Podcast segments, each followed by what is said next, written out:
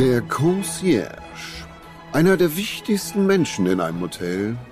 Vertrauter, Berater und helfende Hand bei allerlei Vorstellbarem und Unvorstellbarem.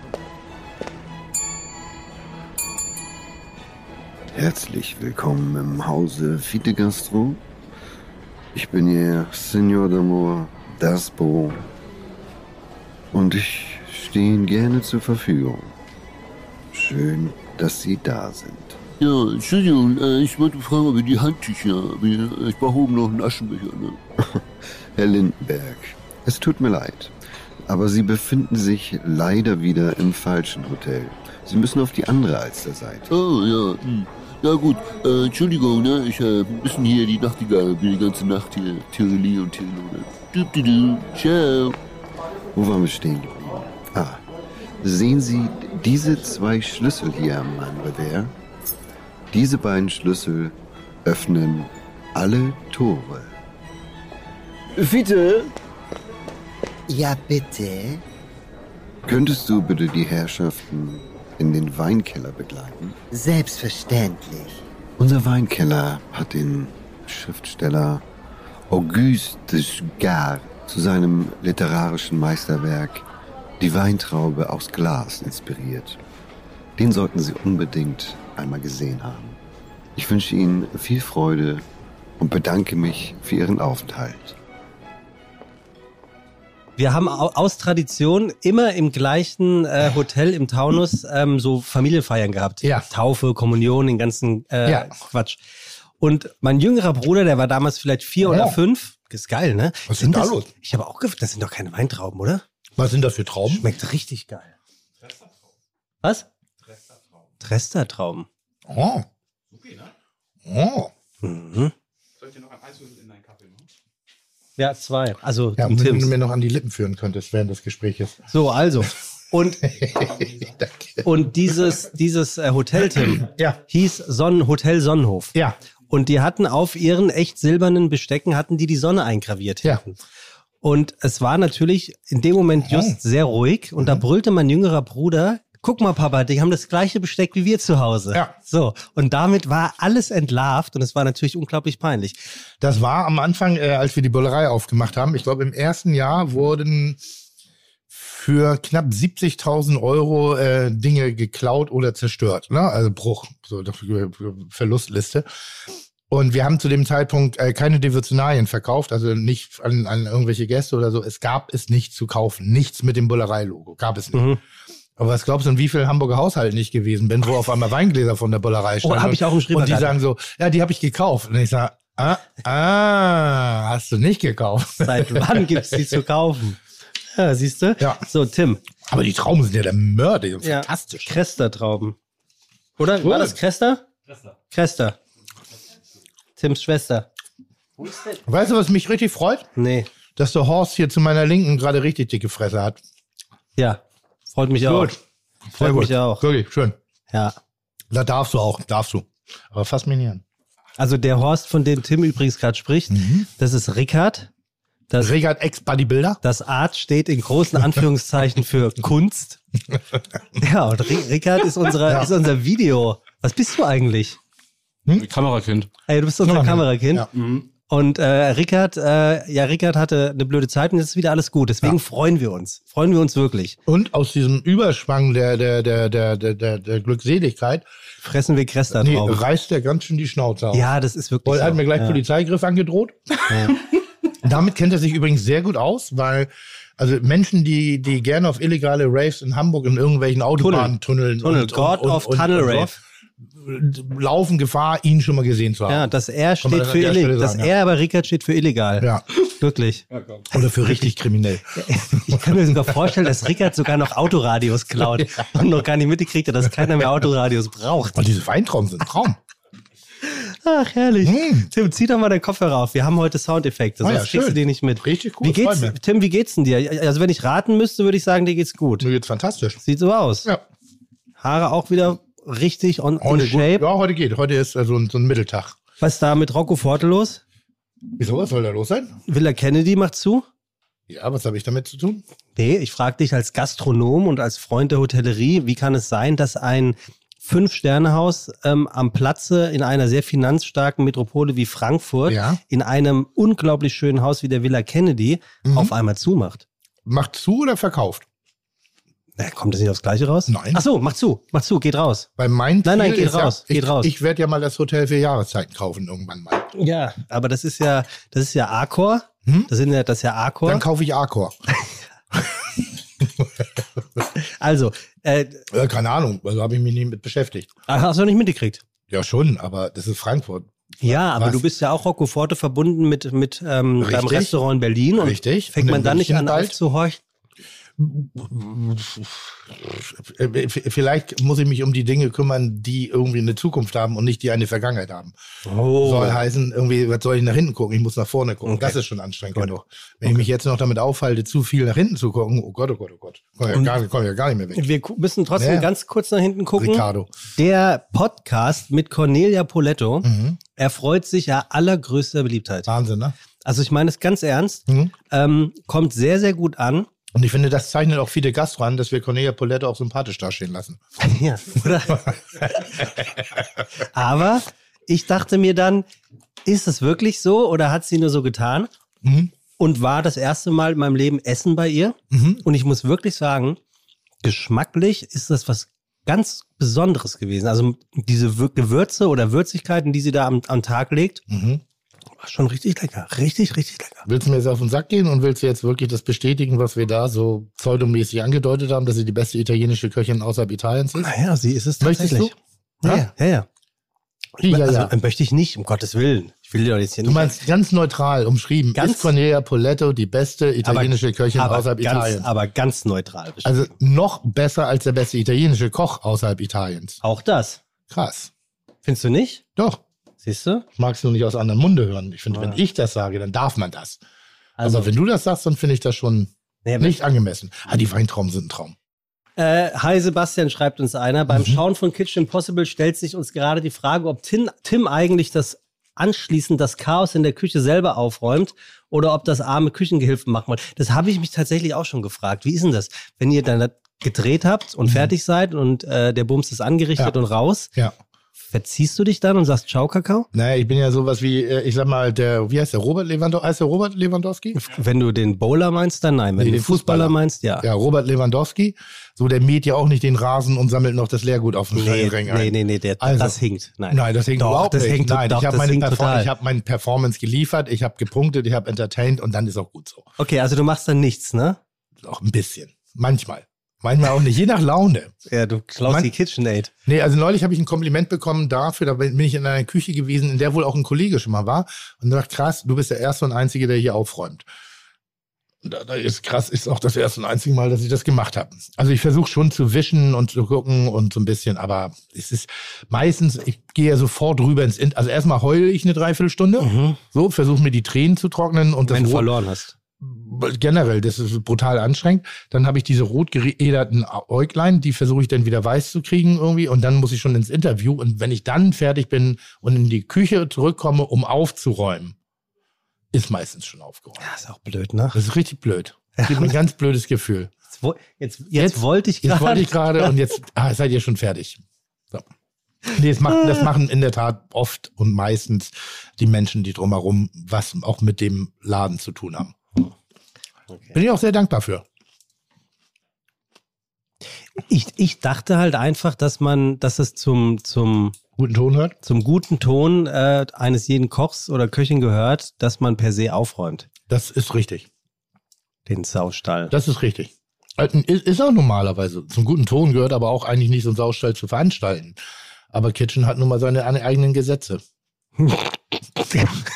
Was? ja. Was soll ich denn sagen? Ja, bist du zufrieden mit der Staffel? Äh, Kitch- Kitch- Kitchen Impossible? Quotenmäßig sowieso. Und, nee, ich meine äh, jetzt vom Feeling her. vom Wenn, Feeling du, her. wenn du die Bilder siehst, du, du bist ja zum Beispiel dünn wie nie im Fernsehen und Fernsehen macht dick. Mhm, Habe ich am, am Sonntag wirklich gedacht, weil ich mir hier Haja reingezogen habe. mhm, mhm. Ähm, also rein, rein visuell bist du wahrscheinlich sehr zufrieden. Ähm, ich gucke selber nicht, deshalb kann ich es nicht sagen. Ich sage, also quotenmäßig bin ich äh, sehr zufrieden und womit ich auch zufrieden bin, ist die Resonanz auf die Gäste, also auf die Partner, mit denen ich da zum Wettkampf antrete. Und äh, es geht ja nicht ums Gewinnen bei dieser Sendung. Da, dabei sein, dabei, sein ne? ist Also alles. Es geht ja eigentlich um die Reise, also der Weg ist das Ziel und nee, grundsätzlich bin ich sehr zufrieden. Ich, ich habe festgestellt, dass mir ein bisschen der Siegesehrgeiz fehlt. Dir persönlich oder auch bei deinen Kontrahenten? Nee, bei mir. Ach so, da- das, das, was erklärt, warum du bis die ersten zwei Folgen verloren hast. Habe ich ja nicht. Die letzte hast du verloren, stimmt, die erste hast du gewonnen. Das war mit dem Die Kopf. erste habe ich sozusagen punktemäßig Ja. gewonnen und die zweite habe ich erfahrungsmäßig gewonnen. Sehr gut. Und ähm, verloren hat nur Haya Molcho, menschlich gesehen. Ja, die, aber sie ist schon krass, ne? Ja? Die ist schon krass. Ich sage, das ist, ähm, ähm, es gibt ein, ein, eine, eine bestimmte, ich sag mal, Charakterstruktur, mit der, mit der sollte man sich nicht in der Öffentlichkeit anlegen. Und das ist ihre, meinst du? Ja. Kannst du das genauer sagen? Ich nenne es immer Zielgruppe Brigitte. Ach so, weil sie so viele Anhängerinnen hat. Ja. Da, da könnte aber wirklich was dran sein. der, der hat echt Hooligans hinter sich. Also Da könnte wirklich Ich was habe dran ich hab sein. noch nie so oft gelesen, ja, von, ja, Tim, ich, ich finde dich total toll. Irgendwie, ich bin sonst immer auf deiner Seite, aber diesmal hoffe ich, dass du Scheiße frisst. Das ist wirklich so krass gewesen, wie viel Häme ich auch danach bekam. Ja, da hat sie dir aber gezeigt, wo der Frosch die Locken hat. Ich glaube aber auch, dass sie weiß, was, also wie man sich inszeniert. Ich glaube, das ist Mitleid. Meinst du? Nee. Doch. ich ich glaube, die das weiß ist ja- genau, dass die- die weiß genau, was sie macht. inzwischen ist es ja so, früher war ich der Underdog, jetzt sind die anderen Underdog und deshalb ist äh, der Genuss, wenn ich verliere, sehr viel größer als früher. Denk mal drüber nach. Das meinst du nicht ernst. Oben, au- doch, auf der, auf der Spitze des Erfolges ist es sehr einsam. Was? Ja, ja, du hast ja recht. Du hast ja recht. Ich merke, ich merke, es geht mir wirklich sehr, sehr gut, ähm, weil ich nicht drüber nachdenke, was ich sage. Und weil Und wir, das ist gut. ja, Das und, ist sehr gut. und ähm, jetzt habe ich den Faden verloren. Ich bin irritiert, dass es dir wirklich sehr, sehr gut geht. Du hattest noch keinen. Ähm, ach, dir, und dir schmecken hier die, Sag doch mal, wo wir hier sitzen. Wir sitzen hier was? was? Ja, wo sitzen wir? Pass auf, wir spielen nämlich heute nicht Wer bin ich, sondern wir spielen heute Wo bin ich? Soll ich jetzt raten? Nee, wir beide müssen das heute irgendwie hinkriegen, dass wir unseren Zuhörern und Zuhörerinnen jetzt mal beschreiben, wo wir hier sind. Und die können mal versuchen, in ihrem Geiste während des Zuhörens herauszufinden, was das wohl sein könnte. Ja. Es ist ein, ein, ein subkultureller Veranstaltungsraum in Hamburg. Ja, genau. Aber nicht von der Antifa. Hm? Nicht von der Antifa. Nein. Also Rickard raus. Ah, Man, man könnte sagen unterirdisch. Ja, also ähm, äh, korrekt ausgedrückt ist es unterhalb des ähm, Alsterspiegels. Das ist ja schon sehr genau. Ich, Ja. fand, ich fand mich da ein bisschen schwammiger, ein bisschen. Ja, aber da wir Ham. Hamburgensik äh, äh, walten lassen wollen, wir sind Ihr unter, sagt doch gleich, dass wir unter dem Jahreszeiten sind. wir sind unterm Jahr. Ja, genau. Nee, genauer gesagt, das hier ist unter den Kolonnaden. Hier oder da? Hier. Hier schon unter den Kolonnaden? Ja. Hier? Ja, da auf gar keinen Fall mehr. Kolonnaden ist ja, wenn du Die, die kaufe ich auch. Die Kolonnaden. Ja. Ich finde es immer so geil. Hier in Hamburg ist neulich ein Straßenzug verkauft worden. Da dachte ich, krass. Welcher? Äh, an der Alster, da so parallel längs. Irgendwie so ein ganzer Straßenzug. Und da habe ich gedacht, krass. Andere Leute denken drüber nach, sich ein- eine Eigentumswohnung zu holen. Irgendwie so. Und andere Leute kaufen einen ganzen Straßenzug. Was kosten der Vier Mark? Straßenzug? Ich glaube gar nicht so viel im Verhältnis zu einer Eigentums-Einzimmerwohnung in Hamburg. Das war bestimmt die Deutsche Bahn. Hm?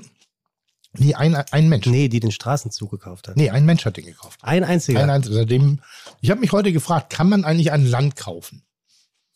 Also du meinst jetzt mit Land nicht ein Acker, sondern Dänemark. ein, ein Land, Land. Dänemark. Ein Country. Ja. Könnte, könnte ich Dänemark kaufen? Ge- Geht das? Weil, weil ich habe, Trump hat doch versucht, Grönland zu kaufen. Ja, der hat auch versucht, sich mit. Aber wem kauft der Grönland ab? Also wer ist der Verkäufer in solchen Momenten? Und wenn man Grönland kaufen kann, kann man ja auch Dänemark Mhm. kaufen. Und warum würdest du Dänemark kaufen wollen? Gar nicht, habe ich das nur gefragt. Achso. Also kann man, kann man Länder kaufen? Hm? Na, ob man Land kaufen kann?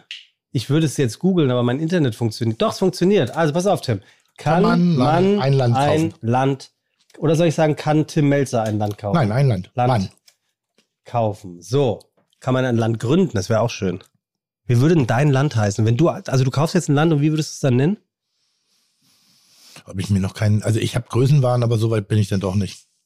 Das Internet, das, das dauert ein ganz Nö, mach weiter. Also wir sind unterm Hotel für Jahreszeiten Genau. äh, äh, im Keller. Ja. So. im Keller ist normalerweise im Jahreszeiten die Küche, Oder Sneak hinein, wenn man böse ist. auch das Restaurant, das Sneak hinein, ähm, aber im Wesentlichen die Küche und natürlich die, die Lagerräume. Die Lagerräume für die edelsten Genüsse. Mhm. Das ist sozusagen hier das flüssige Fort Knox des Hotel Oh, für das. Ja. Also Flüssiges Gold passt dann Das ja auch wieder. Flüssiges Gold in Form von Wein in Weinflaschen. Also sprich, wir sind im Weinkeller. Ja, gut, aber. Haben wir es jetzt spannend genug gemacht? Ja, aber Weinkeller, das ist ja hier ein Palast, ne? Hm? Also, der ist ja ganz neu. Ich sag mal so, bei deiner Körpergröße ist es ein Palast. Für mich bleibt das immer noch ein Keller. Ja. Gut. Aber, aber du hast recht, wir sind hier unten Kommst- im, im, im Wenn du, wenn du dir ganz große Mühe gibst und hochspringst, kommst du dann an die Decke? Hier? Ja? Nee. Siehst du? Der sind, das sind Meter 40. Wie soll hier? Kann man, kann man ein Land kaufen? Gute Frage. Steht hier. Fast unmöglich bis unmöglich. Fast unmöglich bis unmöglich. Keiner wird jemals so viel Geld haben, um sich das leisten zu können. Sagt finanzfrage.net. Auch wenn, naja, das ist, da kriege ich keine richtige Antwort.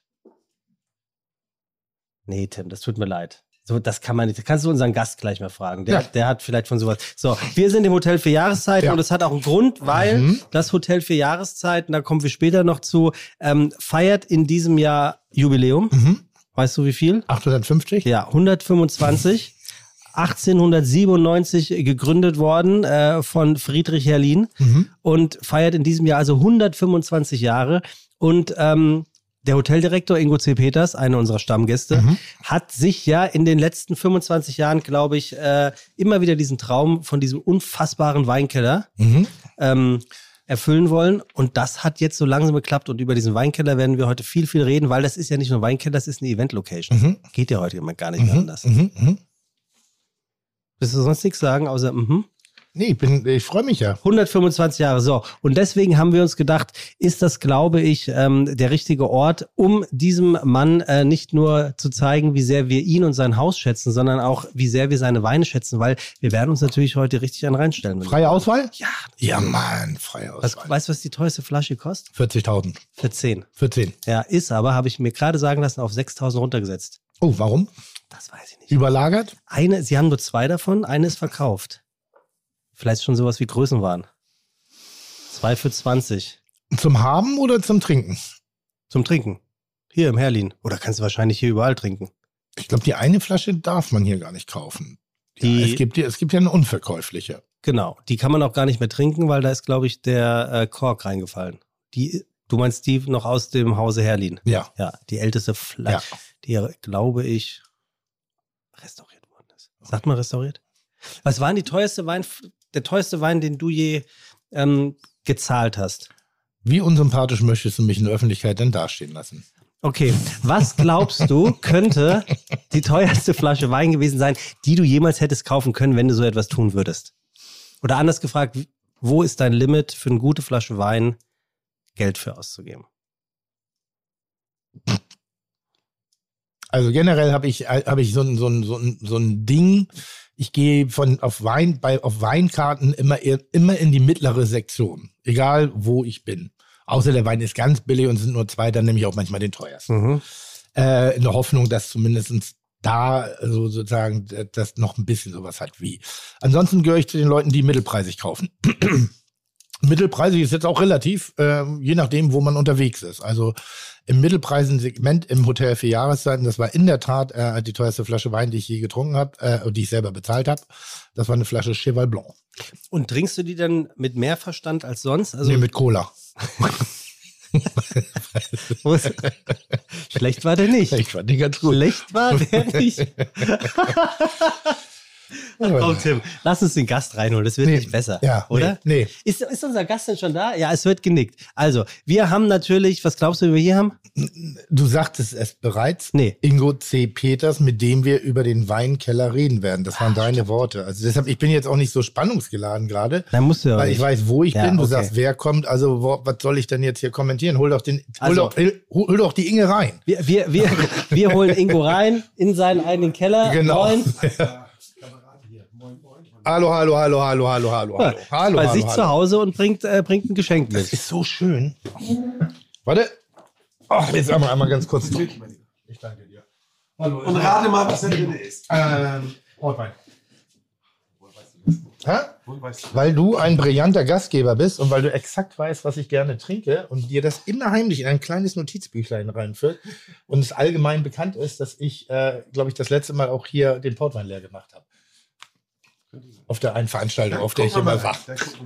Ehrlich. Hast du? Sehr schön. Direkt den leer- geleert. Ah, Das ist so, ich, ich glaube, ich werde jetzt langsam alt. Alt. Und äh, bei mir ist es ein bisschen so, ich weiß nicht, ob es sauer ist, ob es die Firne ist, ob es dieses ewige, weil man so viele verschiedene Weine schon getrunken hat, versuche ich mir so eine Vertrautheit wieder anzutrinken. Und ich komme wirklich auf Klassiker zurück. Ich entdecke den Bordeaux wieder für mich ganz neu und Portwein ist für mich so ein ein Glas Wein Genuss. Genuss. So nicht eine Flasche, nicht irgendwas, sondern wirklicher Genuss. Und deshalb freue ich mich über sowas ganz, ganz, ganz, ganz, ganz, ganz besonders. Und dir was sagen?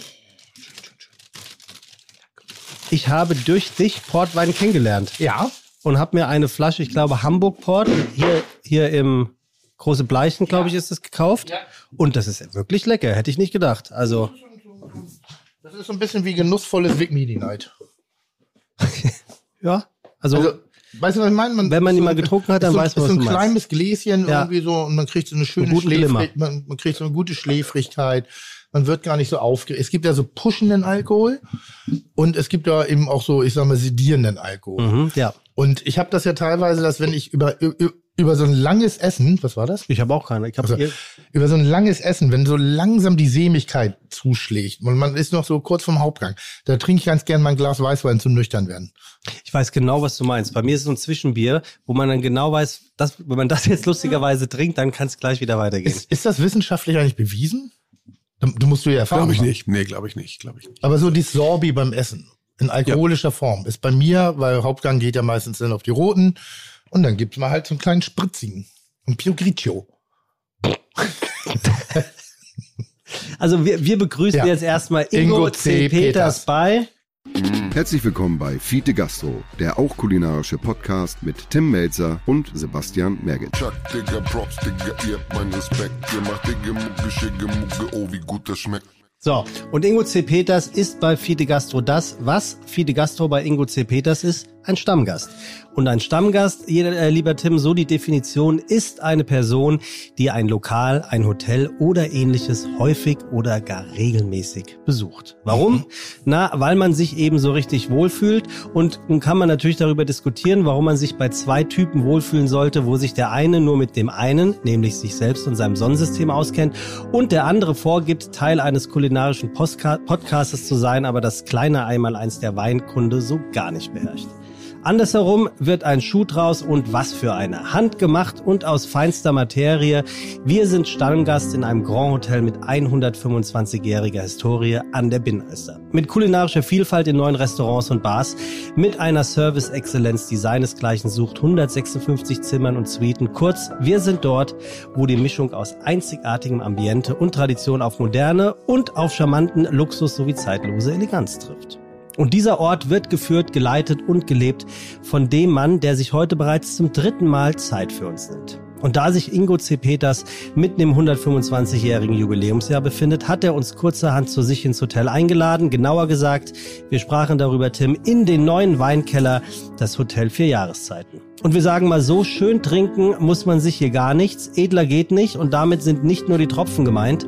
Ingo C. Peters hatte nämlich einmal gesagt, wir sind bemüht, hanseatische Werte in die Neuzeit zu übertragen. Wir sagen, das spürt man hier in jeder Sekunde. Home away from home, weit weg von zu Hause, soll man sich wieder heimfühlen. Eine Philosophie, an der sich hier seit 1897 so gar nichts geändert hat. Genauso wie sich nichts daran ändern wird, dass wir uns jedes Mal aufs Neue freuen, wenn der Mann hier sitzt, der den Leitsatz des Gründervaters Friedrich Herrlin perfekt in die Neuzeit transportiert hat. Der da war, Tim, der Leitsatz. Service, Service, Service. Greta Hahn auf dem Mist, bleibt das Wetter oder ändert sich, wie es ist. Hier macht man nichts vor. Genau, Oder? das ist So. der Leitsatz, den schon Friedrich Herrlin angebracht hat. Wir sagen herzlich willkommen bei Fide Gastro. Schön, dass wir heute Gast sind Ja. bei Ingo C. Peters. Ja. Hallo, Ingo, wie geht's dir? Ja, mir geht's hervorragend. Ich habe ein bisschen heisere Stimme, aber das ist also Warum? eine akustische Täuschung, weiß ich auch nicht. Vielleicht Auf dem kleine Tresen gestanden und das, ist das, schmutzige Herrenlieder gesungen? das gute Wetter, was wir in Hamburg seit den letzten Wochen haben. Frage, ich- frage ich mich immer, wenn, wenn du mit deinen Kollegen unterwegs bist, vielleicht auf dem Junggesellenabschied, bist du auch derjenige, der auf dem Tresen steht? Na klar. Bist, bist du wirklich? Ich kann mir das so gar nicht vorstellen. Oder? So, also richtig losgelassen. Also richtig. Warum? Warum nicht? Na, genauso wenig wie die Leute sich mich vorstellen können in, in einem, ich sag mal, gesellschaftlich angemessenen Kontext. Also man hat Bilder von Menschen im Kopf und dann das krasse Gegenteil davon fällt einem schwer. Oder kannst du ihn äh, so, so Season Opening auf Ibiza vorstellen? Ja. so, mit, mit, mit, so, mit so einem Stirnband und so? Mit Stirnband und äh, äh, ich sag mal äh, euphorischen Hilfsmitteln äh, zuge, zugelödert, 18 Stunden durchgängig tanzend und die Wasserflasche am Ich sag mal so, füllt. wenn der, wenn der weiße Burgunder im, im, im Eimer dabei ist, dann traue ich Ingo so einiges zu. Aber es ist ganz skurril für mich, heute hier zu sitzen, denn ich bin Freitag schon zu Gast gewesen äh, zum Essen. Ich auch. Nee, du warst die Woche davor da. Nee, letzten Freitag war ich hier. In Nein. Hinein, nee. Nee, ich war im Herlin. Ach, guck mal, dann okay, waren wir ja. zur selben Zeit im selben Haus. Ich weiß. Ah, du weißt, ich wusste Ja, nicht. Gut. ich, mir wurde gesagt, du bist hier unten, habe ich gesagt, nee, dann gehe ich ins Herlin. Dann war ich eine Woche vorher hier im Rahmen von einer Sendung, die ich machen durfte, ähm, haben hier äh, äh, was abgegeben.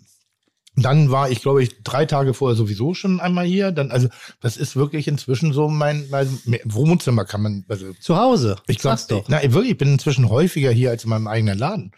Also ich kenne die Mitarbeiter hier inzwischen besser mit Namen als meine eigenen. Das ist wirklich bemerkenswert. Und das ist so ein bisschen, deshalb, ich habe eben gerade gesagt, bevor du da warst, weil ich nicht ganz klar war, ob du heute der Gast bist, ähm, dass ich irgendwann kaufe ich das Jahreszeiten. Und dann hat äh, Sebastian mich allerdings darauf aufmerksam gemacht, dass es äh, äh, an einer Gruppe gehört. Dann habe ich dann kaufe ich halt die Gruppe und irgendwie habe ich dann über vielleicht kaufe ich auch den ganzen Straßenzug. Also 1, 1897 hättest Tim wahrscheinlich sogar kaufen können zu dem Preis, Ingo, oder? 420.000 Reichsmark. Ja. Wann war das? 1897. Das ist in Relation heutzutage wie viel ungefähr? Ich hab's ausgerechnet tatsächlich. Re- Redet noch mal kurz über das Wetter, ich such's raus. Am 24. Februar, Friedrich Herrlin hat das Hotel ersteigert, weil es, es hieß damals Hotel zu den vier Jahreszeiten. Mhm. Ähm, war ein relativ kleines Hotel, Ich hab's hier. Drei äh, Stockwerke, elf Zimmer. Ähm, und für mich 420.000 Reichsmark ist also doch relativ viel Geld, denke ich, auch damals. Also wenn, wenn, wenn, wenn ich überlege, was mein Großvater gesagt hat, das Karussellfahren früher nur 50 Pfennig gekostet hat, Ja. dann wissen wir ungefähr in den Relationen, was das Ganze noch mal ein paar hundert Jahre, äh, paar, paar Dekaden zuvor. Aber. Sebastian wird uns jetzt Also wir, aufklären. wir hatten zu dem damaligen Zeitpunkt war äh, 420.100 Reichsmark der Kaufpreis, genau Mhm. wie du sagtest. Und eine Reichsmark entsprach 1924 heute einem äh, 4, also 4 Euro und 20 Cent. Macht Pi mal Daumen 3,2 Millionen Euro. ja, das ist, musst du auch erstmal auch haben. Würde ich dafür das Jahreszeiten Heute können? nicht ganz, nicht. Weil ihr investiert habt in Weinkeller und ähnliche Dinge. Was müsste man heute für sowas Moment, mein, meinst du die Frage jetzt ernst? Ja. Nein. Hey, 3,2 Millionen Euro ist Jahreszeiten? Ja, Ist ja nichts wert ohne die Betreiber. Das ist ja wie die Bollerei. Hatte Die der Boll- Tim schon getrunken, bevor er? Nein, aber nochmal, die Bollerei, wenn, mit mir ist sie richtig was wert, aber wenn ich rausgehe, ist sie auch nichts wert. Was kosten die Bullerei? Wenn Mit Ingo mir? die kaufen wollte, ohne dich. Ohne mich. Ja. Du bist, Willst du die kaufen? wenn er wollte. Sebastian, Wenn er wollte. Wenn ich sie kaufen wollte. Ja, wenn würde. du sie kaufen wolltest. Also, und jetzt lässt du mal die persönlichen, äh, die persönlichen Empfindlichkeiten lässt du mal weg, sondern machst mal den. Das ist immer eine Frage von Angebot und Nachfrage, aber du würdest schon im, dich im zweistelligen Millionenbereich bewegen. Okay. So, und ich denke mal hier Im dreistelligen. locker. Habe ich ein Ziel. Habe ich ein Ziel. Wäre das zum Verkaufen? Ich glaube, Herr Dohle ist dann im Augenblick nicht, nicht sehr interessiert. Hat schon einige Angebote bekommen, aber Das glaube ich nämlich auch. Ich glaube wirklich, dass es eh unverkäuflich ist, weil es einfach ein- ein- einen Wert hat, der nicht zu definieren ist. Und das ist ein Wert für, für Hamburg, für die Hotellerie im Allgemeinen, allerdings auch für äh, den Eigentümer. Für emotionaler. Total, Wert, es ist absolut. ein, es ist wie so ein Liebhaber-Oldtimer, den man hat. Es ist ein Oldtimer, zwar ein sehr moderner oder modernisierter, aber es ist ein Oldtimer. Da kannst du nicht kaufen, kannst du auch nicht werten. Das kannst du auch nicht per Kilo oder Quadratmeter äh, wertig machen. Also wenn, musst du hier schon den ganzen Straßenzug kaufen. Und ich Dann glaube, musst du das wie so eine holländische Investmentfirma machen, diese kleinen anfangen, die kleinen Bruchbuden aufkaufen und dann so peu à peu ihre Krakenarme weiter ausstrecken und dann schlussendlich das eigentliche Herzstück zu greifen. ich glaube aber, es wäre sowieso kein guter Zeitpunkt, weil ich meine, dass Ingo äh, das irgendwann mal in einem Interview gesagt hat, es ist gar nicht so gut, ein Hotel zum Beispiel zu kaufen, wenn es eh auf dem Peak ist. Also hier stimmt ja alles, der Ruf stimmt, die Zahlen stimmen, die, die Auslastung stimmt. Ähm, das heißt, wenn man ein Hotel kauft, was eh perfekt ist, dann ist ja, ist ja das Risiko, etwas zu kaufen, was man vielleicht verschlechtert, relativ hoch. Und du bist ja damals Aber es hat ja mit dem Hotel eigentlich nichts zu tun. Das ist ja mit einer Aktie so. Das ist ja mit jedem Investment, was du hast, wenn du es auf dem Peak kaufst. Du willst ja nie eine Aktie auf dem Peak kaufen, sondern du willst ja möglichst niedrig einsteigen und möglichst hoch wieder verkaufen, wenn du es kaufen möchtest als Investment und damit Geld zu verdienen. Das ist so. ja das Spannende am Aktiengeschäft. Man weiß ja nicht, wann der Peak da das ist. Das weißt du nie. wenn wir das wüssten. Also ja, ich weiß zum Beispiel, ich, ich, äh, als ich im Ritz Hotel gearbeitet habe, sind wir an die Mandarin Oriental Gruppe verkauft worden. Und das war ein Abstieg.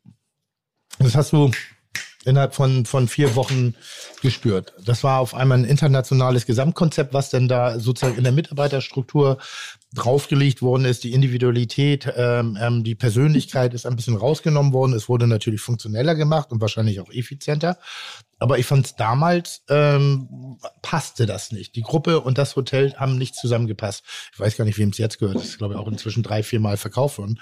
Aber als ich da gearbeitet habe und das hieß, das Ritz wird jetzt verkauft, da, habe ich gar nicht verstanden, dass man ein Hotel verkaufen kann. Mhm.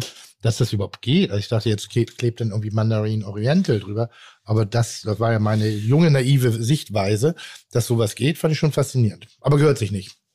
In meinen Augen. Gehört sich auch nicht.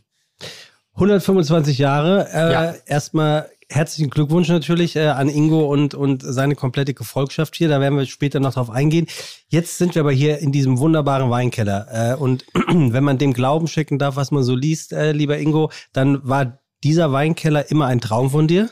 Absolut. Und dann ist meine Frage jetzt an dich, ist der Traum erfüllt oder sagst du fast? Nee, mehr Oder als über. erfüllt. Ja, Okay. mehr, übererfüllt, übererfüllt. Ich glaube, ich habe das vor drei Jahren das erste Mal schon vollmundig angekündigt bei dem ersten Podcast mit Tim. Ich habe gesagt, den nächsten können wir hier machen. Hat dann Mhm. Stimmt. doch etwas länger gedauert, das tatsächlich umzusetzen. Und ähm, als ich anfing hier, 1997, da hatte ich zwei Wünsche. habe ich gedacht, Mensch, wenn du das mal so überlegst, das das Gesamthotel, was so gemacht werden muss, was du entwickeln möchtest.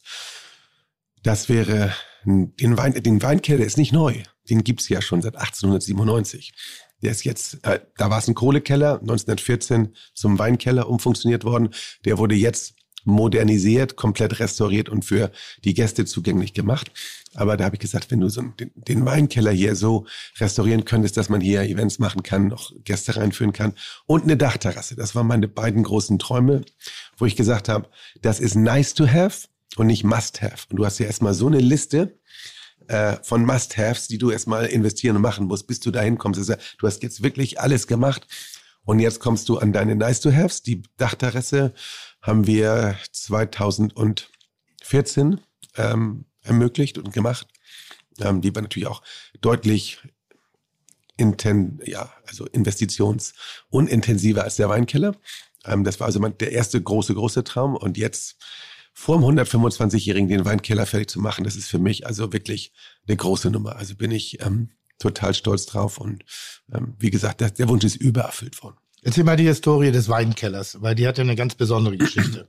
Also Ist ein Kohlekeller um, gewesen, Um, um nochmal zu verstehen, das ist eben nicht einfach nur ein Hotel, sondern ähm, das Hotel für Jahreszeiten hat auch für die Gastronomie in Hamburg auch noch eine ganz besondere Bedeutung gehabt, äh, resultierend ja aus diesem Genau. Loch. Genau. Ähm, wir sind ja auch nicht äh, im Hotel hier. Wir sind äh, unter den Kolonnaden. Wir sind einem ganz anderen Gebäude als dem Hotel für Jahreszeiten. Ähm, aber früher war es so, der Familie Herrlin, der, die beiden Töchter, Thekla und Anne, leben ja heute noch hier in den Elbvororten. Also ihr Großvater hat das Hotel hier gekauft. Ihr Vater hat das später weiterentwickelt.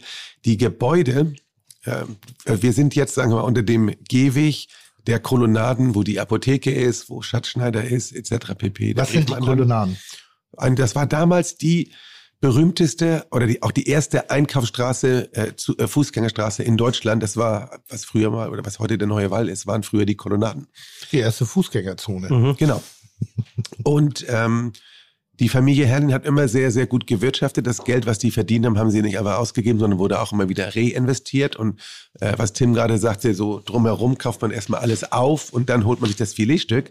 Das haben die natürlich dadurch auch probiert zu vermeiden, indem sie auch die angrenzenden Gebäude drumherum gekauft haben. Ähm, und dazu gehören die Gebäude, in denen wir jetzt sitzen, nämlich Kolonnaden 26 bis 46. So, und da war früher ein Kohlekeller drin, man hat mit Kohle geheizt.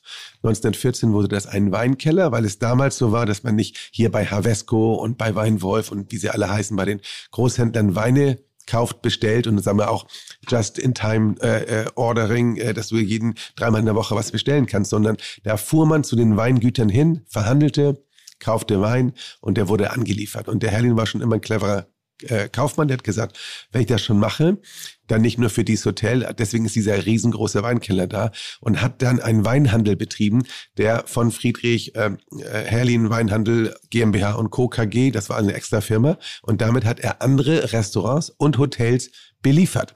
So, und als ich hier als äh, äh, Azubi angefangen habe, erst als Page, haben wir auch im Weinkeller gearbeitet. Und wenn dann im Herbst die Lastwagenzüge anrollten mit den Weinen, da haben wir hier wirklich gebuckelt, alles hier runter und einsortiert und mit so äh, äh pinkfarbenen Nummern äh, wurden die alle hinten beklebt, damit die auch alle äh, gelistet wurden. Ähm, und das, das, dieses Resultat, das haben wir heute, diesen riesigen Weinkeller, weil er damals einen Weinhandel betrieben hat. So, und wir haben jetzt einfach die, die Chance genutzt, den, das war also eine Tropfsteinhöhle. Tim hat's gesehen, äh, als wir hier in der Bauphase waren. Es hat tatsächlich ein Jahr gedauert. Es war unfassbar. Wir waren einmal kurz vorm Einsturz dieses gesamten Gebäudes, war alles, war also absolut feucht. Dann haben wir gegraben, gegraben, gegraben, dann haben wir gesehen, da unter einer Mauer war gar kein Fundament mehr drunter. Das mussten wir alles abstützen, Fundamente nachrüsten und Drainage einlegen, Hebeanlagen einbauen. Also das war ein Riesen, ein Riesenprojekt und das Resultat haben wir jetzt, sehen wir jetzt, ist also wirklich, finde ich, sensationell. Habt ihr Dinge gefunden, entdeckt, äh, äh, äh geheime Räume oder, oder ähnliches? Weil ja, wir haben vermutet man ja, gerade so in der Historie und auch so also alte Gebäude werden ja irgendwann mal in irgendeiner Entscheidung mit irgendwas versehen und dann lebt, geht das Leben weiter und dann so 30 Jahre später räumt man doch mal den Kühlschrank weg und denkt, ach verdammt, Oma, haben wir vergessen, weißt du? Nee, wir haben tatsächlich auch danach gesucht und gedacht, vielleicht ist ja, äh, passiert ja sowas. Also als wir hier gegraben haben, man muss sich vorstellen, hier kommst du ja nicht mit einem Gerät rein. Mhm. Also hier haben einige Leute äh, über Monate lang mit dem Spaten gegraben, in die Schubkarre rein, und dann rausgefahren. Ähm, haben wir wirklich vorsichtig ähm, uns vorgearbeitet, dass man eventuell was findet, aber es ist nichts außer einem Schacht, den wir gefunden haben, aber den wollten wir dann probieren, vielleicht zu erhalten, da oben ein Glas drauf zu machen, aber das war dann aus statischen und technischen Gründen nicht möglich. Wir haben leider nichts gefunden, aber zum Glück auch keine Gerippe oder irgendetwas. Also es war alles im grünen Bereich. Ich weiß nicht, ob ich das richtig auf die Reihe bekomme. Als ich in London war, im Piccadilly Circus, gibt es, und jetzt, oh, jetzt, jetzt, jetzt werde ich langsam alt. Da war auch ein ehemaliges Grand Hotel, was aber zum Stundenhotel verkommen ist also durch die Entwicklung, die da so stattgefunden hat, dann wurde es wieder ähm, saniert und wurde wieder zu altem Glanz verholfen. Und dann hat man bei äh, Sanierungsarbeiten eine komplette Bar entdeckt, dass sie eben auch zugemauert war damit die Soldaten im Zweiten Weltkrieg sich da nicht nachts irgendwie den Kopf zusaufen und nachher im Verteidigungsfall ah. nicht agieren können. Mhm. Also es war eher so eine erzieherische Maßnahme. Und da hat man einfach eine komplett erhaltene Bar gefunden mit, mit dem ganzen Mobiliar, mit den Getränken noch in den Regalen. Aber da hat jemand zugemauert, irgendwas davor gestellt, fertig. Das hätte hier auch passieren können. Nämlich direkt hinter mir diese Tür die wir jetzt so ein bisschen verkleidet haben als Gag, mhm. äh, die dann aufgeht, weil viele Leute, die du hier reinführst, die sagen, oh, toller Weinkeller, so wunderbar. das mache ich immer wieder und dann nimmt man hier ein Aperitif und so und dann das sagen, oh, wie toll und so. Dann haben wir hier, die, haben wir ja diese, diese automatische äh, Tür, die dann aufgeht und dann kommt man ja erst in den richtigen Weinkeller rein. Genau hier hat damals Fritz Herrlin äh, die Wand zugemauert, verputzt, das ist ja also ganz schnell zu machen, hat alle Weine, die drinnen waren, erhalten und dann hat er dort in den Keller wirklich äh, wertvolle Antiquitäten, äh, echte Bilder, alles eingelagert. Äh, das war direkt vor der Besetzung der Engländer nach dem Zweiten Weltkrieg, von 45 bis 52, sieben Jahre lang. Und das haben die auch nicht gefunden. So und äh, danach, hier war noch so eine so eine Leiste drin, die haben die dann auch noch weitergeführt, dass das wirklich genau so aussah, als wenn es so gewesen wäre. Das heißt, der Weinkeller war dann dieser Teil und die haben sich wirklich nie Gedanken gemacht, als wenn sie clever gewesen wären, die Engländer, hätten sie gesagt, okay, diese ganzen Weine hier und da und dort. Wo ist der Weinkeller eigentlich? Wo, den gab's ja nicht. Aber so clever ist keiner gewesen. Also von daher äh, war das super. Und 52 haben die die Wand wieder aufgebrochen und alles war noch unversehrt da. Und wie wir wissen, gute Weine werden ja nicht schlechter, wenn sie gelagert werden. Die sind ja auch dann fachgerecht gelagert gewesen. Die sind sogar noch besser geworden. Also auch um da mal so eine, eine räumliche Vorstellung für die Zuhörer und Zuhörerinnen zu schaffen. Wir, wir sprechen hier von einer äh, Fläche von 500 Quadratmetern, von über 100.000 Weinflaschen, die hier lagern, mit einem Gesamtwert von über 2,5 Millionen Euro. Ja. Das ist, das ist wirklich irre. Und auch das, um sich vorstellen zu können, man kommt hier rein, wo wir jetzt sitzen, und das wäre tatsächlich schon ein amtlicher Weinkeller. Und dann äh, drückt man auf einen Knopf und eine verspiegelte Tür geht auf und dann ist man tatsächlich im äh, Paradiso Vino an, angekommen. Und da, da kann man es auch gut aushalten. Ich war gerade ganz kurz abgelenkt, äh, weil äh, einer meiner Lieblingsmenschen hier im Hotel, äh, Schon der, wieder. der Christoph Rüfer schon wieder da ist. Ja. Und äh, seines Zeichens natürlich äh, in, Danke, in der Tat wirklich mal kulinarische Kompetenz in dieser Runde. Äh, Entschuldigung, Ingo. Äh, der Küchenchef. Und bringt uns ein feines. Einen äh, kleinen Rosenbaiser. Ein bisschen Gänseleber und Kirsche. Ach, herrlich. Zum Wegsnacken. I like. Guten. Hm. Ja, also. Wie, wie viele verschiedene Weine hat dieser Weinkeller? Du meinst Position? Ja. 1500. Give or take. Wie kann man 1500 Weine, und es gibt ja weltweit noch sehr viel mehr, äh, mehr Sehr viel mehr. wirklich kennen? Unser Sommelier, der mu- Scholz, der kennt die alle. Der muss ja eine komplette Inselbegabung haben. Der ist ja kurz vor Rainman, oder nicht? Nee, glaube ich nicht. 1500 Geschmäcker sich abzuspeichern, finde ich unfassbar schwierig. Also ich bin ja, ich schmecke ja nur das, was ich zusammenführe. Er muss ja nicht, er muss ja nicht jeden einzelnen Wein äh, auf der Zunge und im Kopf haben. Ähm, obwohl er schon eine ganze Ecke hat, weil er ist ja kurz davor, den Master Sommelier zu machen. Und da musst du ja tatsächlich, also für die Zuhörer, die da nicht so aus dem Metier sind, also ein Erzähl richtiger. Sommelier oder auch jemand, der ein Master Sommelier sein will, der hat eine ganz, ganz außergewöhnliche Begabung, so wie andere ein fotografisches Gedächtnis haben, was ja auch sehr selten ist, hat ein Master Sommelier ein Geschmacksgedächtnis. Der trinkt einen Wein, der kann den abspeichern, wie andere ein Bild abspeichern. Kannst du einen schlechten Sommelier entlarven? Bei mir kann ja der Sommelier erzählen, was er will. Ich muss das bestätigen. Das ist wie Herzchirurgie oder Kfz-Mechaniker. Wenn der sagt, das ist der Auspuff, obwohl irgendwie der vordere Reifen platt ist, dann muss ich ihm das irgendwie glauben, weil ich keine Argumentation dagegen habe. Nee, glaube ich nicht. Also ein, ein guter Sommelier zeichnet sich nicht nur daraus. Also ich, das ist ein Master Sommelier, das ist jetzt dann die fachliche Kompetenz in einer Blindverkostung genau zu wissen, welcher Wein das ist, welcher Jahrgang das ist. Das ist also echt extrem schwierig. Henrik Thoma ist, glaube ich, einer, oder? Henrik Den ist hatten wir auch Thoma- mal zu Gast ja. hier. Ich kann es jetzt nicht genau sagen. Ich glaube, es gibt weltweit 200 oder 280 Master Sommeliers. Äh, Das ist schon also extrem äh, selten, dass du jemand hast, der das kann. Wie gesagt, Herr Scholz ist auf dem Wege dazu, ähm, einer zu werden. Aber ein guter Sommelier ist ja nicht nur, weil er äh, blinden Cheval Blanc oder sowas äh, verkosten kann, sondern der muss sich auf den Gast einstellen. So, und wenn der Gast eine Beratung wünscht und sagt, okay, das und das ist meine Geschmacksrichtung, dann muss er so gut sein, dass er dem einem Gast empfiehlt und dann natürlich auch sagt, okay, ich will jetzt nicht 800 Euro für die Flasche Wein ausgeben, sondern vielleicht 60 oder 80, dass er ihm den Wein empfiehlt, der ihm dann dementsprechend auch zusagt. So, das ist auch eine Kunst, äh, abzulesen oder zu hören oder die richtige Frage zu stellen. In welche Richtung soll ich eigentlich gehen? Ne? Gehe ich eher Riesling oder wenn ich Chardonnay gehe, gehe ich eher im Barrique ausgebaut, schwerer Richtung Kalifornien oder bin ich eher im Burgund oder bin ich eher im, äh, wenn ich jetzt Riesling bin, bin ich eher im äh, Mosel zu Hause oder im Rheingau, wie auch immer. Und dann siehst du, wenn der dir etwas vorschlägt, hat das, passt das zu mir oder hat er es sogar geschafft, etwas, was ich noch nicht vorher geschmeckt habe, mich noch auf ein Niveau höher zu bringen? Sagen, Mensch, das ist ja eine neue äh, äh, Dimension, die ich noch gar nicht so verstanden, erlebt habe.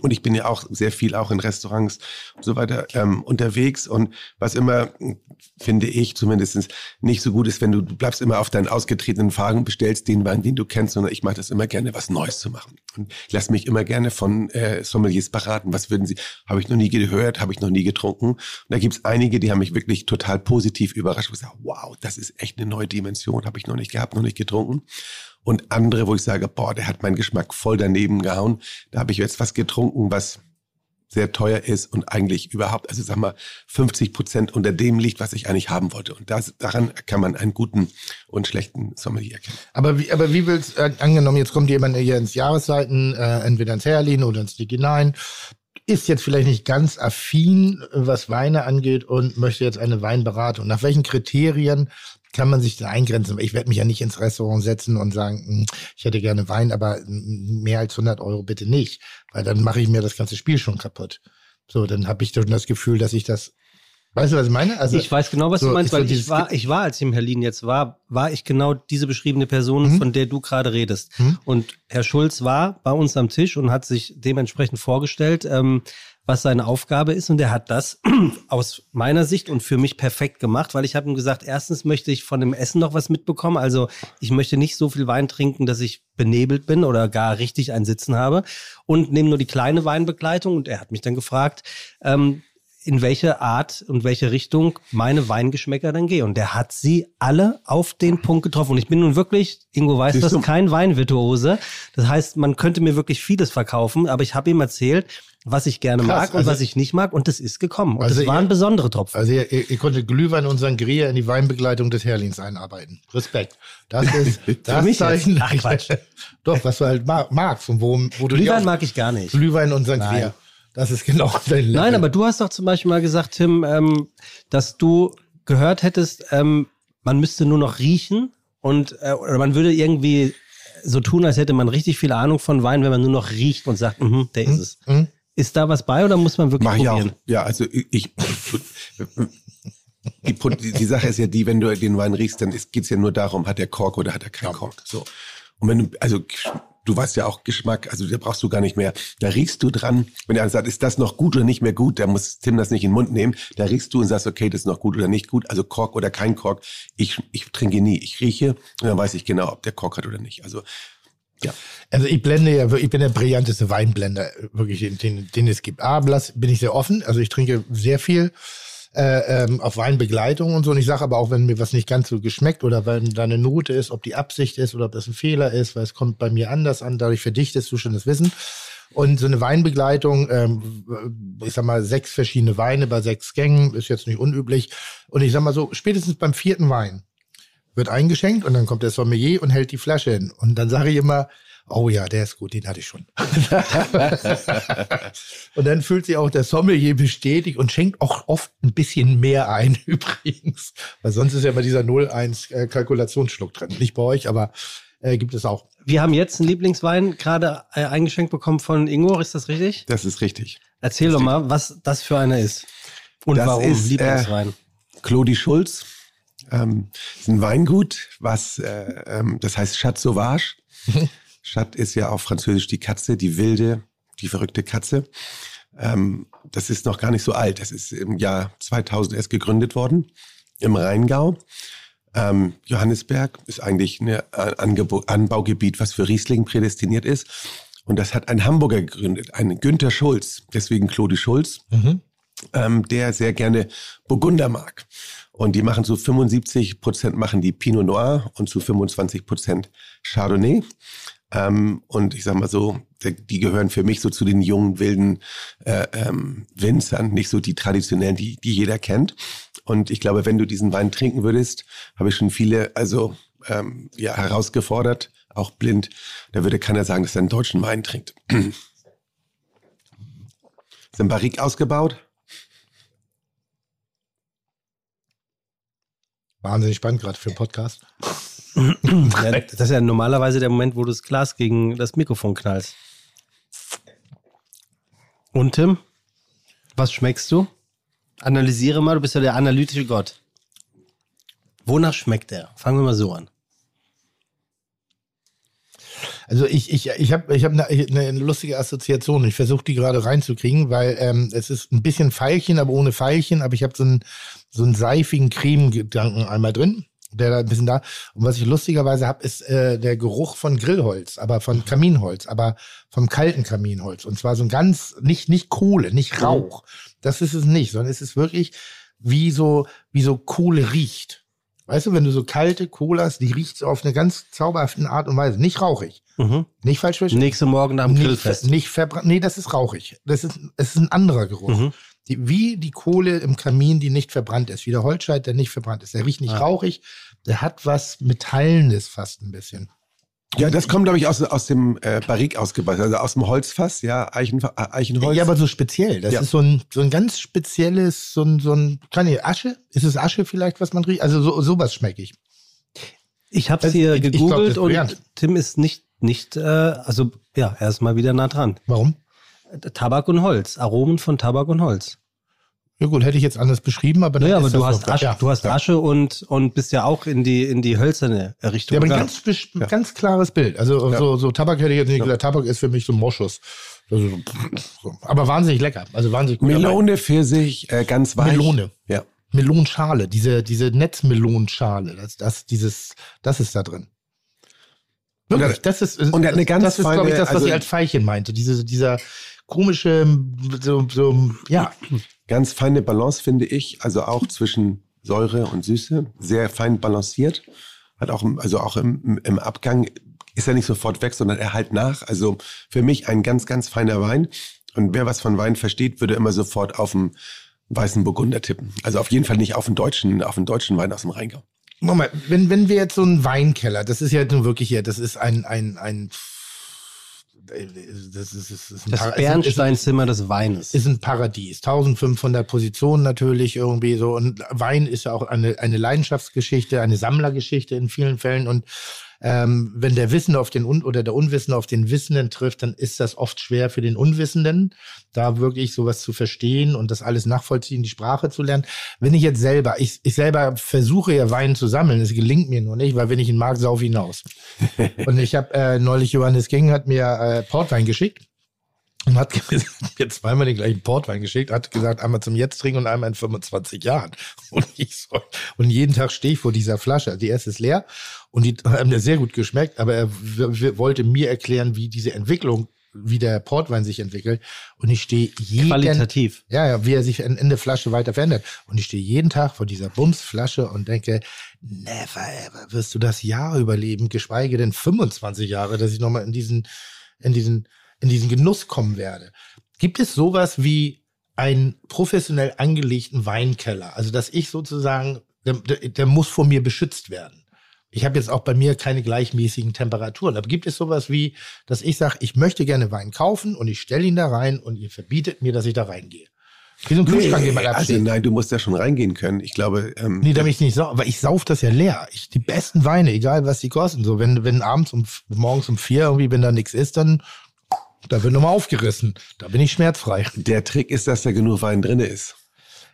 Ja, ja, dass du ihn nicht komplett leer saufen kannst in der kurzen Zeit. aber ist es nicht manchmal ein bisschen schade? Ich sehe Menschen, die sammeln, die horten Weine und die wollen ihn beobachten. Und irgendwann haben die eine Stückzahl von 4000 Flaschen irgendwo liegen.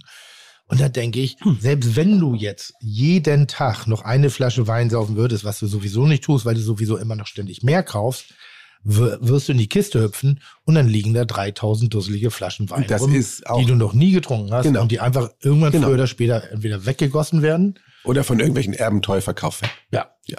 Und das ist ja auch, eigentlich sollte das ja nicht der Grund des Weinkellers sein. Ähm, ich habe mich da selber, erwische mich dabei heute noch. Ich kriege auch öfter tolle Flaschen Wein geschenkt oder man kauft sich was. Und dann sage ich mir immer, ach, das muss, kannst du ja nur zu einem ganz besonderen Anlass aufmachen. Aber der kommt ja nie. Ne? So, und dann sagst du, hast du diese Flasche noch? Dann ist mir schon so oft passiert, dass ich dann auch zum Beispiel älteren Champagner, dann waren irgendwelche tollen Freunde da, ich mach den auf. Mir gerade letztens wieder passiert.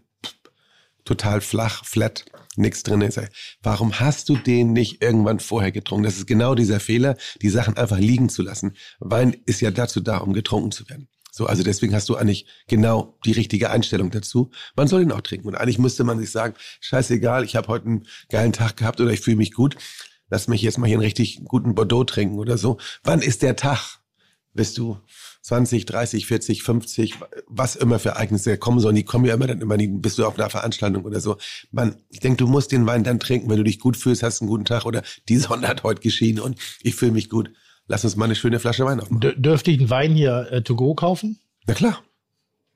Zu denselben Preisen oder Nee, ist das nee, auch nee, to go? Was, was, mei- was, meinst, was meinst du mit To Go? Naja, die haben ja. äh, Gute Frage. Weine haben ja mal einen Einstiegspreis gehabt. So, und jetzt hast du eine, eine, eine Kalkulation, deshalb kostet das, was es kostet in einem Restaurant oder einem Hotel, das, was du konsumierst. Das hat einen Grund, warum der Preis aufgerufen wird. Jetzt komme ich hierher und denke so, ah, ich würde ganz gerne, weil ich hatte hier neulich eine gute Flasche Wein. Jetzt weiß ich, es gibt ihn hier. Jetzt weiß ich, ich könnte ihn hier gustieren, gutieren, möchte es aber vielleicht auf dem Ruderboot auf der Alster machen Ja. und möchte jetzt zwei Gläser, eine Flasche Wein. Zahle ich dann den gleichen Preis? Nein. Und, und darf ich ihn mit rausnehmen? Das ist die Frage. Also, wir sind noch nicht ganz so weit äh, jetzt EDV-technisch, sind aber kurz davor, weil wir auf eine äh, andere äh, Finanzbuchhaltung umsteigen, die dann auch mit der Warenwirtschaft gekoppelt ist, damit es auch einfach ist. Wir haben außer Hauspreise, die sind sehr nah an den Internetpreisen, äh, die du, wenn du jetzt äh, über das Internet bestellst. Weil wir natürlich, wenn wir sie im Restaurant verkaufen, musst du damit die Miete finanzieren, die Personalkosten, das gesamte Drumherum. Hier unten nimmst du die Flasche mit. Du hast dein eigenes Glas, ähm, in das du es einschenkst. Du machst es selber. Du hast da keine Personalkosten dazu. Du kannst sie trinken, wo du willst. Das haben wir jetzt des Öfteren gehabt. Du kennst ja unseren Teddybär Tee. Hatten wir jemanden da, ähm, der saß am Nebentisch, der äh, sich mit Wein ganz gut auskennt, sagte, Mensch, äh, Peters, kann ich da mal runtergucken, hier und da und dort. Ich so, können wir gerne machen. Und der ist Fan von ähm, Dom Perignon und Opus One. Ich dachte, oh, 2013 hast du hier unten, kann ich da mal eine Flasche mit hochnehmen? Äh, trinke ich da oben? Ich sage, ist doch gar kein Thema. Also beim Teddy Ja, Tee, ja. äh, können wir, kann ich die gleich mitnehmen? Ich sage, ja, nimm die in die Hand, ich bin hier durch. Äh, da hatte sie, saß ein Tisch mit sechs Personen, sie hat sechs Weingläser mitgenommen, Dekantierkaraffe oben fertig gemacht. Können wir noch eine haben? Noch eine, ähm, drei Flaschen da oben, getrunken im sehr hochpreisigen Bereich. Danach waren die so gut drauf, dann sind sie mit acht Personen ins Nick hineingegangen. Die waren um 14 und hier sind immer um 23 Uhr nach Hause gegangen. Das ist natürlich eine super Sache, auch vom Weinkeller. Ja. Also du kannst, kannst sie auch mitnehmen und dann außer Hauspreis auf dem Ruderboot trinken. Ist mir ganz egal. Das ist auch nachher das, was wir ja eigentlich machen wollen. Ähm, Das ist einmal, dass ich dem Gast bieten kann, genau seinen Wunsch jetzt zu erfüllen. Aber auch für uns sozusagen, du nimmst den Moment, dieser Verkaufsmoment, der ist in diesem Augenblick da. Du willst jetzt diese Flasche haben. Wenn ich sage, oh, muss ich mal gucken, ähm, ich mache mal einen Preis für Sie, wir melden uns morgen, ich rufe an, dann ist vorbei. Dann kauft er die auch nicht mehr. Und deswegen, was wir machen wollen, deswegen rede ich von der, äh, äh, ähm, von der Software da. Wir haben da überall so kleine Messingschilder, auch mit dem Barcode für Inventur. Und da ist dann eine Beschreibung drauf von dem Wein, so wie auf, der, auf dem Etikett, mit dem Preis brutto, den du ihn zahlst, damit du ihn mitnehmen kannst. Das heißt, du kannst direkt gucken, kannst dann äh, auf deine Wein-App gehen, wenn du willst und sagst, okay, der Wein kostet jetzt, was weiß ich, 25 Euro. Wunderbar.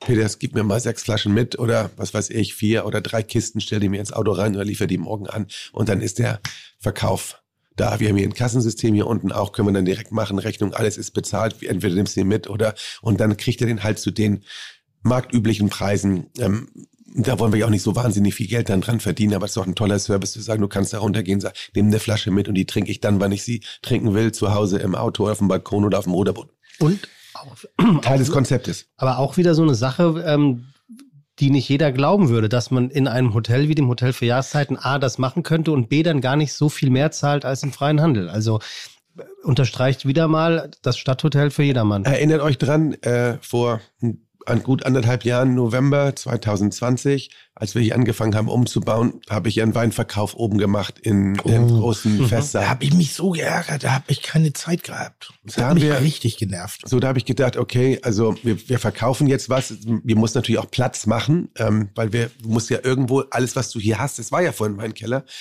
woanders lagern und dann wieder zurückbringen. Und dann habe ich gesagt, wir müssen Platz machen. Ich habe natürlich jetzt keine Flaschen verkauft, die ich nicht mehr, also zurückbekomme, die ich ersteigern muss. Also alles Flaschen, die ich wieder nachkaufen kann. Und gedanklich habe ich mich schon wieder Trödeltrupp bei RTL 2 gefühlt, irgendwie so, wo ich dann dem, dem Ingo C. Peters, dem Weinmessi Ingo C. Peters dabei helfe, das Weinchaos zu beseitigen und wie ich ihm an die Hand nehme und tröste, weil er sich davon lösen muss irgendwie und ich eigentlich dann alles auf dem Weinflohmarkt verballer für Kleines und dann ihm dann immer da so Cash hinlege und ich habe mir schon heimlich meinen Keller eingebaut, ja. Nee, und da haben wir gedacht, okay, also wenn wir, und da habe ich auch gesagt, wir verkaufen jetzt den Wein wirklich zum Internetpreis, also dass du wirklich ähm, ganz reellen Preis kriegst. Und wenn wir für 10.000 Euro verkaufen, dann ist das schon eine gute Sache. Ähm, wir waren eigentlich am ersten Tag, waren wir so gut wie ausverkauft, dann haben wir noch nachgeschoben, nachgeschoben. Wir haben für 75.000 Euro Wein verkauft in der knappen Woche. So, weil wir einfach auch einen fairen Preis gemacht haben. Und das ist ja auch deine Idee der ganzen Geschichte. Ähm, Gibt, ich muss es, so, sagen, gibt es so eine, so eine Plattform für, für Weinkellerauflösung, also wo, wo, wo man sagen kann, pass auf, ich kaufe blind einfach mal alles, weil da so zwei, drei Namen, zwei, drei Dinge und ich übernehme das. Ich habe das früher bei Kochbüchern gemacht. Also das ist, ich habe so Sammlungen aufgekauft, irgendwie, weil ich selber Kochbücher gesammelt habe. Da haben mich eigentlich immer nur zehn Bücher interessiert, aber ich habe den anderen Kram auch mitgenommen. Das gibt's tatsächlich auch. Da gibt's spezielle Foren. Da weiß ja Scholz besser, welche das sind. Aber da kann man tatsächlich ähm, einen gesamten Weinkeller kaufen, kannst auch einen Teil kaufen. Ähm, das gibt's, ja. Ich habe Ab, vorhin. ab wie viel Wein ist es übrigens ein Weinkeller? wie viel Weine braucht man, um sozusagen zu sagen, ich habe einen Weinkeller? Ich glaube, wenn ich diese Frage gestellt hätte, da hättest du aber hier Handschelle gegeben vom Ja, deshalb schmeiße ich mich vor, di vor dich wie, Ja, wie eine dich Löwenmutter ne? für Junges, wenn, wenn, dich der LKW kommt. Stimmt, Du bist so gut. Ich glaube, da gibt's keine Definition dafür. Also, ich glaube, wenn du da drei Flaschen Wein drin liegen hast, kannst du nicht sagen, dass du einen Weinkeller hast, aber ich würde mal sagen, vielleicht so ab 100 Flaschen oder so. Ich war vorhin in dem ähm, Champagnerkeller. Ja. He heißt das so? Ja. Und dort war ein, ein Dom Perignon Flasche von, ich glaube, 2003 und da Mhm. war ein Etikett unten rangeklebt auf den Flaschenboden mit einem Namen und einem Datum. Es war von 2003 das Datum. Meine Idee war jetzt, es ist irgendein Mann oder eine Frau, die für einen bestimmten Anlass diese Flasche dort hinterlegt hat, um sie dann zum 20-Jährigen, 25-Jährigen oder was auch immer zu trinken. Ist das A richtig und B, könnte Nee. man das machen? Das könnte man machen, aber das erschließt sich mir jetzt nicht. Was ist denn das für eine Frage? Fuck you. Also du weißt doch nicht, worum es da geht. Doch, ich weiß, wir haben ja, das sind ja, also das ist ja unsere Champagner, äh, also Dom Perignon Bibliothek. Das sind ja ganz ähm, ausgewählte Jahrgänge, die da liegen. Das ist, glaube ich, auch so die größte Sammlung, komplette Sammlung, die es in Deutschland gibt. Und da gibt es ja Künstler dann, die Spezialeditionen gemacht haben, wie Lenny Kravitz und so weiter und so fort. Also ich weiß nicht, ob du die Namen meinst und die dann auch, nach denen auch das äh, Etikett dann kreiert wurde. Nee, nee, ich meine wirklich einen, einen, Ja. einen weißen kleinen Ja. Aufkleber unten auf dem Boden, wo einfach drauf stand, ein, irgendein Name, ich sage jetzt Mhm. mal Herr Schmidt, Ja. November 2003. Ich zeig's dir dann nachher. Und hast du äh, dein... An, an, ich hab Aber noch eine andere 2003 Frage. ist ja längst vorbei. Also das heißt, da ist ja, muss ja eigentlich der Wein sein, muss das Jahr sein in der Jahrgang des Champagners. kann sein, ich, Weil in 2003 kann er sie ja nicht kommen und den, den sich bestellt haben. Ich, ich zeige ihn dir nachher. Und dann Ja. gucken, was es ist. So, ich habe ich hab ja in der Gastronomie. Ist es, also wenn, äh, wir hören ja auch viele Gastronomen zu und natürlich ist es immer geil zu hören, oh, Hotel für Jahreszeiten, erstes Haus am Platz, irgendwie hat einen Weinkeller für mehrere Millionen und eine Auswahl und dem Ganzen. Wenn ich jetzt ein, ein junger, aufstrebender Gastronom bin oder jemand, der interessiert ist, äh, einen Weinkeller aufzubauen, sich dieser Welt zu öffnen, wie viele Weine benötigt man eigentlich, um ein Großteil, ein Großteil des Weingenusses abzudecken? Soll bedeuten Riesling, Burgunder, Bordeaux, Cabernet Neue Welt. Also welche, welche Weine sind wirklich von Relevanz, damit man sozusagen die kleinste, aber effizienteste Weinkarte hat? Ja, du müsstest also, um ein bisschen holistisch zu sein, müsstest du einmal die alte bedeutet, Welt. was bedeutet holistisch? Ja, also gesamtumfassend. Okay, gut. dass, du jetzt Ja. nicht nur sagst, also als ich, und du sicherlich auch, Hm? als wir in der Branche angefangen haben, auch hier im Vierjahreszeit und in anderen einschlägigen Lokalen, da gab es nur deutsche Weine auf der Karte und Franzosen. Hm? Noch nicht mal Italiener. So, Wenn du Neue Welt getrunken hast, dann war's ein Assi. Genau. Da, genau, und da haben wir die kalifornischen Weine, die waren, kamen wir in diesen Milchflaschen, Mhm. in die, ich weiß nicht, im Alsterhaus oben in der Gummiabteilung mit so einer Staniolkappe oben Ja. drauf. Also das wäre, also keiner für ernst genommen. So, deswegen sage ich, holistisch musst du die alte Welt abdecken. Also da gehört natürlich dann Deutschland, Frankreich, Italien, Spanien etc. dazu. Da musst du neue Welt haben. Ähm, natürlich Kalifornien, du musst Australien haben, du musst Sü- Südafrika haben, du musst Chile haben etc. pp. Also das ist schon eine Ecke, die du abdecken musst. Das sind jetzt mal Bereiche. Dann musst du natürlich die Rebsorten abdecken, wie ein Riesling, wie ein Chardonnay, ein Sauvignon Blanc, ein Cabernet, ein Pinot Noir etc. etc. Also da musst du schon mehrere hundert also bestimmt 200, 300 Positionen haben, um punktuell das abdecken zu können, um zu sagen, ich habe eine Karte, wo ich wirklich eine Auswahl habe, wo ich sagen kann, okay, also ich bin jetzt jemand, ich, ich, ich, ich ähm, liebe Sachen. Und selbst in Italien musst du dann auch verschiedene Bereiche abdecken. So, ich will äh, sizilianische Weine machen oder ich mache toskanische Weine. Also du musst ja dann auch noch wieder innerhalb der Region musst du ja auch noch wiederum äh, ähm, dann das unterscheiden. Also da gehören schon, ich würde mal sagen, mindestens 200, 300 dazu. Das ist aber auch alles machbar, weil das Sachen sind, Weine, die du kaufen kannst. Wenn du jetzt wirklich einen Weinkeller haben möchtest mit Tiefe, dann musst du entweder ganz viel Geld haben, also absurd viel Geld haben oder viel Zeit haben. Ähm, weil der Herr hat natürlich, und das können wir auch, weil wir den Platz haben, der kauft Weine ein. Sag mal, wenn jetzt ein neuer Bordeaux rauskommt, wo du sagst, okay, einschätze, das war ein gutes Jahr, ein mittelmäßiges Jahr, wie auch immer. Ich kaufe jetzt mal hier, was weiß ich, 80 Flaschen, 90 Flaschen, leg die weg. Jetzt muss ich halt 15, 20, 25 Jahre warten, bis, bis der trinkbar ist. Dann hat er natürlich eine wahnsinnige Wertsteigerung und du hast nachher Weine in deinem Keller, die du ja normalerweise gar nicht kaufen könntest, weil die so sauteuer sind. Du hast sie aber vor Jahrzehnten gekauft. Mhm. So jemand, und die kannst du dann ja nachher auch gar nicht mehr bekommen, die musst du dann ersteigern. Mhm. Bei Christie's oder wo auch immer. Das ist natürlich extrem teuer. Ähm, Und von daher, wenn du wirklich einen Weinkeller mit Tiefe haben möchtest, den kannst du dir nicht einfach mal so daherzaubern, sondern den musst du dann wirklich über Jahre anlegen und gucken, das kaufen, das kaufen, etwas verkaufen, da kommt jetzt was auf den Markt, da musst du also wirklich ähm, im Thema drin sein. Also meine Frage basiert so ein bisschen darauf, du, du, ich, wir haben ja noch keine 125-jährige Geschichte mit der Bollerei, hoffentlich kommen wir da irgendwann mal hin. Wir haben eine zwölfjährige Geschichte und wir haben jetzt den dritten Sommelier. Und lustigerweise ist immer das Erste, was gemacht wird, er will den, den Scheiß des Vorgängers verkaufen. Das ist wie mit Küchenchefs. Tim, das ist wie mit Ich Küchenchefs. lach. Jede Mal, die nehmen das, die werden befördert, die dürfen sagen, ja, aber erstmal Ist, das- verkaufen. ist das eine Eitelkeit Ich oder will man sein das Revier markieren? Geschmack. Also es hat, jeder Oder hat ja ist das Defini- wirklich Geschmack? Ich glaube, es hat was mit Geschmack zu tun und natürlich möchtest du auch Nochmal, der, der Küchenchef, wenn ich Küchenchef werde, koche ich nicht die Rezepte vom Vorgänger. Nee, ich rede jetzt nicht von den, Tim, ich, ich rede mach jetzt was nicht, Neues. Ich Ich rede nicht von den Rezepten. Das ist immer, also, Ja. ich bin ja schon lange im Geschäft. Das Ja. ist dann immer so, hast einen Küchenchef. So, und dann hast, hast du die Chance und sagst so, zum Beispiel jetzt so mit Rüffe, auch mit Christoph. Die Küche wird neu gemacht. Oh, ich muss das haben, das machen, das haben, so. Jetzt kann ich dir darauf, Siegel, du weißt, was ich sagen Ja. Jetzt kommt der nächste. Ja was ist das für ein Scheiß? Kann man da überhaupt nicht mit kochen? Ich brauche, und dann ist die ganze Küche, ist im Prinzip Schrott, die kannst du wegtun, weil damit kann man ja überhaupt nichts machen. So. Ja. Und deswegen habe ich mir die Angewohnheit gemacht, jetzt zum Beispiel auch Nick hinein, ich habe die Küche designt, so mit, dem- mit dem Küchenplaner zusammen, das und das kommt dahin, ist ja eine ganz kleine Küche für das, was wir raustun. Ähm, und dann musst du den Küchenchef anstellen und sagen, this is what you have. Damit musst du arbeiten, weil sonst, das ist also genau dasselbe wie mit dem Sommelier, habe ich ja hier auch dann immer, kommt ja immer drauf an, was der Sommelier für eine Richtung hat. Die beiden groben Richtungen, entweder bist du Burgund oder du bist Bordeaux. So, das sind zwei total verschiedene Weinanbaugebiete. Ähm, und dann kommen natürlich persönliche Präferenzen rein, Weine, die man kennt.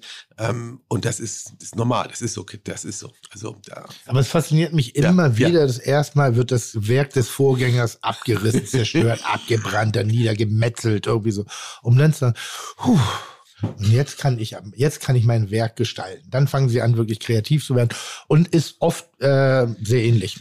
Muss ich also als neutraler Beobachter, jemand, der jetzt eben kein Weinkenner, aber ein Weingenießer ist, äh, denke ich immer, ja, das, das Kaisers neue Kleider halt. Ne? Das ist das Risotto halt links rumgerührt, nur anders in, in irgendeiner Form. Apropos Risotto, Tim, wir haben Ja. eben gerade einen, einen zweiten Gruß aus der Küche oder ein zweites, ähm, eine zweite kulinarische Aufmerksamkeit von Christoph Rüfer, zwei Sterne Koch aus dem Herlin hier im Hotel für Jahreszeiten bekommen. Mhm. Kannst du dich noch dran erinnern und könntest du versuchen, es zu, zu analysieren, was gewesen ist? Ich habe hier stehen, was es war.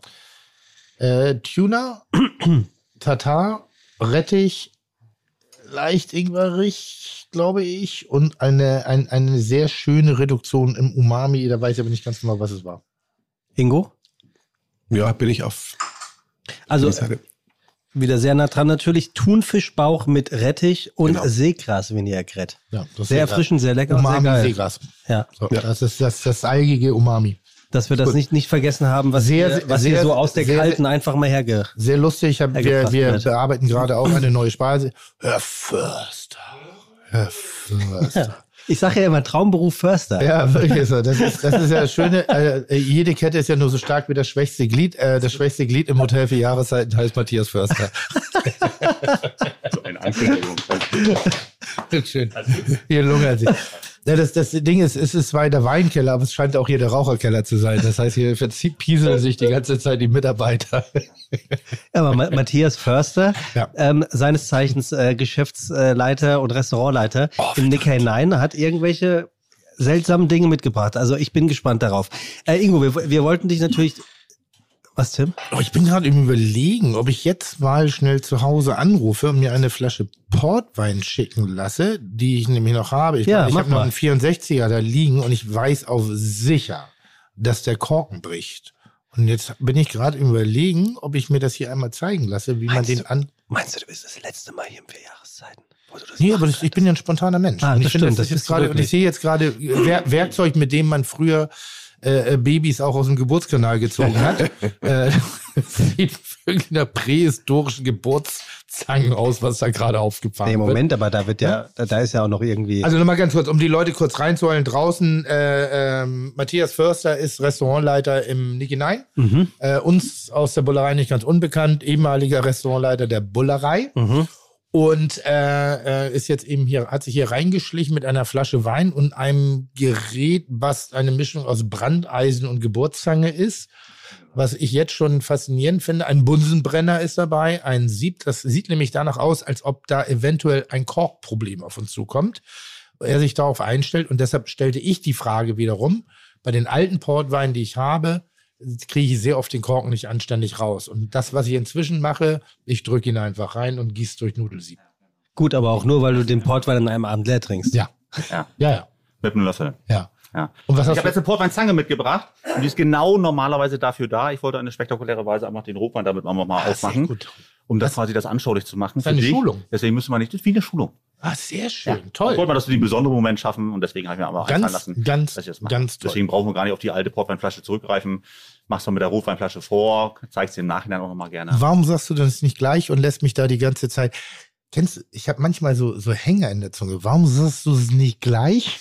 ich habe ein Glas Wein getrunken. Ich bin nicht Findest voll. du? Das liegt auf Ich- keinen Fall am Wein. Hä? Nee. Finde ich auch nicht. Ich habe manchmal das Gefühl, ich habe so einen Schlaganfall, während ich rede. Dass ich wirklich stocknüchtern. Sim, sim, sim. Jetzt, aber mach, zeig an, ich Ja, zeig das im Podcast. Wahnsinnig spannend. So, da, genau, das ist jetzt natürlich äh, für den Podcast Relativ ungünstig. relativ ungünstig, deswegen versuche ich es mal. Oder Tim, Ja. du siehst besser ich, als ich. ich. sehe es besser. Also Matthias äh, öffnet den Schraubverschluss und, äh, und versucht das Ganze wertig erscheinen zu lassen. Nee, ganz klassisch. Es wird jetzt eine Flasche, äh, also wir, wir spielen gerade sozusagen Entbindung. Ähm, wir haben eine, eine alte Flasche Wein, Portwein.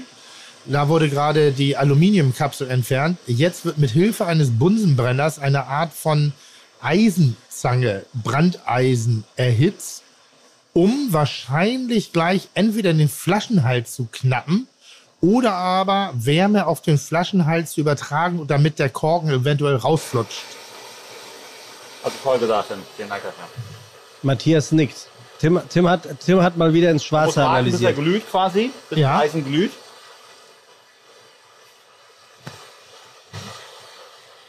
Und wenn es dann glüht, kann man ansetzen und äh, dann macht man das mit Eis quasi über diese Nahtstelle quasi rüber und dann ploppt das einfach schon so ganz kurz auf. Hörst du das schon, wie es einmal ploppt? Dann ziehst du es einfach nur ab und, äh, und dann wird der Wein danach quasi dekantiert, um quasi Glassplitter zu vermeiden. Habe ich noch ein Sieb mit dabei, eine Karaffe mit dabei und dann schenkt man es einfach nur rum. Also du machst jetzt die einfache Variante, erinnert mich wirklich an mein erstes Mal ausgehen, in, oder eines meiner ersten Male ausgehen, sind wir mit der S-Bahn nach, Ham nach Hamburg gefahren, in Altona ausgestiegen, haben eine Flasche Wein am Kiosk gekauft, hatten aber keinen Korkenzieher dabei, haben wir Flaschenhals abgehauen. Ach, wirklich? Ja, ja. Geht auch, geht Also, auch. wirklich, klar, Vielleicht kommt da aber dein, dein Sprachfehler, weil du immer noch ein Stück Glas irgendwo. Naja, das ist so wie das, eigentlich ist das eine, eine, eine, eine, eine sehr gute Art und Weise zu säbeln. Stimmt. Da wird ja auch so, klack. Wird das da, passiert sowas, Ingo, bei euch ab und an, dass auch äh, Ja. publikumswirksam gesäbelt wird? Ja, also wer Bestelle das, ich das? besonders, wer das besonders gut kann, ist Christoph Röffer. Ach, wirklich? Ja. Gibt Und, es, und bestelle ich das oder? Musst du vorbestellen, ja. Okay. was? Die, die Säbelei? Ja. Habt ihr auch manchmal so, ich sag mal, so richtige Assis darfst du natürlich nicht sagen, aber die einfach nur blöd mit einem schönen Material umgehen und ihr sagt dann auch, hey, Muss doch nicht sein. Oder wenn sie bezahlt haben, haben sie bezahlt. Nicht oft, aber das passiert. Dass ihr auch mal sagt, ist nicht so oder würden wir nicht so gut finden. Nee, also, nein, nein, also wenn der Gast das bezahlt und haben möchte, dann kriegt er das auch. So, die Geburt ist sozusagen ähm, erfolgreich vonstatten gegangen. Matthias, erzähl mal.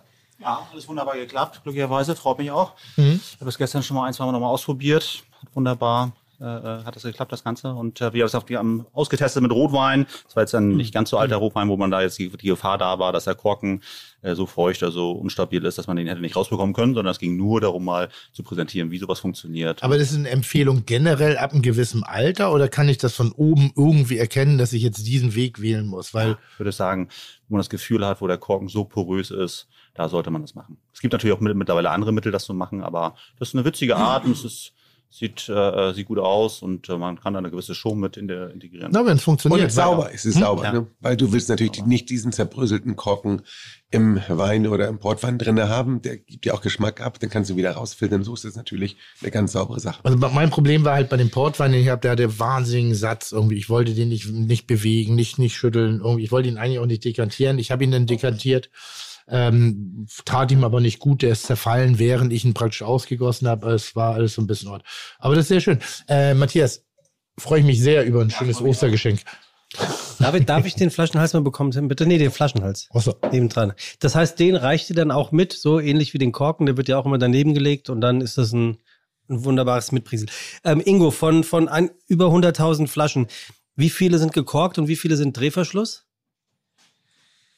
Also ich denke, Drehverschluss, der geringste Anteil. Also tatsächlich, weil Gut, du machst äh, die, die jungen trinkbaren Weißweine, ähm, da brauchst du keinen Korken. So, das hat man irgendwann mal rausgefunden. Und äh, das ist, da sind die nicht verkorkt. Äh, du kannst ihn leicht aufmachen. Es ist günstiger, billiger, allem drum und dran. Aber so ein gut sortierter Weinkeller, das ist natürlich 95 Prozent Korken. So. Und auch alle hochwertigen Weißweine, die du kaufst, haben alle Korken. Also das ist von nach, nach wie vor so. Ja. Wie lernt ein Sommelier teure Weine? Also ich sag mal so, als Koch darf ich ja, ich kann mal eine Artischocke kaufen, ich kann mal eine Feige probieren, ich kann mal eine tolle Melone probieren, ich kann mal ein sehr, sehr gutes Stück Fleisch und ich kann auch mal einen Löffel Kaviar probieren. Das ist in den Relationen, ich sag mal, überschaubar. Jetzt reden wir aber bei Wein, gerade was in, der- in der Selektion geht, also in der, in der obersten Ebene, geht es ja auch darum, mal was zu probieren, was in dem Moment jetzt gerade schon mal auch 1000 Euro die Flasche kaufen, kosten kann. Mhm.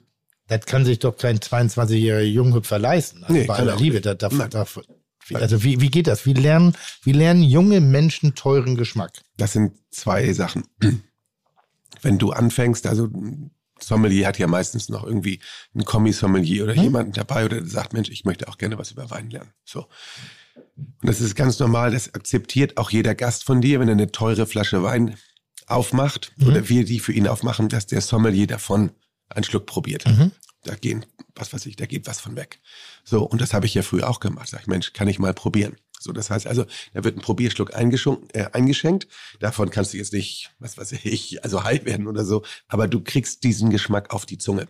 Und du hast die Chance, ähm, den zu probieren im laufenden Geschäft. So als wäre, und das hast du halt nicht, wenn du jetzt äh, Kellner wärst, kann, kann ich mal ein Stück von ihrem Filetstück abschauen oder mal einen Löffel Kaviar haben, das geht nicht. Aber Wein wird ja sowieso auch immer vorgekostet vom Sommelier und da kann man dann einfach, wird das gleich abgefüllt, gibt's ja diese alte Sache, haben, haben die diese, ähm, diese Kelle um den Hals rum, wo das dann eingeschenkt wird, so ein bisschen auch als Show. Aber normalerweise nimmst du so ein kleines ähm, Portweinglas oder so, wo das dann eingeschenkt wird und da tr- trinkst du das. Aber ich, ich, mer ich bin ja schon relativ gut, Geschmack in, in Schubladen reinzupacken. Und wenn ich bei Kitchen Impossible bin, kriege ich eine Box, einen Teller. Mhm. Ich sag mal so, da sind 300 Gramm drauf. Die, allein diese 300 Gramm mir geschmacklich für 24 Stunden zu merken, um das dann nachzukochen, ist so brutal schwierig. Das ist die eigentliche Herausforderung.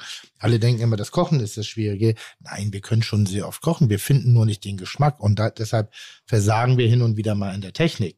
Aber diesen Geschmack, den wir uns für einmal merken müssen, das Klar, ist ja das wie, kannst du nicht. Der, der, der, der, der Junge, Also wie, wie, wie, wie funktioniert das, dass er dann weiß, was es ausmacht? Den musst also, du mehrmals, den, also den musst du, und selbst ein Master Sommelier schafft das auch nicht, wenn er ihn einmal probiert, der muss einen Wein wieder und wieder und wieder. Schon.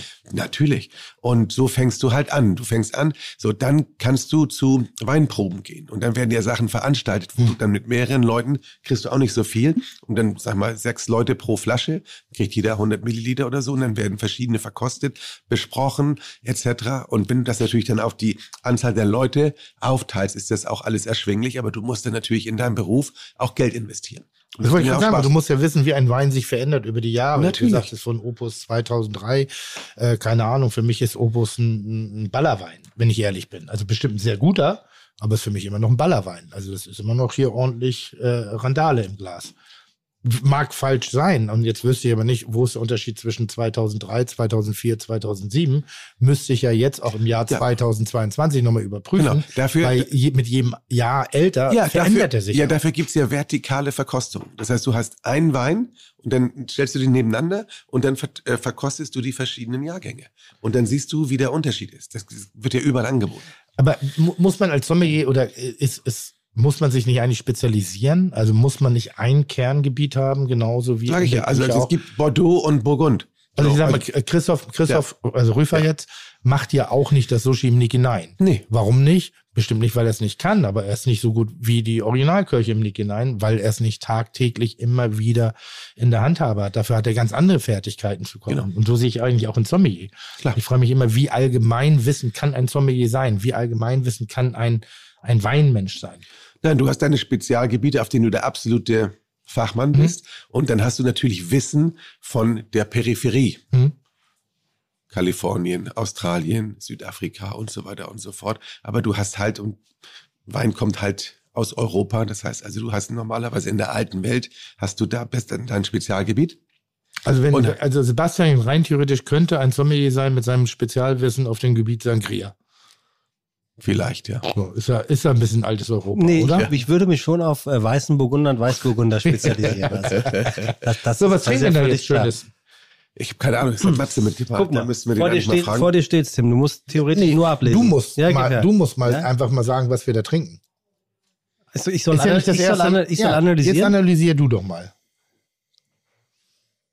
sehr fruchtig, würde ich sagen. Also Was wirklich fruchtig? sehr fruchtig. Was fruchtig?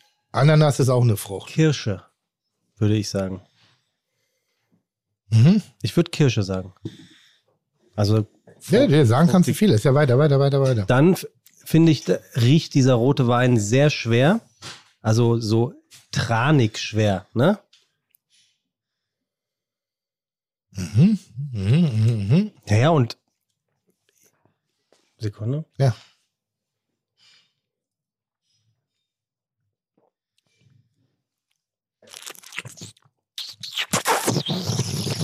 Das bin nicht ich. Dürf, dürfte ich sagen, dürfte ich sagen metallisch? Du kannst sagen, was du willst. Machst du ja schon seit zwei Jahren. Seit drei Jahren. Danke. Seit drei Jahren schon? Ach toll, das ist eh gut. Nee? Naja, also ich, ich steige aus bei sehr fruchtig, nach Kirsche und metallisch. Und sagst du jetzt noch rot? Naja, habe ich ja gesagt. Rot. Ingo, Ingo? beschreib du ihn mal. Du weißt, was wir trinken, ne? Nee, ich habe keine Ahnung. Ah, hat Matze oh, mitgebracht. Ich ah. weiß überhaupt nicht, was er mitgebracht hat. Mal jetzt eine Blindprobe draus. Du weißt, was wir trinken. Hat er recht? Was mit Rot? Hat er recht. Ja. Das ist übrigens Patrick. Patrick hat hier, äh, ist hier das Trainee und die rechte Hand äh, sozusagen von Anna Ziegler. Der ist kein Trainee, der hat gerade ausgelernt. Ah, Der hat gerade ausgelernt sogar. Ja. Guck, und Sind kommt wir- ursprünglich aus München und ist aus dieser Stadt, in der es keinen Regen zu geben scheint, in die Stadt des Regens zu kommen, weil hier das Hotel für Jahreszeiten ist. Ach, zu Recht. Ja, Ich glaube, es gibt gibt's in München was Vergleichbares, ein bisschen bayerischer Hof. Nix. Ehemalig, ehemalig muss man sagen. Das ist eine spannende Frage gleich noch. Äh, aber äh, wir sind immer Trainee des Lebens. Also deshalb war das jetzt nicht ganz falsch. Herzlich willkommen in der Stadt und schön, dass du da bist. Danke. So, was sagst du? Ich könnte mir vorstellen, dass es ein Italiener ist. Wie, warum? Geschmacklich, also vom, vom Geruch, ähm, ist nicht besonders, nicht besonders alt.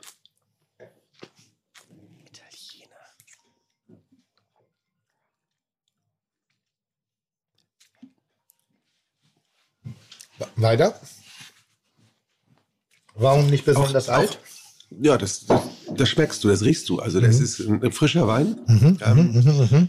Ähm, ich finde ihn nicht, also irgendwie, wa- wa- was hatte, sagte Sebastian, der wäre irgendwie so zähflüssig und so schwer. Nee, ich finde nicht, schwer- schwer. ja, finde ihn überhaupt nicht schwer. Ich finde ihn ähm, aber auch sehr gut ausbalanciert. Also das Tannin hat kein, ist nicht im Vordergrund, dass er sehr, sehr, also dass er, dass er sehr, sehr säurehaltig im, also im Hintergrund ist. Ich finde, äh, von, von der Balance ist er sehr ausgewogen.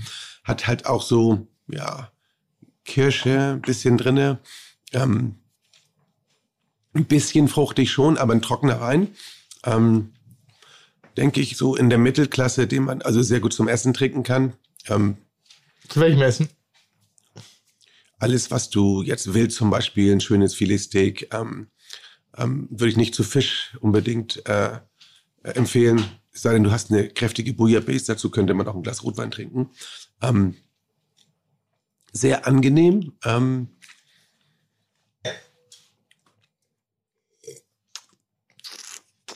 sehr trinkbar.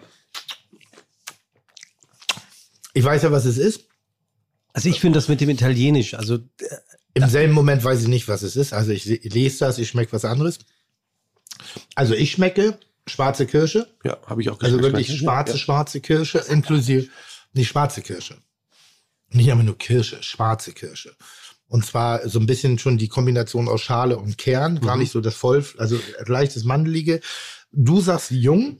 Ich finde ihn auch nicht fertig. Also ich, er schmeckt für mich nicht fertig. Es schmeckt so, als ob er echt noch gut lagerfähig ist, weil die Tannine finde ich noch ganz schön pelzig. Also das ist so, so, so.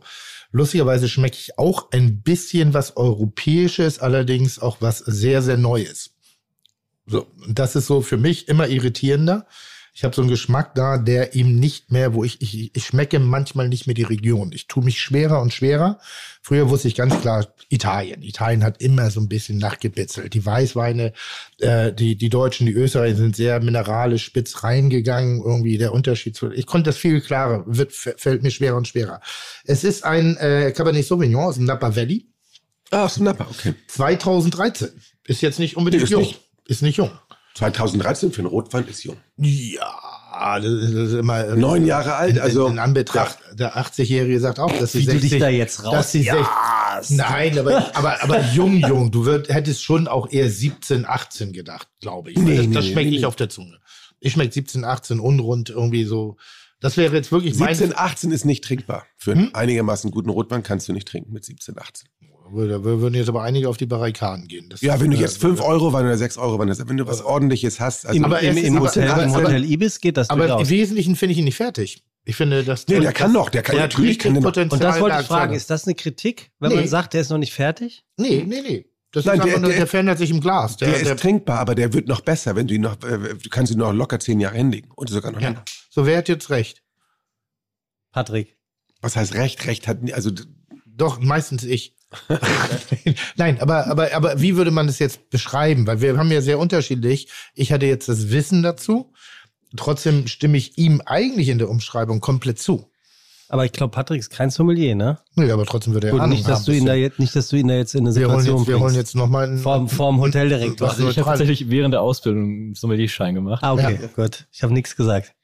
Also ich würde sagen, er wird auf, also er könnte auf jeden Fall noch ein bisschen von der, von, vom Alter her. Siehst du? Das aber es Junge. ist doch kein junger, ist doch kein, kein, äh, kein, kein alter Wein für einen.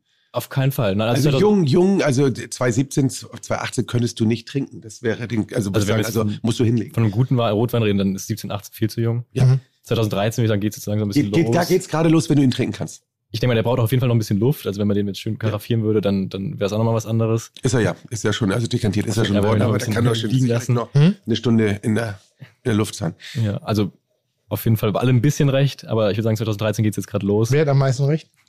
Denn natürlich, ist klar. Nochmal ganz kurz, ich lese nochmal ganz kurz. Äh, äh, wer hat immer recht? Der Gast. So. Also er ist auf alle Fälle Ja. sehr lecker. Das äh, sagt jemand, der sich mit Wein nicht ganz so gut. Was, was ich fragen wollte, also jetzt waren wir ein bisschen viel im Wein drin, ähm, das Grand Hotel. Und äh, ich, ich, ich habe neulich über was, was nachgedacht. Es, es gab doch mal eine Handyfirma, die hieß Nokia, oder nicht? Mhm. Ja. die riecht doch eigentlich nur noch die Welt äh, des Business von hinten, oder? Tau- Täusche mich. Nokia war mal das Handy Marktführer, Nummer eins ja. Mhm. und ist jetzt eher ein, einer, einer von vielen. Im, im Nee, ich, mobilen ich, Bereich. ich, glaube, überhaupt noch? Ich ich weiß es glaube fast, die gibt es gar nicht mehr. Ähm, wir haben Grand Hotels. Ist ja irgend, irgend- irgendwas, ihr seid gerade zum besten Hotel der 101 beste Hotels Deutschlands. Deutschlands gewinnt. Zum wiederholten Mal. auf welchem Platz? Eins. Dankeschön. Wie bleibt man Nummer eins? An welchem Punkt verliert man den Ehrgeiz, Nummer eins zu sein? An welchem äh, Punkt läuft man Gefahr, es zu verlieren? Ich habe neulich in einem oder bin in einem Etablissement gewesen und dachte so, hm, schwierig, schwierig, schwierig. So, das ist noch der alte Glanz, das alte Ding, aber irgendwas spürt man, dass die Liebe zum Detail, kleine Flecken an den Wänden, in den öffentlichen Bereichen, ein bisschen ein Fleck nicht sauber gemacht, aber ein bisschen was, also irgendwas passte nicht mehr, wo ich dachte, Jetzt müsst ihr investieren. Jetzt müsst ihr rein. Jetzt müsst ihr schließen, drei Monate zumachen, alles auf links drehen, nochmal wieder von vorne machen, weil ansonsten geht das jetzt den Bach runter, ohne dass ich Ahnung hätte davon. Wie Aber das ist ja nur das? ein Teil. Das ist ja nur ein Teil. Aber Es- wie schafft man das wirklich da immer und immer wieder den richtigen Grad des Investments, der Erneuerung, des Erhaltens äh, ähm, herzustellen? du musst immer probieren, relevant zu bleiben. So. Und das erste Mal, also der erste Punkt ist schon mal, wenn du denkst, du bist der Beste, dann hast du schon verloren. Verdammt. Wir tun wirklich jeden, jeden Tag ähm, jede Serviceleistung auf den Prüfstand und gucken, ist es noch zeitgemäß, was wir machen? In vielen Bereichen ja. Müssen wir was ändern? Ähm, ich habe oft Entscheidungen getroffen, wo die Leute sagen, äh, Herr Peters, Sie haben noch vor fünf Jahren genau 180 Grad umgedreht das gesagt. Ich sage, ja, vor fünf Jahren war das richtig und heute ist es nicht mehr richtig. Wir müssen das jetzt ändern. Wir müssen jeden Tag gucken, wie wir besser werden können, wie wir neue Erlebnisse kreieren können. Das hat mit ganz vielen Sachen zu tun, wie so ein großes Puzzlespiel. Natürlich ist ein, ein großer Teil davon die Immobilie selber, da darf nichts ähm, kaputt sein, da darf nichts angestoßen sein, das muss man reparieren etc. pp. Hat ganz viel mit Service, mit Leuten zu tun. Und ich glaube, was viele Menschen auch missverstehen, ist, man sagt, okay, ich tue jetzt ganz viel Geld in die Immobilie rein. Hm. Ich muss mindestens so viel, wenn ich mehr in die Software, also in die Mitarbeiter investieren, ja. Ähm, in, in, in Trainings, in Zuwendung. Also alles kostet leider Geld. Ein Lächeln kostet kein Geld, aber jedes Training, auf was ich mache, es kostet alles Geld, es ist alles eine Investition in einen Mitarbeiter. Und ich glaube, du musst dir das Produkt jeden Tag wieder angucken und sagen, wo kann ich, an welcher Stellschraube kann ich was machen? Service, Produkt, was auf den Tisch kommt, ob es ein Wein ist, äh, ob es eine Beleuchtung ist, ob es eine Dekoration ist. Das gesamte Paket immer wieder angucken. Ich gehe, wie du, denke ich auch, Tim, immer mit sehr großen offenen Augen durch die Welt gucke, was machen andere Leute, sehe ich irgendein kleines Detail, was ich so super cool finde, kann ich das bei uns implementieren oder adaptieren oder irgendetwas machen.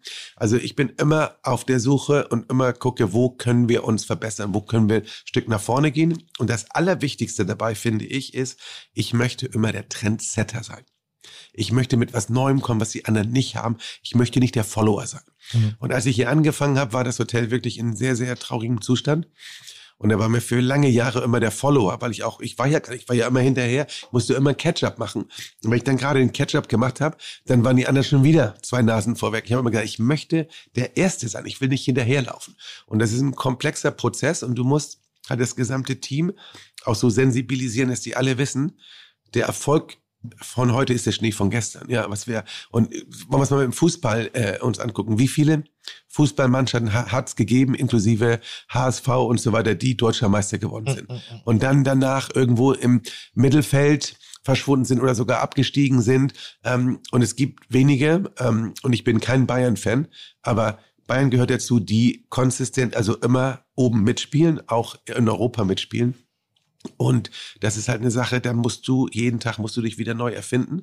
Und was natürlich auch eine Sache ist, wenn man es einmal geschafft hat, da ganz nach oben hinzukommen.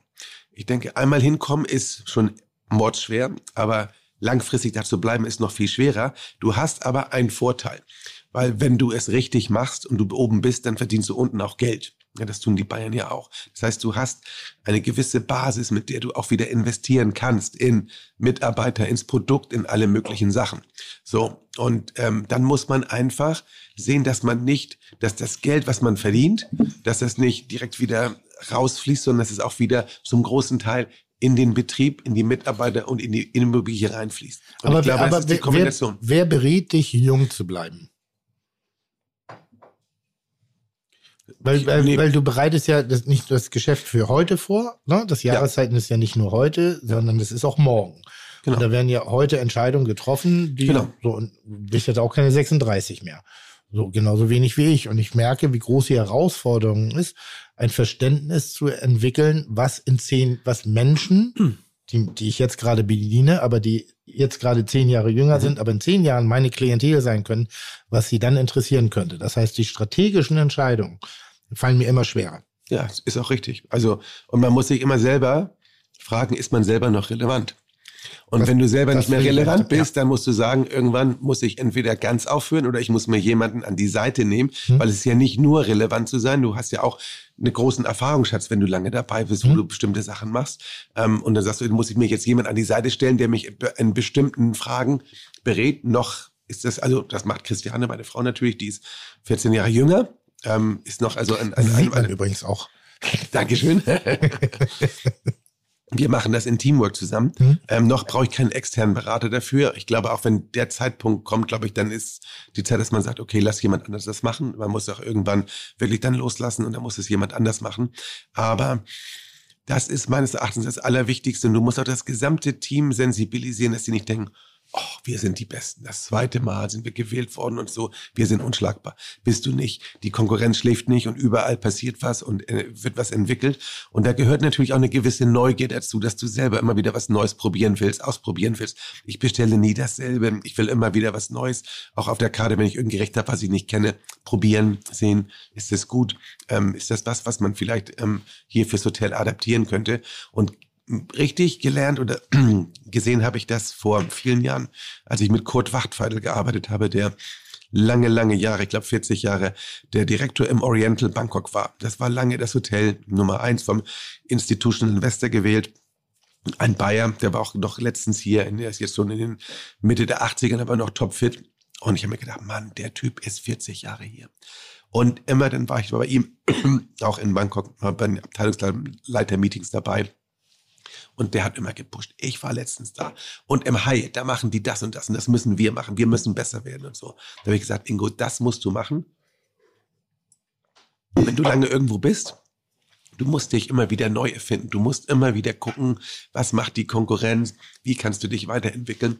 Und dann bleibst du relevant. Ansonsten kannst du nicht 25 Jahre in einem Stuhl sitzen. Viele würden dann anfangen einzuschlafen und sagen, oh, super, haben wir alles geschafft. Und dann gehst du sofort nach unten. Das ist, glaube ich, was du machen musst. Aber ist das ein, ein, ein Automatismus oder ist das eine ewig ähm, weitergehende Arbeit, die wirklich dahin, dahinter steckt? Weißt du, ich habe früher noch immer gedacht, du kannst 100 Prozent erreichen. Ja, ich, also ach, hab ich. Ja. Und jetzt schaffst du das. Und jetzt kriegst du, also du kriegst da genau den Top-Abtanzer. Und das schaffst du nicht. Alles, was 90 Prozent ist und darüber bist du schon Weltklasse. Und du musst wissen, du musst immer weiter pushen. Das ist wie wenn du ein Auto oder irgendetwas den Berg hochschiebst. Wenn du aufhörst zu schieben, bleibt das Ding ganz kurz stehen und dann geht es aber relativ schnell rückwärts. Das heißt, ich habe jetzt vor vielen Jahren gelernt, im, im, im Wettlauf mit Service oder Excellence gibt es keine Ziellinie. Die erreichst du nie. Du kannst, sie- wenn du sie in der Sicht, wenn du sie siehst, bist du schon, äh, bist du schon weit. Aber glaub niemals, dass du in der, auf die Ziellinie, dass du rüberkommst und sagst, jetzt habe ich es geschafft. Also eigentlich ist, eigentlich ist es eine Sauerei. Du, du läufst, ja, du kommst aber nie an. Also du kommst nah ran, aber die 100 Prozent kriegst du nicht. Habe ich früher gedacht, habe mich da, habe mir da wirklich den Arsch aufgerissen und war dann immer so enttäuscht. Aber das habe ich mittlerweile gelernt. 100 Prozent ist nicht machbar, weil wir sind ein People's Business. Wenn du Autoreifen fabrizierst oder da kannst du also auch nicht 100 Prozent. Da ist auch nicht jeder Reifen wie der nächste, aber du kannst, weil du mit Maschinen arbeitest, relativ nah rankommen. Wir sind, wir haben ja auch Gäste, die ja bestimmte äh, äh, Neigungen, Vorzüge, Geschmäcker haben, äh, Mitarbeiter, dann hast du, dann haben wir Produkte, die reinkommen, Tim. Die Tomaten kommen nicht jeden Tag so, wie sie, wie du sie eigentlich hättest. Also du hast so viele Unwegsamkeiten. 100 Prozent sind einfach nicht zu erreichen. Und du musst deswegen jeden Tag fängst du wieder von neuem an. Jetzt für die Küche, jeder Koch ist nur so gut wie die letzte Suppe, die er gekocht hat. Kannst nicht sagen, oh, waren wir toll und so weiter. Ist nicht. Ich fange jeden Tag, fängst du wieder von vorne an und äh, guckst, dass du wirklich überall an den Stellschrauben bist. Also spannend ist ja, als äh, wir haben ja Menschen hier gerade im Raum sitzen, ähm, äh, kommen aus einer anderen Großstadt äh, Deutschlands irgendwie, die auch über große Grand Hotels verfügen. Und da ist zum Beispiel ein Haus gerade, was viel besprochen wird, ob es gerade da ist oder nicht, wo es so ein, ein Hin und Her, ein wann sie gepennt haben, ob sie es noch mal, äh, ich kann es ja sagen. Gibt es einen Grund, warum du es nicht sagen willst? Ja, weil es, es wäre Schelte und das ist. Ach, das Quatsch, ist- nein. Das ist doch keine Schelte. Also es ist Ja, ja- okay, ich, ich sage es jetzt ganz kurz, aber dann bitte ra- rausschneiden. Ähm, war die Adresse Nummer eins. Ohne Wenn und Aber. Und wann immer du jetzt sagst, ist es mehr, ja, schade. Alle alle sagen schade. So, es ist die Ansprache nicht mehr, die Leute werden nicht abgeholt, die Führung ist alles, ne, muss man rausnehmen. Aber die Führung, die Mitarbeiter sind nicht mehr, also fr- fr- es früher war es so, du, es war war immer ba- Buzzle, da war immer viel los. Und der, also die, die Rezeption haben gesagt, wir sind gleich bei Ihnen. Du warst der Dritte in der Reihe, sie haben dich trotzdem gesehen. Heutzutage bist du froh, wenn vier vor dir stehen und du stehst da und denkst so. Und hast du eine Idee? Keine Ahnung, irgendwie Führung fehlt. Irgendwas ist da. Der Raum, die Architektur, es ist so 80er Jahre geblieben. Und Oder ist- irgendwie kriegen sie es nicht gedreht gerade. Oder ist das ist wirklich schade, weil eigentlich alles für Grand Hotels widerspricht. Mhm. Alle wollen, also es ist so viel, so viel Geld da, es ist so viel Genuss da, es ist so viel Lebens, also das wäre die Adresse. Individualität, das ist es. Ja. Und der, der Gast heute, ich, es war ja so, dass, ich würde mal sagen, so in den 90er Jahren und dann bis dahin, da war ja es mal ganz groß im Trend, auch vor allem in Asien, auch in, in Nordamerika.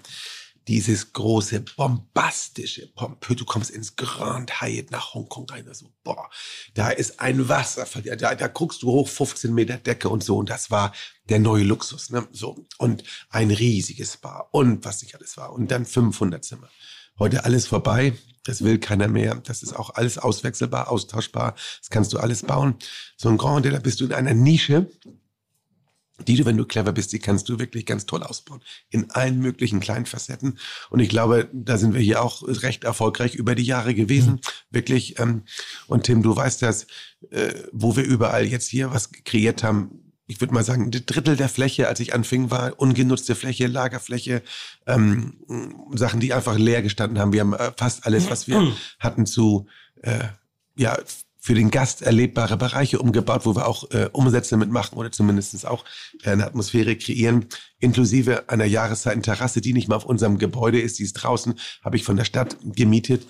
Ähm, und sogar da kannst du viel machen. Ja, ne? und das halt ganz viel Individualität. Und ähm, aber wie gesagt, da musst du ganz viel persönliche Zeit und ähm, Enthusi Enthusiasmus reinstecken, natürlich auch Geld. Das ist beide Sachen.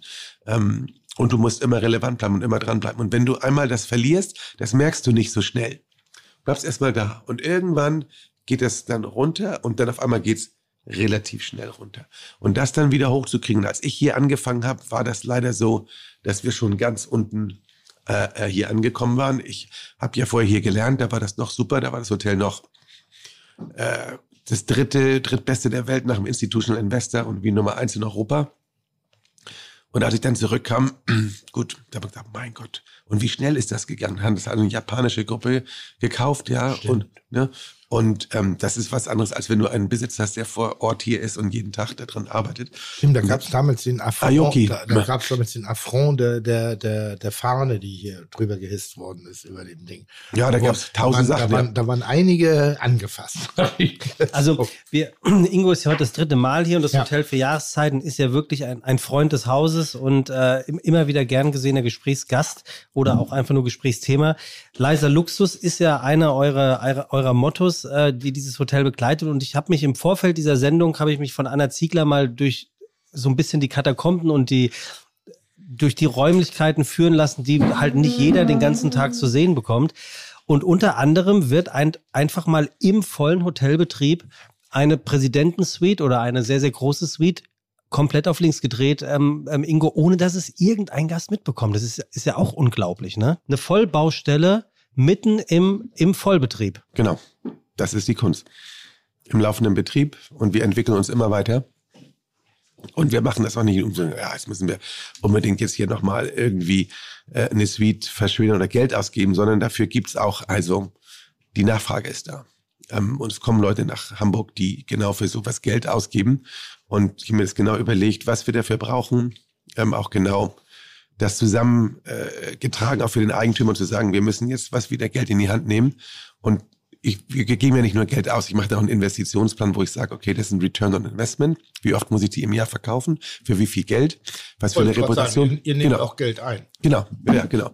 Ähm, und von daher ähm, sind das Sachen, wo wir immer jedes Jahr dran, wir wollen immer was neu machen, immer, immer wieder ähm, dabei sein und das ist extrem wichtig. Und wenn du investierst, dann machst du aus einem Euro irgendwann mal zwei Euro oder mal drei Euro. Das heißt Im also, besten Fall ja. genau.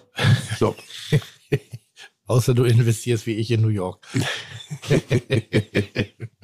Und teilweise musst du auch, musst du es so sehen, dass du, wenn du es nicht investiert, wie viel Geld verlierst du?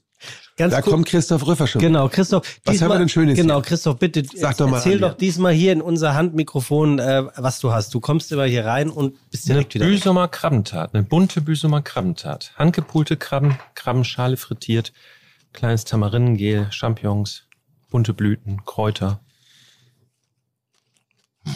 Frisch von der Küste. Mhm. Was ich aber gut finde, ist Tamarindengel. Das mag ich. Ja, Mhm. super. Die, die Säure. Also, weißt du, du, du das sind ja immer so besondere äh, kleine, ich merke mir ganz viel, falls dir das aufgefallen ist. Das habe ich Sonntag gesehen. Ich, ich, ich, ich bin hier, hier gib mal einen weiter hier an Rickard gerne. Krab- Ähm, ich, Krabbenallergie? nee, aber ich hatte es ja gerade und ich, ich gebe das auch an unsere Mitarbeiter Ja, ich weiter, nicht. Tim. Ähm, ich bin nicht ganz unbeeindruckt den ganzen Nachmittag schon von äh, deiner Zurückhaltung, Tim, ähm, weil äh, du bist ja auch ein First Mover. Also du hast ja auch schon oft darüber gesprochen, dass du in der Regel keiner sein willst, der die Dinge nachmacht, sondern der sie gerne als erstes machen möchte. Eben weil du genau diesen Anspruch auch hast. Und all das, was Ingo gerade erzählt, kann man ja eigentlich auch auf, auf, auf dich übertragen. Ob das jetzt Ideen sind, durch, die durch eine Pandemie entstehen oder ob das so etwas ist, was auch mal daneben geht, wie New York oder der Off-Club, der nach ein paar Jahren dann leider geschlossen worden ist. Aber im Prinzip seid ihr ja nur in einem anderen Gewerbe tätig. Der eine Hotellerie, du in der Gastronomie. Gleiche Gewerbe. Ja, und, ähm, und, und, und vor drei Jahren hätte ich auch noch äh, das jetzt blind unterschrieben. Inzwischen merke ich nur häufiger, äh, wie, wie gestört meine Selbstwahrnehmung ist.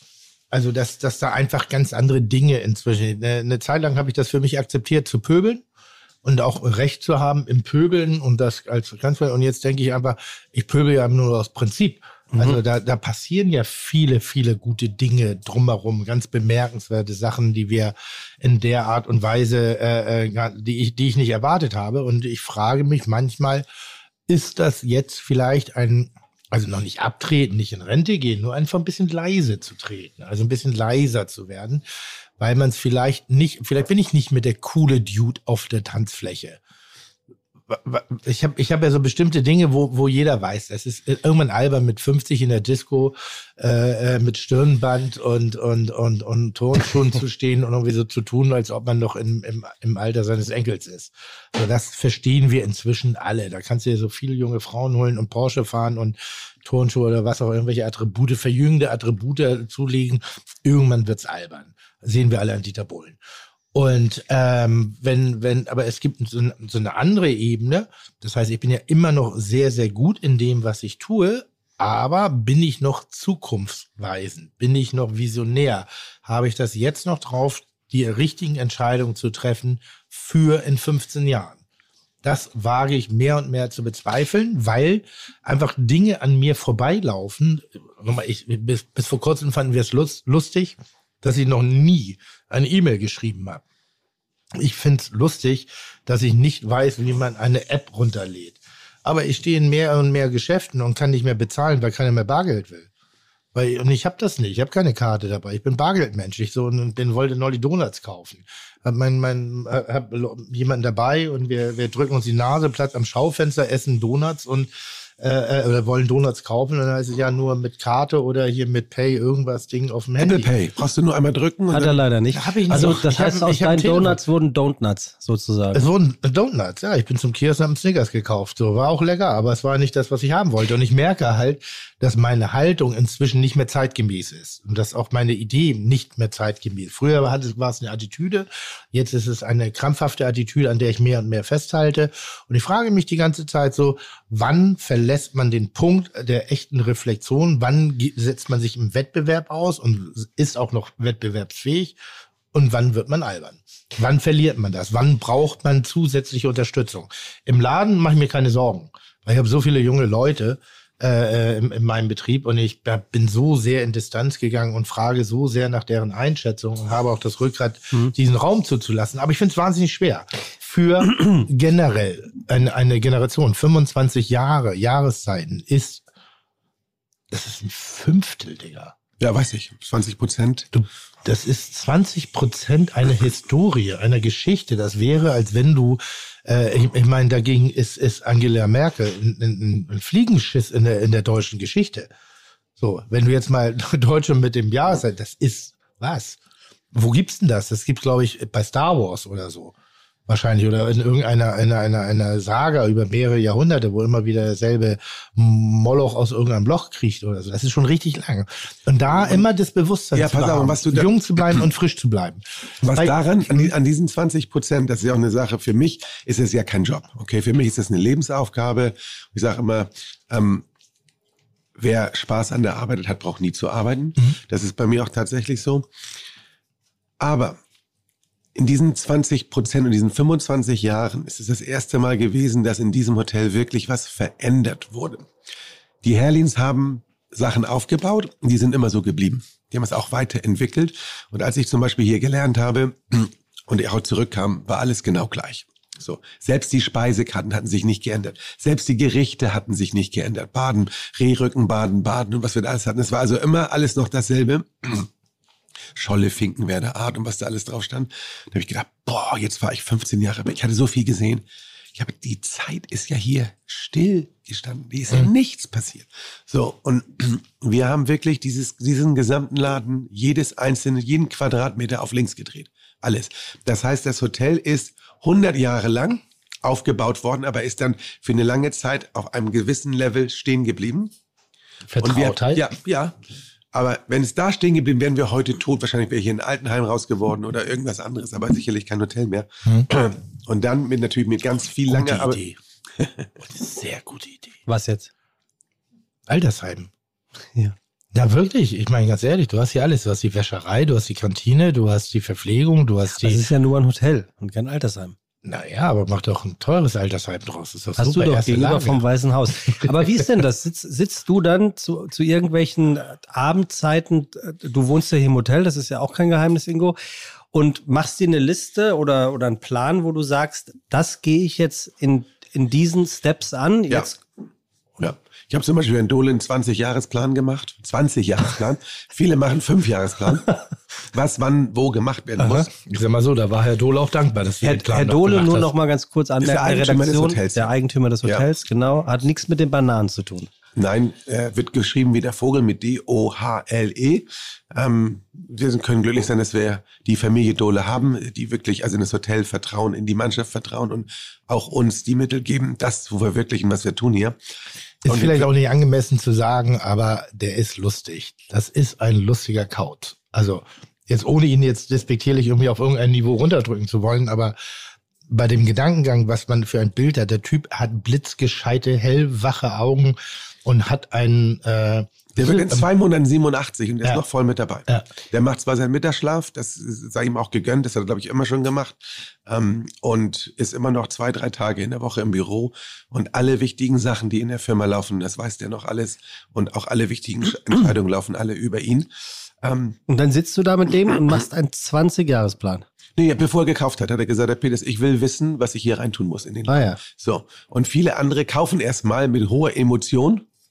Und dann auf einmal merken sie, was das alles kostet. Und dann geht das Ding nämlich nach hinten rund, äh, zurück. Und dann nach, uh, jetzt machen wir mal den Hahn zu und dann kommst du nie da an.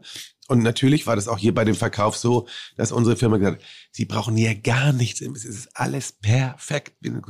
Und ähm, da sagte Dole, das glaube ich ja im Leben nicht. Herr Peters, machen Sie mir mal einen Plan, was hier wirklich passieren muss mit Geld und Projekten und nicht für fünf Jahre. Die meisten Fünfjahresplan ist ja schon lange. Machen Sie mal 20 Jahre. So, das habe ich ihm auch alles aufgeschrieben, was man wann wo macht. Also ich bin nicht nur kreativer, ich bin auch sehr strukturiert. Also wenn ich Sachen mache und ich gucke immer langfristig. Ich gucke nie, was ist nur morgen oder übermorgen. Und viele Sachen, die wir zum Beispiel vor fünf oder zehn Jahren investiert haben, kommen mir jetzt richtig zugute. Also viele Sachen, äh, weil wenn ich denke, ich bin in zwei, drei Jahren nicht mehr hier, dann, dann äh, treffe ich kurzfristige Entscheidungen, wo ich sage, davon kann ich jetzt als Hoteldirektor hier profitieren, davon hängt mein Bonus ab, wie auch immer, und dann bin ich wieder weg. Weißt du, zwei, drei Jahre ausreiten kann jeder, aber 25 Jahre mit den Krisen, die wir alle hatten und das alles hinzubekommen mit vier verschiedenen Eigentümern ist schon nicht so ganz einfach. Ähm, und da musst du schon eine, eine, eine, eine langfristige Vision haben, was du wann wo machen willst. Und wir hätten ja auch nicht in dieser kurzen Zeit jetzt zum Beispiel eine gesamte Halle umbauen können, wenn ich nicht die Pläne schon vorher gehabt hätte und daran schon gearbeitet habe. Ähm, da kannst du sagen, oh, jetzt machen wir es mal schnell, ich rufe mal drei Leute an, mal mal ein bisschen. Sondern das musst du ja vorbereiten. Aber wann So. wolltest du denn die Halle zum Beispiel umbauen, wenn Corona nicht gekommen wäre? Dann hättest du den Laden schließen müssen. Das war ein Projekt, auch nice to have, nicht must have, wo ich sage, okay, das hätten wir wirklich machen, aber das war jetzt nicht die dringende Notwendigkeit. Aber in dem Augenblick, wo, und zum Beispiel, ich möchte den Grill noch umbauen. Ja, das ist noch eine ganz große Vision, äh, die ich mit Christiane habe, die wir machen wollen. Ähm, das wird auch irgendwann kommen. Da sind die Pläne alle schon in der Schublade. Also So. mit Grill ist nicht das kleine Ding im Schrebergarten gemeint, sondern das ist ein, eines der Der Restaurants. Jahreszeitengrill. der Jahreszeitengrill. Ich habe das mit Tim sogar mal besprochen. Wir sind mal durchgelaufen, wo die kleine Martini-Bar hin soll, wo die Seafood-Bar, wo der Kamin hin soll und wie auch immer. Äh, ähm, so, da hast du Sachen, Visionen und du sagst, die kann ich heute gar nicht umsetzen oder wie auch immer. Aber dann kommt der Tag und dann sagt Herr Dohle, Mensch, wann wollen wir denn den Grill mal machen, Herr Peters? Ich sag, kann dir mal was zeigen, was man da so machen kann. Ja, also da, das geht alles im Kopf rum. Also das heißt, so. gute Vorbereitung trifft auf den richtigen Zeitpunkt und dann hast du schon alles organisiert und dann Ja, das läuft so. Also zum Beispiel auch Nick hinein war eine Sache, das hat drei Jahre gedauert für mich, weil das haben wir selber entwickelt. Wir haben nicht irgendeine Firma, hier Nobu, du hast genommen, wir machen jetzt hier ein Franchise-Konzept und äh, wir kaufen das jetzt ab und zahlen dir jeden Monat 10 Prozent, sondern es ist selber entwickelt worden. Ähm, und dann weißt du, du musst da was Neues machen und dann überlegst du dir und dann guckst du und dann reist du rum und dann siehst du was und dann und irgendwann wachst du auf und sagst, das ist das Konzept. So muss es sein, so muss es aussehen.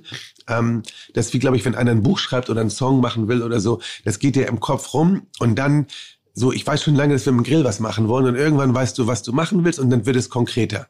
So, und dann sagst du das und das und das und kommen die verschiedenen Bausteine und dann hast du das im Kopf. So. Und dann, dann, dann validierst du das nochmal und äh, redest mal noch mit ein paar Leuten und guckst dir noch mal was an und dann sagst du, das ist genau richtig. Dann sagst du, was haben wir in Hamburg hier? Passt das rein? Ist das eine Lücke, die kein anderer besetzt? Ähm, so, und das dauert aber eine Weile, bis du soweit bist. Und ähm, das musst du alles im Vor Vorhin dann machen. Das mache ich, bevor ich überhaupt sage, ob jemand jetzt mit mir den Weg mitgehen will. Aber irgendwann kommt dann diese Frage oder das Thema kommt, dann sag ich, ja, wir haben uns Gedanken gemacht. Das und das und das könnten wir machen. Und ich habe dann auch immer schon ungefähr eine Hausnummer, was das kostet. Und dann musst du auch gucken, wie viel mehr Umsatz machst du, wie, wie, wie, wie rechnet sich das wirtschaftlich, in wie vielen Jahren willst du den Payback machen. Es muss ja nachher irgendwo auch eine Rendite geben. So. Und das ist so ein Prozess, an dem du jetzt schon arbeitest, wo ich gar nichts genau weiß, wie mit dem Weinkeller, wann kommt das mal? Aber es war bei mir immer im Kopf. Und dann, in dem Moment, wo die Möglichkeit kommt, dann kannst du zugreifen. Hast du sowas auch? Was Ähm, sowas? Etwas im Kopf, wo du sagst, ich warte nur noch auf den Moment und, und dann wird's realisiert? Also ein Traum im gastronomischen oder im, im weiterführenden Bereich des beruflichen Daseins?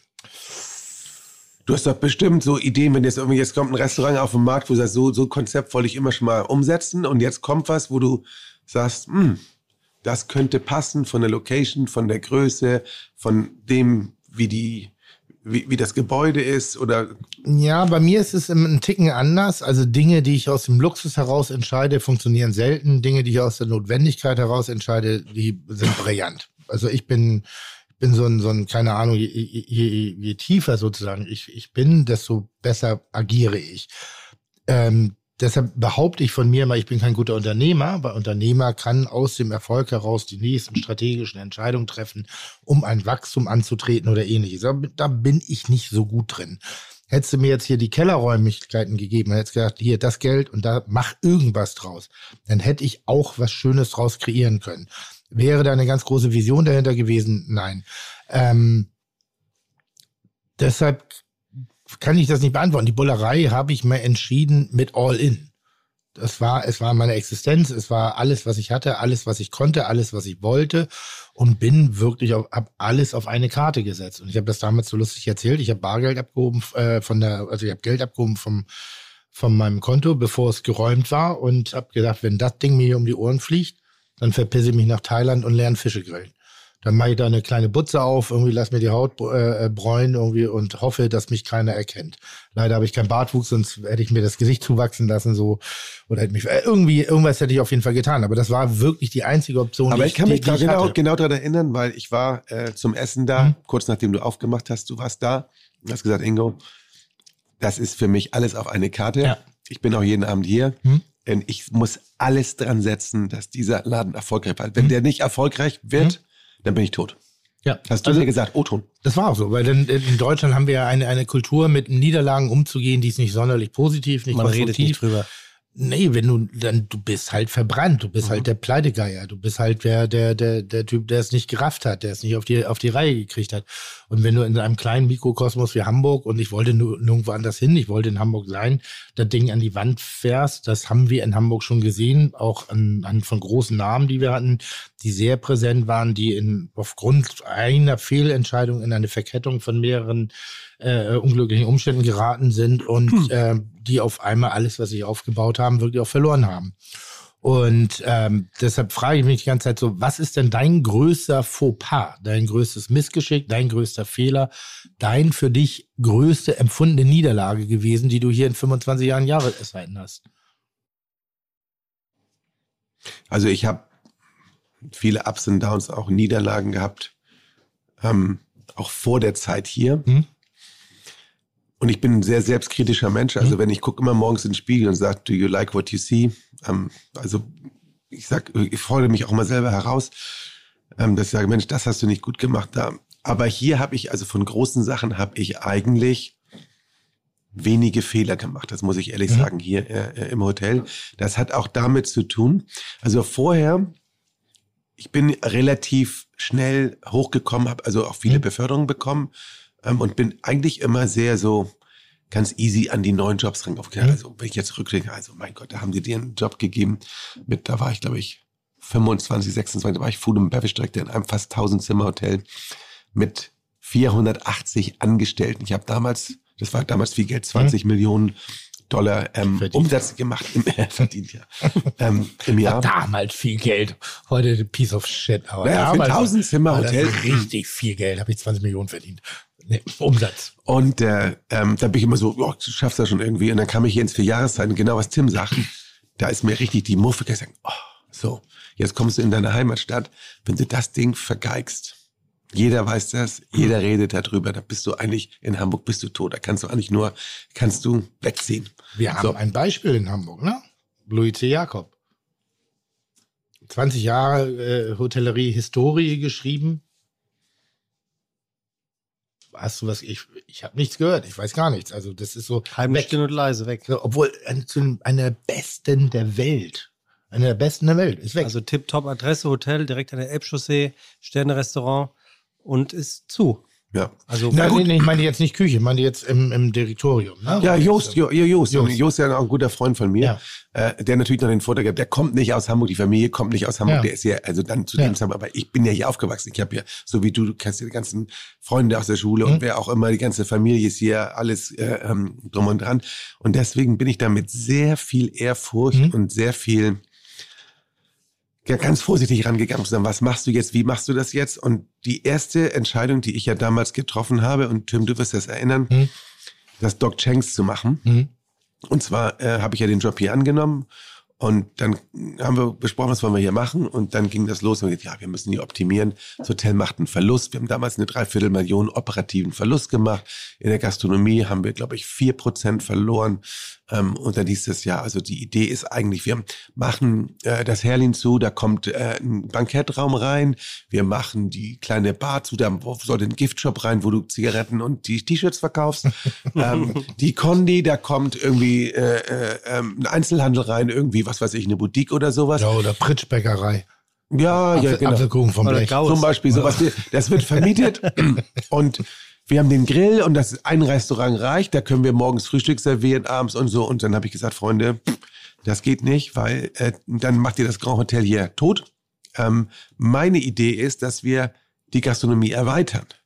Die gesagt, haben, ist der noch ganz dicht. Wir machen hier gerade drei oder vier Prozent Miese. Ich sag, nee, wir müssen das so machen. Weil ich sag, wir, wenn wir was Richtige machen, dann stimulieren wir auch den Rest der Gastronomie und dann werden wir weiter nach vorne kommen, wo wir ja viel Geld verloren haben. Und dann habe ich gesagt, wir wollen da unten dieses euroasiatische Konzept machen. Ich hatte mich auch vorher informiert und habe gesagt, okay, was fehlt in Hamburg? Und da gab es eigentlich gar nichts hier, was euroasiatisch war. Also wir müssen von- jetzt von einer, 1998, vor von- 24 Jahren. von einer kulinarischen Idee reden, die international New York, London schon präsent war auf eine Art und Weise. Also diese Mixtur von äh, asiatischen Aromen, aber mit der klassisch-französischen Herangehensweise, sei es über den Jean-Jacques von Gerichten, der glaube ich eine der Speerspitzen Tai war. damals, das, das wollte ich aber nicht machen, was er gemacht hat. Und dann ich, und ich war clever genug, dass ich wusste, wenn ich jetzt, ich habe ja jetzt sechs Jahre in, äh, in Asien gelebt, wenn ich jetzt etwas, ein Konzept nehme, was in Hongkong oder in Bangkok oder in Singapur oder wo auch immer Manila funktioniert, dass das nicht hier unbedingt funktionieren muss. Ich habe mir gesagt, ich muss was gucken, das Asiatische, was in Europa funktioniert. Dann bin ich erst nach London gefahren, habe ich mir äh, äh, angeguckt, Anushka Hempel und wer da nicht alles war. Und dann bin ich nach Paris geflogen. Und in Paris kam ich in die Buddha Bar und die war gerade neu auf. Ich sag, boah, Alter, das ist das Konzept. Mhm. Da war dann eine Hostess, die hatte Beine bis, also bis hierhin. Und ich sag, Mensch, sag ich mal, kennst du denn den Innenarchitekten hier? Kriegte ein ganz großes Grinsen auf dem Gesicht. Mein Boyfriend. Er war verheiratet, egal. Ähm, oh, I, I, I know him. I know him very Ja, well. ja, ja. Ähm, und so, ich sag, okay, can you give me his äh, äh, handy number? Hat sie mir dann ihre, äh, seine Mobilnummer ge- gegeben. Miguel Cancho Martins, ein super Typ, Portugiese, Sohn eines Botschafters. Ich will es nicht zu lange machen. Auf jeden Fall, ich sage mal zu. Ähm, und ich hatte hier schon ein paar Architekten durchgeführt, deutsche Architekten, Katastrophe, ne? Tausend, das geht nicht. Die niedrige Deckenhöhe, kein Tages, können Sie vergessen. Ich sag, geben Sie mir nicht tausend Gründe, warum das nicht geht. Vielleicht ein Grund, warum man hier was machen kann. Konnte mir keiner was geben. Ja, Miguel kommt hier runter, hat noch nie für eine Hotelgruppe oder sowas gearbeitet, nur für freistehende ähm, ähm, ähm, Gastronomen. Ja. Und der sagte, boah, hier machen wir, da brechen wir durch, da machen wir die offene Küche hin und so weiter. Der war schon voll dabei und äh, hat mir dann ein Konzept gemacht. Und dann habe ich gesagt, so Freunde, Ruffles, ich bin dann äh, mit meinem damaligen Food- und Beverage-Director nach Singapur geflogen. Da ging die Asienkrise los gerade, die erste Asienkrise. Und die wollten natürlich dann hier schrumpfen. Ich, wir haben drei große Schrankkoffer mitgehabt mit, mit Geschirr, Besteck. Und da habe ich nachts da in so einem äh, Konferenzraum das gesamte Doc Shanks Konzept aufgebaut. Das, aber der, äh, der, der, der, der Arbeitsname war damals Shanghai Club. Das war das äh, äh, Shanghai der 20er Jahre, alles in Rot und so weiter. Ja, und dann äh, haben wir das präsentiert und dann hatte ich so einen richtig deutschen F&B-Direktor. Und das ist nicht böse Also orientiert an dem Geburtsalter eurer damaligen Stammgastschaft. Nein, nicht, genau nicht. So. Und ich habe gesagt, äh, äh, Frank, ich sag, wenn wir da sind, wenn die dich fragen, you tell them this, weil der, der, der, der normale Deutsche ist ja immer erstmal kritisch, ne? Ob das funktioniert, ich bin mir nicht so sicher. Ich sag, wenn du mit der Einstellung da aufschlägst, das, yes, I am convinced this will work 100%. So, und so, ich sag, das musst du sagen, egal was. Ich sag, ich bin hier der Boss. Da haben wir das vorgestellt. Und die waren natürlich, die, die wollten also eigentlich reduzieren und die waren natürlich total, also aus dem, ich habe es gar nicht geschnallt, wir auch einmal was aufgebaut haben. Ich sage, das wollen wir hier machen. Ich habe hier schon ein paar Entwürfe, ein paar Sketches und so weiter, wie das aussehen kann und so weiter und so fort. Und dann haben die das in die Minutes des Board-Meetings aufgenommen. Ich musste im Prinzip mit Blut unterschreiben, dass das funktioniert. Ich war mir natürlich nicht hundertprozentig sicher, aber ich habe gedacht, so. Wärst du geflogen, wenn es nicht. Ja, Okay. aber Tim, das war für mich ganz einfach. Ganz einfach. Ich wusste, wenn ich hier nichts mache und das schrumpfe, dann fliege ich, wenn mein Vertrag ausläuft, spätestens, wenn nicht vorher. Ich habe jetzt die einmalige Chance, die zu probieren, zu überzeugen, was ganz Neues hier zu machen, was Hamburg noch nicht gesehen hat, in diesem alten Kasten. Und dann funktioniert das so. Eins von beiden. Entweder oder. Das war für mich genau, entweder ich, ich habe alles auf eine Karte gesetzt. So, und es hat funktioniert.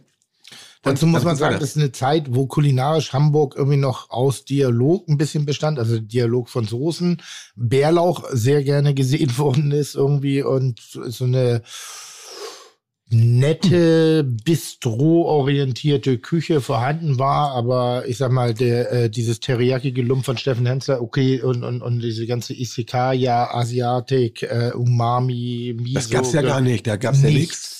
Nichts. Also das höchste der Gefühle war, äh, äh, äh, dass du in Asia-Shop gegangen bist und Thai-Curry-Paste in irgendwas reingerührt hast. Ja, wir hatten ein paar, Itali also ein paar Tha Thailänder hier und ein paar, So paar. Chinesen Ja. oder sowas, aber das war alles ja auch alles auf Deutsch getrimmt. Wir haben ne? es damals geschafft, dieses Restaurant in die Stadt zu öffnen. Das ist für mich bis heute das größte Rätsel. Wir was geschafft haben?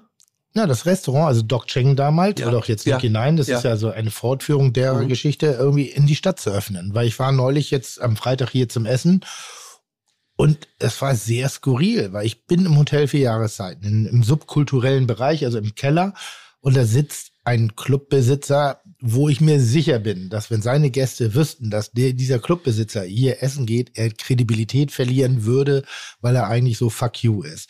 Dann sitzen Leute, die man auch von der Titelseite der Gala kennt. Dann sitzen, sitzt ein Fernsehkoch.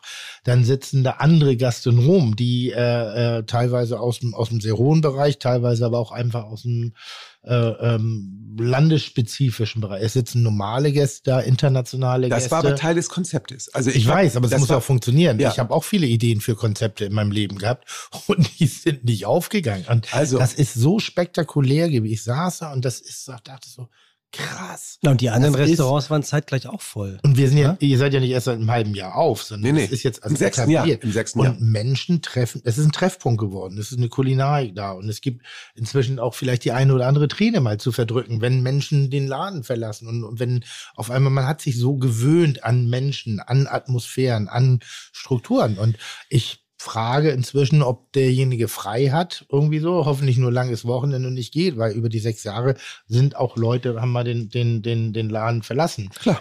Äh, wie, wie heißt unser Hayopai, der jetzt bei Hensler arbeitet? Simon. Nee. Nee, der bei Hensler arbeitet. Äh, äh, stellvertretende Restaurantleitung, Ah. weggegangen nach, dann rüber und jetzt bei Hensler. Wie, äh, Tobi? Tobi. Ja. Ja. Tobi, danke. Ja. So, als der gegangen ist, da war ich richtig sauer, da war ich richtig beleidigt. Ich so, spinnst du? Ich bin doch hier Gast. Das ist doch Grund genug, um hier auf ewig zu unterschreiben. Was Besseres wirst du in deinem Leben nicht mehr erleben, als mich als Gast zu haben, weil ich das so schön fand, dass er da war. Und er ist nach Singapur gegangen oder Indonesien zumindestens irgendwo, also weit, weit, weit, weit weg. Was für ein dummer Gedanke. Aber das Nee, ist das der, Schöne, der, wenn man der so ist nach Nordamerika gegangen. Der ist nach Nordamerika. Ich habe ihn da vermittelt nach, äh, ich glaube in Vancouver ist er gewesen. und du hast oder ihn so. sogar noch vermittelt. Ja, er wollte weiter. Das war auch vollkommen Oh. in Ordnung. Nein, wir hatten auch Nee, ich war Ab- ab- sauer. Ich war sauer.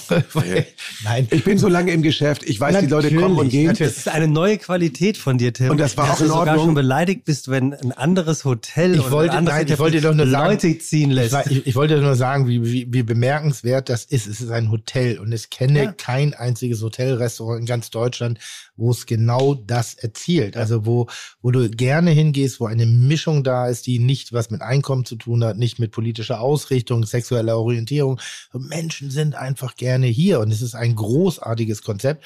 Es basiert trotzdem auf nicht einer Service-Perfektion, sondern auf einer menschlichen Art und Ja, Weise. die Idee war tatsächlich. Das ist so skurril. Ja, dass wir gesagt haben, und da, wir haben natürlich auch da einen ein Vorteil, dass wir, wir haben zwei Eingänge. So, und es gibt viele, und die Idee war ja, dass da wirklich alle Leute, Gäste aus allen Schichten, Klassen, wie auch immer, Schultern reiben und sich super verstehen.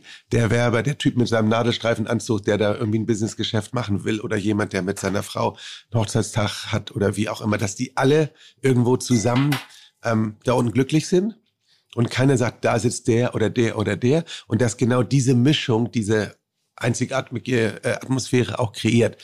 Darum haben wir auch links diesen Eingang. Der war aber schon von Anfang an da. Der war aber früher nicht so genutzt. Der war eigentlich so für die Conny, dass man da mal eine Praline rausholt. Und wir haben das also auch so probiert zu promoten und das funktioniert eigentlich heute auch, dass so die Leute, die, die sich unwohl fühlen, wenn sie ins Hotel reinkommen und sagen, Herr Melzer, äh, kann ich Ihnen weiterhelfen? Wo möchten Sie, wo möchten Sie sehen? Die gehen da unten rein, gehen da wieder raus. Da sieht dich keiner, da kannst du auch in den Grill hochgehen. Ähm, das funktioniert und das war auch Teil des Konzeptes, ist auch so zu vermarkten und zu promoten, dass da wirklich jeder hinkommen kann. Und wir haben auch uns damals immer nicht an irgendwelchen Luxushotelrestaurants in den Preisen orientiert, sondern zu sagen, wenn ich jetzt in einem vergleichbaren Restaurant freistehend in Hamburg bin, was zahle ich dafür eine Vorspeise? Und ich weiß noch, meine Preisstrategie vom Doc Chanks, keine Vorspeise mehr als 20 D-Mark und kein Hauptgang mehr als 40 D-Mark. So, ähm, D-Mark, ne? D-Mark. Es werden jetzt 10 Euro und 20 Euro. Ja. Und da haben wir gesagt, das müssen wir auch machen, weil sonst kriege ich die Leute nicht, die kommen dann nicht so. Und ähm, also das war, wie gesagt, eine gewollte Strategie. Ähm, das Schwierigste war aber, das muss ich tatsächlich sagen, und ich habe da echt Magenschmerzen gehabt. Und du weißt, Tim, wie schwer das ist, ein, ein Restaurantkonzept zu entwickeln, was wirklich äh, äh, ein Hit ist und was auch länger läuft, was nachher erfolgreich, sag immer. Und was auch von der Hotellerie geliebt und gelebt wird. Also wo man eben nicht den Grand Hotel Aspekt bedient, man trotzdem aus dem Grand Hotel auch richtig stolz drauf ist, dass man das Ja, hat. und dann, da musst du halt, egal äh, auch wie, wie lässig das sein kann, musst du trotzdem Top-Qualität abliefern. Ähm, und für mich war die ganz große Schwierigkeit nach Doc Chengs, ähm, da, also wenn einer zu mir gesagt hätte, den Laden machst du noch mal zu und machst einen neuen, aber du hast ja wohl einen Vogel, ja, so, auch nach der Investition. Und das Ding lief 18 Jahre und das lief auch nicht schlecht, aber ich merkte irgendwie, ne, so langsam, du musst was machen. der Dienstagkram. Ja. Der ruhige Dienst. so, du, du, du, du musst was machen. Und ich gesagt, so, wenn du jetzt was machst und wenn das wirklich eine ordentliche Sache äh, so ist, das funktioniert nicht. Das muss wieder ein Top-Hit werden. Ansonsten hast du verloren. Du musst danach nochmal wieder, noch mal wieder einen Hit landen in dem Ding. Und er hat gesagt, boah, also das hinzukriegen, habe ich wirklich drei Jahre dran drum gegrübelt. Christian hat mir auch sehr dabei geholfen, wie wir es machen vom Interior, was für eine Küchenrichtung und so weiter und so fort. Und das war wirklich ähm, echt schwierig. Und da habe ich echt schlaflose Nächte verbracht. Wenn wir das wieder eröffnen, zumachen, wer, mich alles angeschrieben, wie kann man das äh, das Doc Changs zumachen und das geht doch nicht und was wollt ihr da Neues machen und so. Also der Druck war immens hoch. Stell dir vor, du machst die Bullerei zu und machst was, du hast ja sowas ähnliches jetzt gemacht, aber du bist ja dem Konzept noch also treu geblieben und das war ein Wiedererkennungswert. Du warst, hattest ja auch nicht 18 Jahre Bullerei. Wir hatten 18 Jahre Doc Changs und die ganze Welt hat sich darum komplett verändert, die ganze kulinarische Szene und das war mir auch bewusst. Und wir waren mal Trendsetter, aber dann waren wir schon lange weg. Und dann was Neues zu kreieren, das dann auch wieder so funktioniert. Und zur Zeit, wir fahren normalerweise immer so in den Hotelrestaurants, was auch ungewöhnlich ist, über 80 Prozent, so 80, 82, 83 Prozent haben wir Hamburger Gäste und nur 18 oder 17 Prozent Hotelgäste. Wir laufen jetzt seit Corona, seit Ende letzten Jahres über 90 Prozent Hamburger Gäste. Aber wir sind komplett unabhängig von der Hotelbelegung. Ähm, wenn ich jetzt das Hotel kaufen, kaufe, ne? habe ich ja vor. Äh, was ist denn meine Vision in 20 Jahren von dir? Für das Hotel. Wie sieht ein Grand Hotel in 20 Jahren aus? Also, das ist natürlich sehr schwer zu sagen. Ähm, denke, was wir machen müssen. Du, du hast es Dole einmal gesagt. Und Ja. jetzt bin ich ja der neue Käufer. Ich habe, ja. ähm, Das wäre so geil, wenn Mopo morgen titelt irgendwie so, Melse überkauft das Jahres. Die fünfte Jahreszeit Ja. kauft uns vier Jahreszeiten. Einfach so Bullshit erzählen. Konsequent dranbleiben. Also das Naja, womit man sich natürlich jetzt beschäftigen muss und womit ich mich auch beschäftige, ist natürlich die ganze Digitalisierung und so. Das funktioniert Ähm, so einfach. Ich brauche nur ja. in drei Kneipen sitzen und sagen, ich kaufe das Jahreszeit nächstes Jahr. So, und irgendein Oder Tag Idiot, 24. irgendein Idiot wird es äh, reproduzieren. Es Bestimmt, da passieren. würde ich, davon würde ich überzeugt. Das Jahreszeit, krass. Nein, aber ich glaube, in 20 Jahren oder früher schon, ähm, wir müssen natürlich auch gucken, was passiert, die ganze Digitalisierung, Automation und so. Ähm, das ist eigentlich nicht, was der typische Jahreszeitengast möchte Der und jetzige. äh, der jetzige. Aber doch einige von denen auch. Ähm, und ich zähle auch zu den Gästen, wo ich sage, mal möchte ich das haben und mal möchte ich was anderes haben, dass wir wirklich dem Gast ähm, das bieten können, dass er im Prinzip wie bei Amazon uns buchen kann, wenn er wirklich, also Geschäftsgast ist, er hat keine Zeit, er will das wirklich schnell und reibungslos haben. Äh, er hat dann äh, äh, einen QR-Code oder was auf seinem Telefon, kommt rein, hält das Ding an Fahrstuhl, kann in den dritten Stock rein, weiß in welches Zimmer er rein muss, kann ähm, seine Rechnung alles äh, pa papierlos machen, bezahlen mit einem Klick. Äh, aber wir müssen beides vorhalten. Ich muss dem Gast die ganz konventionelle Methode geben, dass er angesprochen wird. Wie war die Anreise? Was möchten Sie gerne? Schön, dass wir- Sie wieder bei uns haben. Wir müssen beides machen können. Also Was heißt, hältst, was hältst du von Hotels, äh, wo wo es äh, also ohne persönlichen Kontakt funktioniert? das gibt ja ganz viele Hotels, ähm, und das ist ja auch nicht böse gemeint, es geht ja von einem Stern bis zu fünf Sternen hoch, wo das ist einfach nur eine Funktion. Ich muss irgendwo ein Bett haben, wo ich schlafen will, Hm. muss irgendwas essen, ich habe irgendwie was getan hier geschäftlich, das muss günstig sein, das muss sauber sein, dafür ist das vollkommen in Ordnung. Das ist ähm, Dafür bin ich früher ins. Badhaus gegangen. ich weiß, was du meinst. ähm, und wir sind, wie- ich verkaufe keine Betten und keinen Schlaf. Wir verkaufen Lifestyle hier. Hm. Ja, das ist was ganz anderes. Äh, aber trotzdem hast Ja, du aber auch was ein hältst du Business. von der Hotellerie? Also wie, wie, wie Ja. könnte äh, äh, Grand Hotel in 20 Jahren aussehen, das ich heute gründe? trotzdem doch ähnlich wie das, äh, das Hotel, was du, was wir jetzt haben. Es wird sich nicht signifikant ändern. Was, Also- was ist der wesentliche Kern für dich im Grand Hotel? Neben dem Luxus. die Persönlichkeit. Und das ist das Wichtigste ist, das ist das Aller, Allerwichtigste, dass du wie ein Kokon, wie eine Konklave ähm, dem Gast das Gefühl bist, gibst, er ist im Zentrum, er fühlt sich wohl. Du hast einen super Service, der aber nicht aufdringlich ist. Das wird nachher alles, alles überall abbröckeln. Mhm. Das wird nachher alles automatisiert werden. Du weißt, jetzt gibt's ja schon Roboter, die irgendwelche Kellneraktivitäten machen, Mhm. weil es keine Mitarbeiter gibt. Das heißt, wenn wir das, was wir haben, jetzt noch weiter ausbauen und es noch persönlicher machen und noch persönlicher zugeschnitten, dann wirst du extrem erfolgreich sein. Vor allem in einem Grand Hotel, was schon länger da ist, das kannst du ja nicht duplizieren. Du kannst zwar was Neues hinbauen, es wird aber nie sein wie ein Hotel, was schon 100 oder 125 Jahre da ist. Wenn du dich darauf konzentrierst und das weiterentwickelst und dann noch dazu zusätzlich, ich gebe dem Gast diese technische Möglichkeit, auch anders hier rein und rauszukommen und zu bezahlen, glaube ich, dann liegst du ganz richtig. Aber die Tradition wollt ihr immer beibehalten im Hotel. Natürlich. Weil ich das ist ja was, was du ja, kannst du ja nie wieder kaufen. Und das Schlimmste, was dir passieren kann, wo ich auch so eine Angst vor habe, wenn du irgendetwas machst, du darfst niemals die Tradition zerstören. Wenn du das tust, dann bist du tot. also ich hatte hier mit jemandem Aber wenn man versucht, entschuldige, ich hatte mit jemandem gesprochen, warum oder anders, ich habe mit mit ähm, Winkler vom Hotel Sacher Hm? gesprochen und der erzählte warum im- kommt er zu Besuch? Hm? Kommt er zu Besuch? Vielleicht war ich bei ihm zu Besuch, also in seinem Hotel. Mhm. So. Warst Und du ein bisschen aufdringlich, hast gesagt, hallo, ich bin der Sebastian von Fide Gastro, Ach, Tim. bin und- der beste Freund von Tim Melzer. Ja, Krieg ich, ein Upgrade Aha. oder eine Sachertorte auf Haus? so und zu dort kannst du wählen zwischen Oder wolltest du ihn einladen? dort kannst du wählen zwischen ähm, Zimmerkarte. Kann das sein, dass du ihn einladen möchtest? Zimmer, kann sein. Zimmer öffnen per App und Zimmer öffnen per traditionellem Schlüssel. So. Und dann fragte ich hier im Hotel für Jahreszeiten eine Mitarbeiterin von dir, Ingo, warum ihr das nicht auch anbietet. Und sie sagte, und das war dann für mich wieder natürlich dieser Service, Service, Service-Gedanke, die Idee dahinter ist, dass man diesen leicht großen, und den kann ich mir nicht so, Sehr einfach, großen, ja. nicht so einfach in die Hosentasche stecken, Schlüssel direkt an die Rezeption wieder abgebe und ihr in dem Moment die Chance habt, den Gast zu fragen, kann ich noch was Gutes für Sie tun? Wie geht's Ihnen heute? Also wieder diesen Service-Charakter. Ja, nicht nur das. Also, da gibt es ja noch viel mehr, da ist ja noch viel mehr dahinter. In dem Augenblick, wo du den Schlüssel abgibst, wissen wir, du bist nicht im Zimmer. So, das heißt, wir können alle Services erledigen. Reingehen, Minibar checken, Zimmer auffrischen, was reinbringen, Blumen machen. Ist doch geil. Ja, das ist, das ist der Gedanke. Darum ist er auch so klobig, damit du ihn abgibst. So, zum Beispiel, wenn wir jetzt im Zimmer irgendwas checken müssen, dann rufen die unten an, hängt der Schlüssel von 405, der hängt. Dann weißt du, der Gast ist nicht im Zimmer. Das ist eine Erfahrung, die ich gemacht habe im letzten Jahr, sehr oft äh, im Rahmen von Kitchen Impossible, dass ich halt ausgecheckt habe, also nicht ausgecheckt, ich bin dann für Dreharbeiten unterwegs gewesen, den ganzen Tag, komme nach Hause und das Zimmer sieht genauso aus wie vorher auch.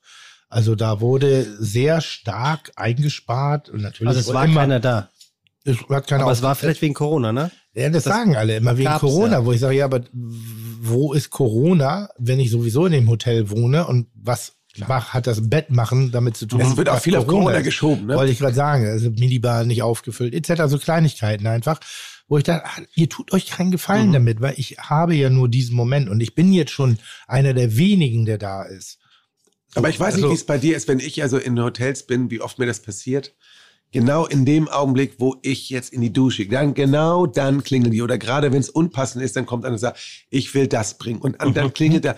Und das ist, auf der einen Seite wird da sehr viel Service gemacht, aber es, du wirst gestört, es nervt. Aber ich bin So. ja drin, das ist ja was anderes. Genau. Aber ich war ja nicht im Zimmer. Das ist ja noch viel schlimmer. Aber auch wenn du im Zimmer drinne bist, muss eigentlich, natürlich müssen Sachen da geleistet werden, gemacht werden. Aber es ist doch viel cooler, wenn du nicht da bist. Du kommst zurück, es ist passiert, es kommt keiner und klingelt, gerade wenn du dann Mittagsschlafen willst. Darf ich die Minibar checken? Ja klar muss einer die Minibar checken, aber es ist doch viel cooler, wenn die da reinkommen und zum Beispiel die Zimmermädchen, sonst klingeln, du- wenn du, wenn du nicht clever bist und hängst deine D&D-Karte, also du not disturbed raus und Habe ich übrigens noch nie. Ja, weil du es nicht verstehst, was draufsteht. So, dann klingeln die morgens bei dir ab 8 Uhr, weil die Zimmermädchen gehen dann rum und wollen gucken, wo sie rein können. Sie müssten ja ihre Zimmer fertig kriegen. So.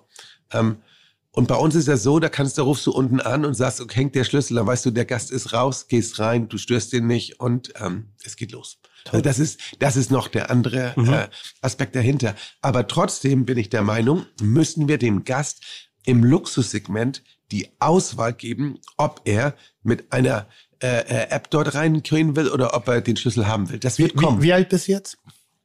Muss, bin gerade 30 geworden. Nee, sag mal. Knapp- zwei, ja. Na, so alt bist du noch nicht. Leider ja. Eine sechs? Ja.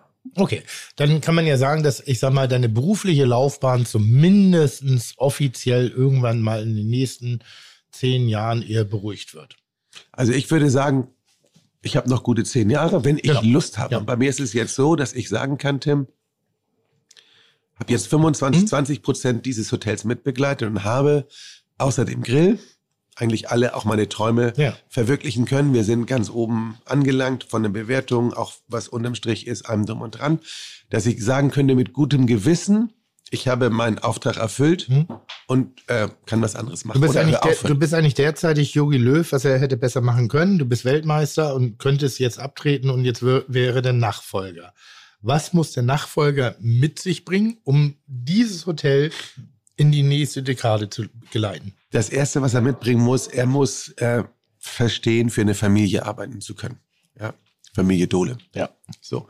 Ähm, weil die meisten kommen ja heute aus irgendeiner Nee, ich meine Konzernhotellerie. visionär. Also ja, was- visionär. was- ja, ja, ja. visionär. Ähm, weil das muss man, wenn man aus der Konzernhotellerie kommt und so eine Person wird höchstwahrscheinlich aus einem Four Seasons Apparat oder Peninsula oder Mandarin oder Rosewood oder was kommen, dass man das erste, äh, wenn der Nachfolger werden, man muss sich komplett auf die Familie einstellen, dass man weiß, wie man agiert und was man macht und wie man mit Entscheidungen umgeht.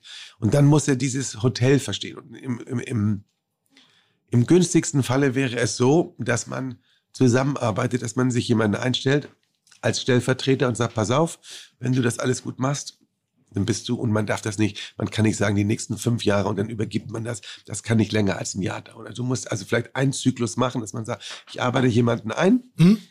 Das ist ja, zum Beispiel ist das sehr gut gelungen, damals als Richard Schmidt aus dem Brenners Park gegangen ist, hat er Frank Machenbach als Stellvertreter gehabt, der hat dann nach, einem guten Jahr oder 18 Monaten übernommen, hat die Familie Oetker kennengelernt, geguckt, er hat gemerkt, wie, wie funktioniert das Hotel, ähm, und hat dann mit dem Rüstzeug, du musst natürlich vorher auch also dein eigenes Rüstzeug haben, aber mit dem, was er dann gelernt hat, gesagt, okay, jetzt kann ich das übernehmen. Du merkst ja auch, bist du bei der Mannschaft angekommen, bist du von der akzeptiert, weil ohne die Mannschaft bist du ja nichts. Und dann kann man sagen, dann macht man einen, einen weichen Übergang von jemandem, der dann nicht sagt, er kommt rein, sagt, ist alles, ne, wie der Sommelier, alles scheiße, ich muss jetzt alles neu machen und jetzt muss man hier der frische Wind ran, es muss alles auf links gedreht werden. Dann ist natürlich die Gefahr ganz groß, weil ich habe eine Truppe, mit der ich arbeite. Hm?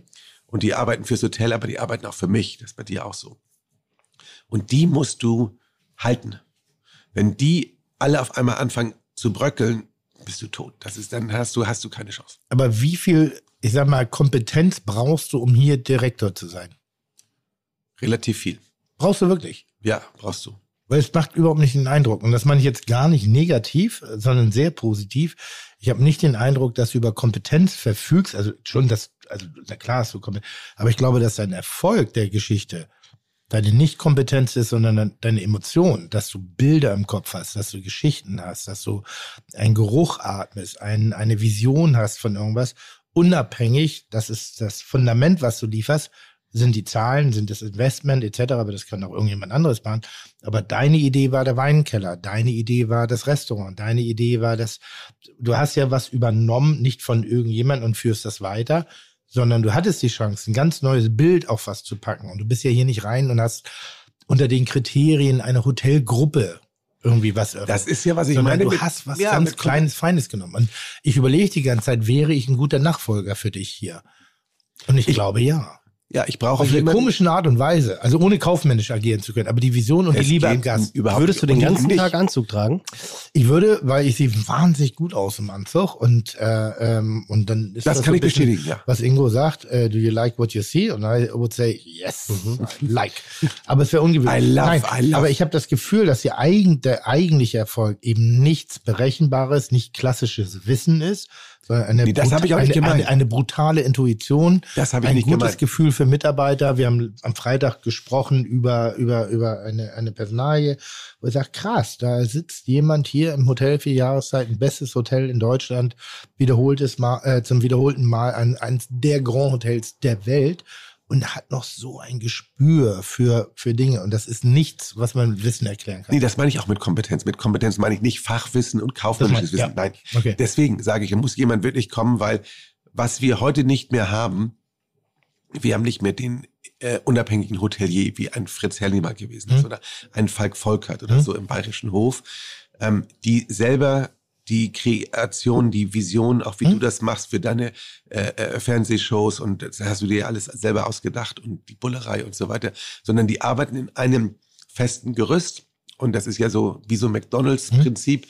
Du probierst das sehr viel zu duplizieren und damit musst du die, die Fehlermarge möglichst ähm, eindämmen. Das heißt, du arbeitest nach ganz strikten Vorgaben, nach der Bibel der Firma, die musst du umsetzen, aber du bist eigentlich ein Frühstücksdirektor. Genau. Du, so. Äh, Du kannst selber nichts entscheiden, du hast selber, du hast keine Kreativität und gar nichts. Und hier musst du halt beides können. Du musst ein gewisses handwerkliches Können haben, das ist ja, ist ja nicht schwierig, das ist vorausgesetzt, aber du musst halt diesen Unternehmergeist haben. Ja, und wenn Ja. du den nicht hast, dann bist du hier verloren, dann kriegst du das nicht hin. Äh, Und das musst du dann koppeln, damit musst, da musst du die Familie mitnehmen. Also die Familie Dole, die Eigentümerfamilie. Äh, Die sind aber auch Unternehmer. Das ist eigentlich gar nicht so schwer. Nur diese Leute, Art Hoteliers, findest du ganz wenige noch jetzt, äh, sogar auf der Welt. Weil die meisten halt in diesen großen äh, Konglomeraten arbeiten, die immer größer werden. Althoff? Ja, zum Beispiel. Also ist auch noch jemand, der ja versucht, Klar. visionär zu arbeiten. Ja, ja. Aber was, wär, was wäre denn die Handschrift? Also könnte Tim Hotel, Ingo, was, was wäre die Handschrift von Tim Melzer, die er in ein Grand Hotel, also würde ja kein Bullerei-Hotel sein, das würde ja, Nee, Tim könnte das machen. Der könnte das machen, weil er eine Art hat, also A, du kannst die Gäste begeistern, du kannst aber auch dein Team begeistern. Und Tim würde sich auch für die, sagen wir mal jetzt, sagen wir mal Housekeeping, ja, wirst du keine Ahnung von Housekeeping haben. Hallo, ich, ich bügele selber zu Hause. Natürlich habe ich Ahnung. Das reicht ja nicht. Nein, aber So, ich, da würdest du, Tim wäre emotional clever genug, sich da die richtige Person zu holen, die das machen könnte. Die würde auch motivieren, etc. Äh, Und er könnte dann auch, also selber einschätzen, ob die Arbeit gut ist oder nicht gut. Du kriegst ja Gäste-Feedback. Das musst du nicht alles selber können. Äh, Und ich glaube, das Wichtigste ist, du musst halt unternehmerisch denken und du musst mit neuen Konzepten, neuen Sachen kommen, neuen Ideen kommen.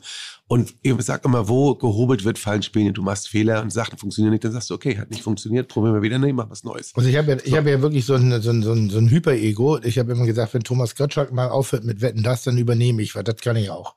So, aber nicht, weil ich das klein mache, sondern weil ich das groß mache, weil diese, den Raum zu füllen, die, die, diese, nicht das Moderieren, nicht das Ansagen, das ist als Handwerk.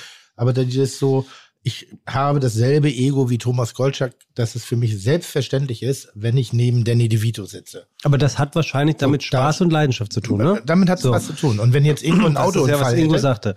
und er bräuchte sechs, äh, sechs Wochen jemanden, der ihn vertritt, dann würde ich sagen, das würde ich mit einer Grandessa beherrschen, weil ich bin ein sehr guter Gastgeber und alles, was mich interessiert, ist der Gast. Hinter Okay, allem. und würdest- Dahinter gibt es strategische Entscheidungen, die vielleicht nicht immer schlau sind, aber dafür gibt es dann ja solche Leute wie Patrick oder, oder äh, F&B-Manager oder Menschen, die, oder ein Steuerberater oder Leute, die mir Zahlen erklären. Das brauche ich nicht. Ich muss nur wissen, was es zur Folge hat. Das erklärt man mir und dann sage ich, bin ich aber derjenige, der das Rückgrat hat, diese Entscheidung zu treffen. Ob sie gut ist oder falsch, das ist was, was anderes. Aber ich treffe die Entscheidung wahnsinnig gerne. Und wenn du dann in diesen sechs Wochen den Generalschlüssel hast und Mhm. auch äh, die Erlaubnis dafür besessen würdest, Mhm. gäbe es etwas, was dir heute und hier einfällt, was du nachhaltig hier verändern würdest? Und Ingo kommt dann zurück aus der Kur und sagt so, ui, wir ein typischer Tim. Nee, derzeitig nicht. Ähm, aber ich würde mich fragen, was muss ich, was würde ich jetzt entscheiden, damit, wenn er wieder übernimmt, ein bisschen von mir hier drin bleibt. Mhm. Also dass das Ego denn wieder. Klar, ich, würde, ich würde versuchen, irgendwo mein, mein Plätzchen zu finden. Und ähm, momentan wüsste ich nicht, was So eine. Gipsstatue im Weil das ist ja die. Frage, wenn du was als perfekt empfindest und ich empfinde das hier als wirklich perfekt und ich empfinde auch die Bullerei derzeit als perfekt und das ist diese, diese Sicherheit, die ich empfinde, die lässt mich unruhig werden. Die lässt mich überlegen, warum ist das perfekt? Was muss ich jetzt tun, damit diese Perfektion nicht verloren geht? Weil es ist eine temporäre Zeitaufnahme. Nach dem Spiel ist vor dem Spiel. Richtig, so. Und das ist ein bisschen dieses Momentum. Und ich würde, was, was, was würde ich hier ändern? Ja, doch, ich würde das Rentenalter einiger Mitarbeiter äh, aussetzen. Würde sagen, tough shit, musst du halt noch mal ein paar Jahre länger machen. Und wenn ich sie nur, Rente ist nicht. ja, und, und wenn ich sie nur als Deko in der Uniform hier weiter durch den Raum laufen lasse, damit irgendwie so eine Vertrautheit drin ist und die, die, die Jugendlichkeit Sprichst du von Matze jetzt? Äh, nee, Matze nicht, aber äh, sowas wie Herr Müller in der Bar. So, das sind so, so, äh, das ist so liebgewonnenes äh, äh, Inventar. Und früher oder später werden die mal gehen müssen. Und ich möchte dann keinen 24-jährigen Barkeeper da haben, der viel besser mixen, also nicht besser, aber anders mixen kann, zeitgenössischer. Also ich will diesen Klassizismus, äh, den, den will ich haben. Und dann sage ich, du setzt dich hin, kriegst 500 Euro, bleibst da sitzen und tauchst eine Stunde pro Abend auf, damit dich alle Leute einmal sehen, damit diese Vertrautheit nicht verloren geht, damit wir so subversiv die Veränderungen schaffen. Ja, aber da gibt es auch wieder Strategien dafür. Und Hm? das habe ich damals von Kurt Wachtweidel gelernt, aus dem Oriental Bangkok. Der sagte, Ingo, ich habe einen Fehler gemacht. Ich habe zu lange nur auf ein Team gesetzt. Und dann kam der Tag, ich habe nicht aufgepasst. Innerhalb eines Jahres sind fünf tolle Abteilungsleiter alle in den Ruhestand gegangen. Und ich stand da und habe niemanden gehabt und musste dann irgendwie was ganz Junges nachschieben und das hat nicht funktioniert. Nein, aber das hat ja, ich will ja nur Deko. Die Ja. sollen ja nur Ja, da nee, nee, bleiben. Die sollen ja die Veränderungen softer gestalten. Das Aber heißt, die, die Strategie geht weiter, Tim, Ja, die geht okay. weiter. So, und dann hat er gesagt, Ingo, du musst das so machen jetzt, das habe ich mir jetzt angenommen. Du musst das so machen, wie früher Familien gelebt haben. Unter einem Dach haben mehrere Generationen gelebt. Eine junge Generation, Hm? eine mittlere, eine alte Generation. Und jede kann voneinander profitieren. Hm? Sie müssen sich aber respektieren. Hm? Wenn sie das nicht tun, wenn die ältere äh, Generation sagt, ach, die Jungen, die haben doch alle keine Ahnung mit ihren Handys und so weiter. Und die Jungen sagen, die alten Knacker da, die, so, die müssen wir noch jetzt eigentlich mal entsorgen. Jeder hat ja seine Daseinsberechtigung von Erfahrung, von allem drum und dran und sagt dann, du musst den guten Mix musst du schaffen. Mhm. So, und du musst dann hinter dieser Garde, die irgendwann abdankt, musst du die anderen hochziehen. Das heißt, Herr Müller Nummer zwei, der ist eigentlich schon in den Startlöchern. Und wenn Herr Müller in drei, vier, fünf Jahren geht, dann hast du einen, der nicht blutjung ist, aber der dann von Herrn Müller übernimmt und dann ist der Junge schon wieder da, der ranwächst. Und das ist halt die Kunst, sozusagen in mehreren Leveln das aufzubauen. Nicht nur die komplett alten Hasen oder die ganz jungen Hüpfer, die da kommen, so wie der Patrick, der da motiviert ist und so. Ja, wenn du nur junge Leute hast, wo die Erfahrung fehlt, läuft das nicht. Wenn du nur langjährige hast, geht das auch nicht. Du musst diese Mischung haben und dass du immer dann wieder Leute schon in petto hast, die dann wieder übernehmen, wenn einer geht. Das heißt, ich gucke jetzt schon, wann, ich sag mal, wann geht denn der? Ja, zwei, drei Jahre noch. Wen haben wir denn da? Wen schieben wir wohin? Das ist also auch schon eine Strategie, wo wir dran denken, wie wir das machen, wenn es da weitergeht. Das ist ganz, ganz wichtig. Was glaubst du, warum vermeintlich, ich sehe es gar nicht so sehr, aber ähm, die, äh, die, die Berufe in der Gastronomie derzeitig so angezählt dastehen? Also, weil es wird ja sehr oft darüber gesprochen, wir müssen den Beruf Gastronomie, den es per se ja nicht gibt, wieder attraktiver gestalten. Mit was- Blick auf Mitarbeitermangel oder? Genau, Fach, also der, der legendäre Facharbeitermangel. Mhm. Also, weil Patrick sitzt, also das ist ein junger Mann uns gegenüber, der kommt aus München, der ist 20, Mitte 20, äh, äh, hoch motiviert. Davon reden, 2001 Jahre. ist 20, Mitte Wahnsinn, 20. ja, Anfang Wahnsinn. 20. Ja, also ist ja genau Wahnsinn, richtig. ja. So, ähm, aber wir reden von Facharbeitermangel, wir reden von, wo, wo sind die Leute? Wir haben in den vergangenen Warum kommen sie 20 nicht wieder Jahren, zurück? Warum kommen sie nicht wieder zurück? Was haben wir falsch gemacht? Irgendwie. Und es wird sehr, sehr oft das Geld genommen, wo ich nicht der Meinung bin. Also nicht im unmittelbaren Berufsanfänger äh, Modus, weil da zahlt Gastronomie sogar relativ gut im Verhältnis zu vielen anderen Branchen. Ähm, warum, wann haben wir verloren die Attraktivität, von der du sprichst, ich spreche, jemand wie Patrick, der es lebt, die vielen begeisterten Menschen? Wieso kriegen wir das gerade nicht so richtig auf die Straße? Hat das Hotel, Da ganz kurz vorher, ja. hat das Hotel für Jahreszeit Mitarbeitermangel? Fachkräftemangel? Im Augenblick nicht, schäme mich das meine zu sagen. aber Nee, wir ich bin voll genauso. besetzt. Wir also auch ich heute, Augenblick, pass auf, aber- ich Weil das muss ja auch Gründe haben, ja, aber und, und na, Ingo. wir, wir haben ja auch keine, aber deshalb sollen wir Ja, nicht eben. mit der Arroganz raus, weil wenn du grundsätzlich dich mit der Branche beschäftigst, ist ein Mangel vorhanden. Wir haben, wir haben Geschäftszweige, Betriebe, die können ihrem Geschäft nicht nachgehen, weil sie keine Mitarbeiter mehr haben, die es umsetzen können. Also es ist bei uns so, dass wir natürlich die eine oder andere Stelle haben, die wir nicht besetzt haben. Das ist also insignifikant. Habe heute mit unserem Küchenchef gesprochen, dann sagte Herr Peters, das ist unglaublich. Wir haben noch eine einzige ähm, Chef de Partie Stelle im Augenblick im Grill, die jetzt frei wird. Wir haben vier gute Bewerber und ich, wir müssen uns entscheiden, welchen der vier wir nehmen wollen. In der jetzigen Situation ist eigentlich unglaublich. Ähm, wo rührt das her? Das hat also sehr, sehr, meines Erachtens nach sehr, sehr viele verschiedene Faktoren. Nee, das, Auch ist ja, jetzt- das, das Subjektive, das ist ja das, euer Haus muss man nicht erklären. Warum? Also es gibt ja auch meinen mein, mein Kühnchef äh, Alexander Högner aus der, aus der guten Botschaft, der, der momentan bei mir nicht untergebracht ist und wir gerade kein klares Konzept Guter Mann. haben. Sehr guter Mann. Und wir sprechen ganz klar drüber. Und natürlich ist Jahreszeiten eine der Adressen, wo man hin will als junger Koch. Ohne Wenn und Aber, weil man hat eine Bandbreite. Aber für die Ich normale warum. Hotellerie. Na, nein, aber auch, für- auch ganz egal, äh, worum es geht. Also, ich stimme dir zu, du musst natürlich ein gewisses Gehalt haben, damit du leben kannst. Klar. Ja, so, das ist schon mal ganz wichtig. Hamburg schwierig mit der Wohnungssuche äh, äh, Suche und, und so weiter. Und da muss schon, schon was da sein. Aber darum geht's na- äh, eigentlich gar nicht, sondern es geht darum, und natürlich, was auch schwierig ist, jungen Leute, dass sie äh, abends arbeiten müssen an Feiertagen und so, wo ihre Freunde in der Bank sind und so, die machen montags bis Freitag Dasselbe habe ich vor 30 Jahren gehört, dieselben Genau. Sprüche. So, was, wie, wie kannst du da zum Beispiel auch der, der Patrick jetzt hier, ähm, der kommt zu mir ins Büro runter, ja, und fragt mich, Herr Peters, meine Karriere, was soll ich machen? So, also du musst dich um die Leute kümmern. So, dir, du musst das Gefühl haben, wenn du im Betrieb bist, ob du jetzt Koch bist oder Kellner oder wie auch immer, du lernst hier was. Du hast einen Abteilungsleiter, zu dem du aufschauen kannst, der dir was mitgeben kann. Mhm. Ja, es spricht mit dir jener, jemand über deine Karriere. Er wollte eigentlich was ganz anderes machen. Er wollte ins Development gehen, äh, irgendwo in Asien. Das ist im Augenblick geht nicht, weil da im Augenblick durch Corona die Vakanzen nicht da sind. Und da haben wir uns unterhalten. Jetzt bleibt dabei uns, was auch super ist. Und wir werden ihn dann in die weite Welt schick- schicken.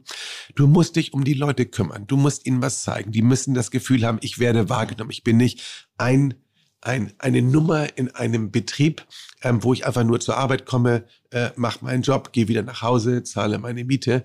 Das ist auch eine, eine ganz große Relevanz. Wir machen Das ist leicht gesprochen im Unternehmen wie, wie der Bollerei oder auch dem Jahreszeiten, weil wir sehr umfassend arbeiten, weil wir groß genug aufgebaut sind, eben auch genug Alternativen anzubieten. Ja, aber vielleicht sind Der auch Koch, einfach der Kellner- klügere Köpfe. Bitte? Vielleicht sind es auch einfach klügere Köpfe in den entscheidenden Positionen. Ah, du, du musst ja die Zeit nehmen, Tim. Äh, äh, ich spreche mit jedem. Zum Beispiel der, der, der, der, der Richie, der lange, den kennst du auch, Richard Schark. Hm. Ähm, der war jetzt fast acht Jahre bei mir. Der muss irgendwann mal weiter und wollte auch weiter. Den habe ich jetzt an Sache äh, äh, zu Winkler nach Wien geschickt. Ah. So, ja. Unser nächster Gast? Wer? Der Ritchie. Der Ritchie kommt zu uns. Der Winkler. Ja, ja. So. Hättest du da Bock drauf? ja, ja. Also. So, ähm, und äh, das ist auch eine Sache, dass sie sagen, okay, jetzt hier im Hotel, wenn ich jetzt hier nicht weiterkomme oder auch in der Firma innerhalb Fairmont, Accor, wie auch immer, der Peters hilft dir, weiterzukommen, weil ich sag dann nicht, du musst jetzt hier bleiben, sondern ich weiß jetzt, du bist jetzt ready, du musst jetzt was anderes machen, du willst weiter. Ich helfe dir, deine Karriere weiterzubauen. Ich kenne tausend Leute in der Branche, du kennst sie auch, Tim. So, und dann wissen die auch, okay, wenn ich jetzt hier arbeite, es kümmert sich jemand um mich, es geht Mhm. weiter, ich kriege eine Vision. Ähm, was muss ich denn machen? Viele junge Leute, als ich so alt war, ich war mir, Mensch, wie kommst du dahin? Wie kommst du zu der, zu der Position? Wie kann ich meinen Traum verwirklichen? Lass mich nicht unterbrechen. Irgendwie, das betrifft dein Haus und äh, das Jahreszeiten ist inzwischen ein unfassbarer Arbeitgeber mit einer diversen Arbeitsplatzstruktur. Also es gibt auf unterschiedlichen Ebenen. Früher waren äh, als ich meine Ausbildung gemacht habe, es gab drei Häuser, es war das Atlantik, es war das Jahreszeiten und ich war Interconti. Interconti. Und Interconti war schon Straßenköter. Das war schon, also in der ganzen Herangehensweise war Ja, schon die nicht anderen, da, Da Berufsschule. war, doch- war doch Bielefeld schon, da war doch Bielefeld noch Direktor, ne? ja, ja, genau. Aber das war schon, die drei waren schon. Die waren schon gut, aber wir waren trotzdem schon der, der ich sag mal, der Schmutzige unter den drei Schönen irgendwie. So, das, das, das war einfach so. Und wer einen Ausbildungsplatz im Atlantik hatte oder im Jahreszeiten, irgendwie, das war schon so. Die, die, die sind schon mit Ja, Silberlöffel ich. in die Kochschule gekommen. Wirklich, ich weiß noch, wie, wie die angezogen waren, wie die sich benommen haben, welche Arroganz die an den Tag gelegt haben, allen anderen gegenüber. Die haben nichts für die Branche getan, die haben wahnsinnig viel für den, für die Häuser getan, ohne Wenn und Aber, aber für die Branche. Was müssen wir, also wir, gerade die Lichtgestalten, also als Bollerei, als Jahreszeiten, als keine Ahnung, also all die Menschen, die besonders aus dem aus der Masse herausstechen, tun, um die Attraktivität für das Gewerbe wieder zu erhöhen. Was glaubst du? Also ich denke, es ist eigentlich nicht so schwer, weil was wir auch allen, was ich auch allen jungen Leuten sage, ist, es gibt ja viele Berufe, wo du abends arbeiten musst, Ja. ja. ähm, wo du am Wochenende, an Feiertagen. Und das sind meistens alles Berufe, wo du mit Sachen zu tun hast, die nicht so angenehm sind. Du kannst Polizist sein, ja, da musst du dann irgendwie mit irgendwelchen Besoffenen dich am Wochenende rumschlagen oder mit irgendwelchen Demonstrationen. Hast du auch immer eine geile Uniform an, die auch ein bisschen sexy ist. ja, ein bisschen. Dann, oder im Krankenhaus, oder du bist Taxifahrer, oder du bist Busfahrer, oder du arbeitest bei der Bahn.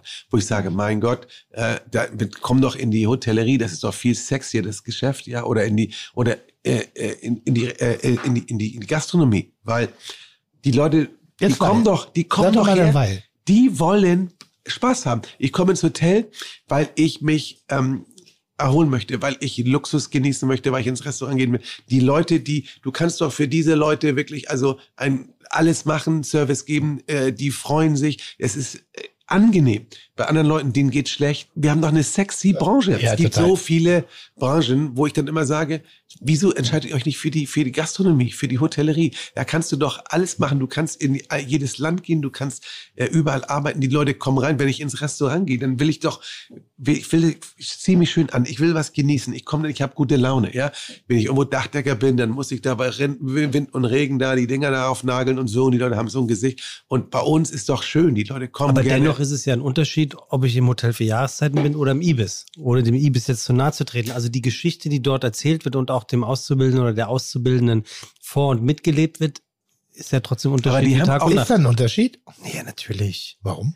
Das hier ist das Hotel für Jahreszeiten. Das, da, darüber reden wir ja, Ja, seit aber, fast aber drei äh, Stunden. du bist so ein alter Werbetexter. Ist es wirklich so viel geiler, für eine äh, hoch erfolgreiche Agentur zu arbeiten oder für was Kleines, Kreatives? Ja, Moment, das ich ist glaub- ich glaube, das ist die falsche Frage. Ich glaube, die, die richtige Frage wäre, wie wohl fühle ich mich in der Agentur oder in dem Hotel, in dem ich ausgebildet werde? Deswegen hatte ich jetzt kurz überlegt, vielleicht muss der oder diejenige, der oder die sich ausbilden lässt, vielleicht mal eine Woche reinschnuppern und dort Pass wohnen. auf, pass Ich auf, würde, aber ich, würde, ich, ich würde ganz kurz einmal eingrätschen, Ja. weil ich kann nur sagen, das Interconti war das beste Hotel, in dem ich persönlich eine Ausbildung machen konnte. Der Top 3 ist ja auch Weil ich, toll. wär, ich wäre gefressen worden im Jahreszeiten. Ich wäre gefressen worden im Atlantik mit meiner Attitüde, mit meinem Weltbild, mit meiner Lockerheit. Ich hätte vielleicht Spaß gehabt mit den Mitarbeitern, aber ich sag mal, meine Führungskräfte, die hätten mich zerstört. Da hätte ich keine Chance gehabt. Und ich habe das große Glück gehabt, einen herausragenden Ausbilder zu haben, Helmut Hellwig damals, und Bielefeld. Ein verschrobener, schrulliger, alter Hoteldirektor mit silberner Haarpracht irgendwie, der da rumgelaufen ist und wo wir alle nicht wussten, wer ist das eigentlich? Gehört ihm das Hotel? Macht er? Weil irgendwie wussten wir ihn nicht ein. Aber er hat die Atmosphäre vorgegeben, er hat die Stimmung bestimmt. Also, naja, aber du wirst Aber pass Gefühl- auf, das ist ein sehr guter Punkt. Also wir gehören ja auch zu Accor dazu, da gehören ja auch Ibis Hotels etc. Äh, in, zu ihr unserem seid ein. Ibis-Hotel? Nein, wir gehören zu Accor Nee, dazu. das Ibis ist ein Nee, Jahreszeitenhotel. nee, dann sag ich in Zukunft So. immer, nee, ich wohne nur Ibis. Und die haben tolle Mitarbeiter, ja, die haben wirklich tolle Mitarbeiter und dann sagst du auch, Mensch, die könnten doch auch bei uns arbeiten. Dann hast du das halt oft, dass dann die Leute sagen, ja, aber ich fühle mich hier wohler, ja. Ja. Ihr habt äh, anspruchsvollere Gäste und habe ich Genau. gar keine Lust dazu. Hier kann ich mehr so sein, mich ausleben, wie ich bin. Da ist es nicht so strikt, die ganzen Regeln. Und deswegen fühlen die sich bestimmt genauso wohl im Ibis Hotel, wie sich bei uns ein Mitarbeiter wohlfühlt, wo du sagst, okay, ich habe den Platz gefunden in meinem Leben, wo ich mich, wo, wo, wo, wo meine Komfortzone Zone ist. und das ist immer ein großer Fehler, das habe ich ein paar Mal gemacht, werde ich nie wieder machen, jemanden zu einem Job zu überreden, den er eigentlich gar nicht haben will. So, komm doch und mach da und so. Und dann, und du Der schon hier ist oder der Nein, eventuell den, kommen den, könnte? Den, den du holen willst. Mhm. Der aber eigentlich sagt, das ist ja nichts für ihn. So, habe ich ein paar Mal gemacht und weißt du, wenn du so ein bisschen Menschenfänger bist, kannst du die Leute voll quatschen und dann macht er und so.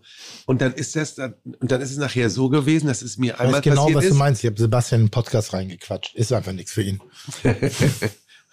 Und das ist mir einmal passiert, da habe ich jemanden überredet, ähm, das war noch in den USA, der hat für eine Steakhouse-Gruppe gearbeitet, auch sehr erfolgreich und ich brauchte einen für unseren Grill dort und äh, der wollte was ganz anderes machen, der wollte Bankett machen, Events und oh, Veranstaltungen und Hochzeiten und so. Und da habe ich den so gesagt, du bist doch für uns genau perfekt. Dann hat er sich überregen lassen. Und dann hat er auch kurz danach noch geheiratet und so. Und dann hat er einfach keinen Bock mehr gehabt. Ich musste den entlassen. Ich habe ihn erst vollgequatscht, dass er zu mir kommen will, hat mir gesagt, er will nicht kommen. Das hat mir so leid getan, weil ich musste den dann einfach vor die Tür setzen. Ähm, ich habe das zwar nett gemacht und das Gute war, er kam dann zu mir später, sagte Ingo, ein Glück, dass wir uns getrennt haben. Ich bin jetzt da, bin ja so glücklich und so. Und da habe ich gewusst, du kannst nicht jemand, wenn der im Herzen, wenn der das nicht will, also wir sind so ein geiler Arbeitgeber hier. Entweder gehörst du in diese Schublade, in diese oder in diese Schublade. Du kannst jemanden technische Fertigkeiten beibringen und so. Aber bestimmte Sachen und Charaktereigenschaften, das geht nicht. Entweder bist du dafür geboren und gemacht oder nicht. Und da muss man wirklich aufpassen. Und da kannst du auch nicht sagen, ein Ibis-Hotel ist schlechter oder besser als ein Fünf-Sterne-Hotel oder ein Jahreszeiten. Jedes hat seine Berechtigung und jeder Arbeitsplatz hat seine Vor- und Nachteile. Ja, bei uns musst du halt, bist du halt jeden Tag auf der Bühne äh, und du musst halt jeden Tag, äh, das ist, wird erwartet, gut drauf sein für die Gäste. Kannst sagen, heute hatte ich keinen Bock oder einen schlechten Tag gehabt und so weiter und bist da äh, nicht gut am Gast, sondern das ist halt auch eine Kunst, wo jeder sagen äh, muss, ich bin sowieso meistens immer gut drauf, wenn ich aus dem Bett äh, aussteige. Ich habe mal ein paar schlechte Tage, aber das kann ich überspielen. Wenn du aber jemanden hast, der schon in der Grundeinstellung ähm, eher äh, Pessimist ist, dann passt der hier nicht rein und dann wirst du den auch nicht äh, umdrehen können. Was glaubst du, was der größte Fehler der Branche ist? Und damit meine ich jetzt keine Einzelunternehmer, sondern das Bild, was wir kreieren, warum sich Menschen nicht mehr für die Branche entscheiden. Ist nicht der Anfang. Das ist es nicht.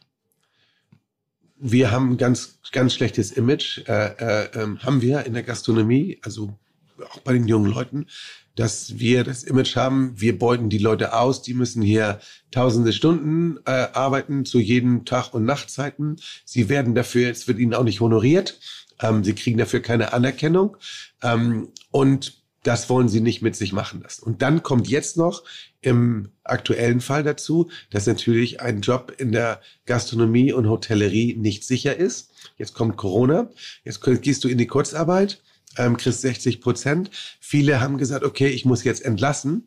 Und wenn du mal genau guckst, 80 Prozent der Wirtschaftsunternehmen sind nicht von Corona negativ beeinflusst. 20 Prozent. 80? 80 nicht. Ja. Wir gehören dazu ganz groß Gastronomie, Hotellerie, Einzelhandel, die Künstler, die Events, Fitnessstudios, vielleicht die Friseure noch ein bisschen etc. Aber der ganze andere Rest ist nicht und viele von denen haben sogar profitiert in der Krise. Und wir armen Schweine, sage ich mal, ähm, sitzen da, haben schon vorher nicht die besten Arbeitszeiten und Löhne und jetzt sitzen wir gehen ins dritte Jahr der Pandemie. Und, und jetzt haben auch viele geguckt, ja, wo sind denn die Leute geblieben, die alle weggegangen sind? Du zum Beispiel viele, die sind bei Logistikunternehmen gelandet, wie Amazon und so. Und dann waren Interviews, ja, warum gehen sie denn nicht wieder zurück? Das ist doch hier noch ein viel schlechterer Job, als was sie vorher hatten. Ja, aber hier weiß ich, Pakete werden immer versendet und äh, hier habe ich meine Jobsicherheit. Ich weiß, dass ich nicht in drei Monaten wieder auf der Straße sitze. Aber eine Frage äh, musst du nicht beantworten, weil ich wüsste selber nicht, ob ich sie beantworten könnte. Wenn ich jetzt bei dir 20 Jahre im Betrieb bin, Ja. wie verhält sich mein Gehalt? Bei derselben Tätigkeit. Das wird angepasst. An was? Also an den, ja, also erstmal an die, an die Marktsituation und natürlich auch an die, äh, die, die, die Zugehörigkeit und das, was ich für eine gewisse Position zahlen kann, damit es auch noch nachher noch wirtschaftlich ist. Also ich könnte jetzt nicht sagen, weil du 20 Jahre hier bist, kriegst du jetzt außer der Reihe jedes Jahr äh, 10% Gehaltserhöhung. Warum kannst du es nicht wirtschaftlich machen, damit du das Gehalt bezahlen kannst? Das machen wir gerade. Wir haben die Preise extrem erhöht. Das musst du machen. Ansonsten kommst du nicht zurecht. Also wir haben 20 bis 25 Prozent im gastronomischen Bereich erhöht und noch weit mehr äh, in, äh, im, im Zimmerbereich oben. Es wird auch anstandslos bezahlt. Das ist die einzige Möglichkeit. Wird anstandslos bezahlt, also Anstandslos Echo bezahlt. durchweg gut. Ja. Fällt, fällt es überhaupt auf, der Klientel, dass es teurer geworden ist oder? Ja. Vielleicht, ja. Ja. Sonst habe ich nichts gezahlt, aber ja, jetzt. ja, ja. Nein, weil die Frage ist wirklich, also ich überlege ja viel und während der Pandemie haben wir ja festgestellt, dass unser System in sich krankt. Das ist nicht gesund, weil wir bestimmte Parameter zu selbstverständlich angenommen haben. Sowas- Gastronomiesystem. Gastronomie, äh, unter anderem Trinkgelder.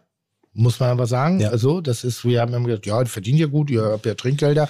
Jetzt sehen wir da auf einmal, dass Cook, also Kurzarbeitergeld, eben nicht ausreicht. Und Kurzarbeitergeld richtet sich ja nicht an dem, was mache ich insgesamt, sondern nur, was verdiene ich, was Genau, bezahle da ich. ist kein Trip dabei. So, und wir haben uns sehr oft damit rausge... Und ich habe äh, eine Frage, die ich mir seit zehn Jahren stelle und nicht beantworten kann, ist, wie bekomme ich das hin, dass ich 40, 50-jährige Mitarbeiter bei mir im Betrieb habe, die diesem Beruf treu bleiben und die eine Mhm. Leidenschaft. Und das äh, kann ich nur damit beantworten, dass im Alter die Lohnstruktur zu niedrig ist, nicht in jungen Jahren. Weil wenn du als 20-Jähriger mit Trinkgeld dein gutes Geld verdienst, irgendwie so, du musst nicht die Ansprüche haben wie ein vollreifer Familienvater mit zwei Kindern. Wir bieten den Familienvätern und Müttern äh, keine Option an, dem Alter entsprechend ihrer Lebenssituation an eine äh, äh, Verdienstmöglichkeit anzubieten.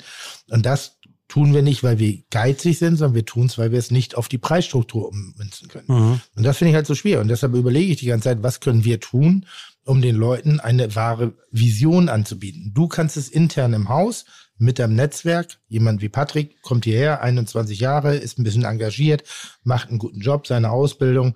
Und jetzt kannst du diesem einzelnen Menschen helfen, eine Karriere anzustreben. Wie vielen Menschen ist überhaupt eine Karriere möglich in unserem Genre? So, ich bin Küchenchef. Warum? Weil ich mich selbstständig gemacht habe. Wäre ich Küchenchef in irgendeinem Hotel geworden? Ich sag mal, ich wage es zu bezweifeln. Ich sag mal, ich wäre wahrscheinlich irgendein ein Koch, würde glücklich sein, hätte mir ein anderes Hobby gesucht, würde nebenbei, keine Ahnung, irgendwie noch Fahrradkurier sein oder noch irgendwas nebenbei machen müssen, neben den 60 Stunden sowieso. Aber ich hätte keine Lebensvision. Ich hätte keine, keine, keine Verlässlichkeit, keine Zuverlässigkeit bei diesem Beruf, der so viel Einsatz erfordert.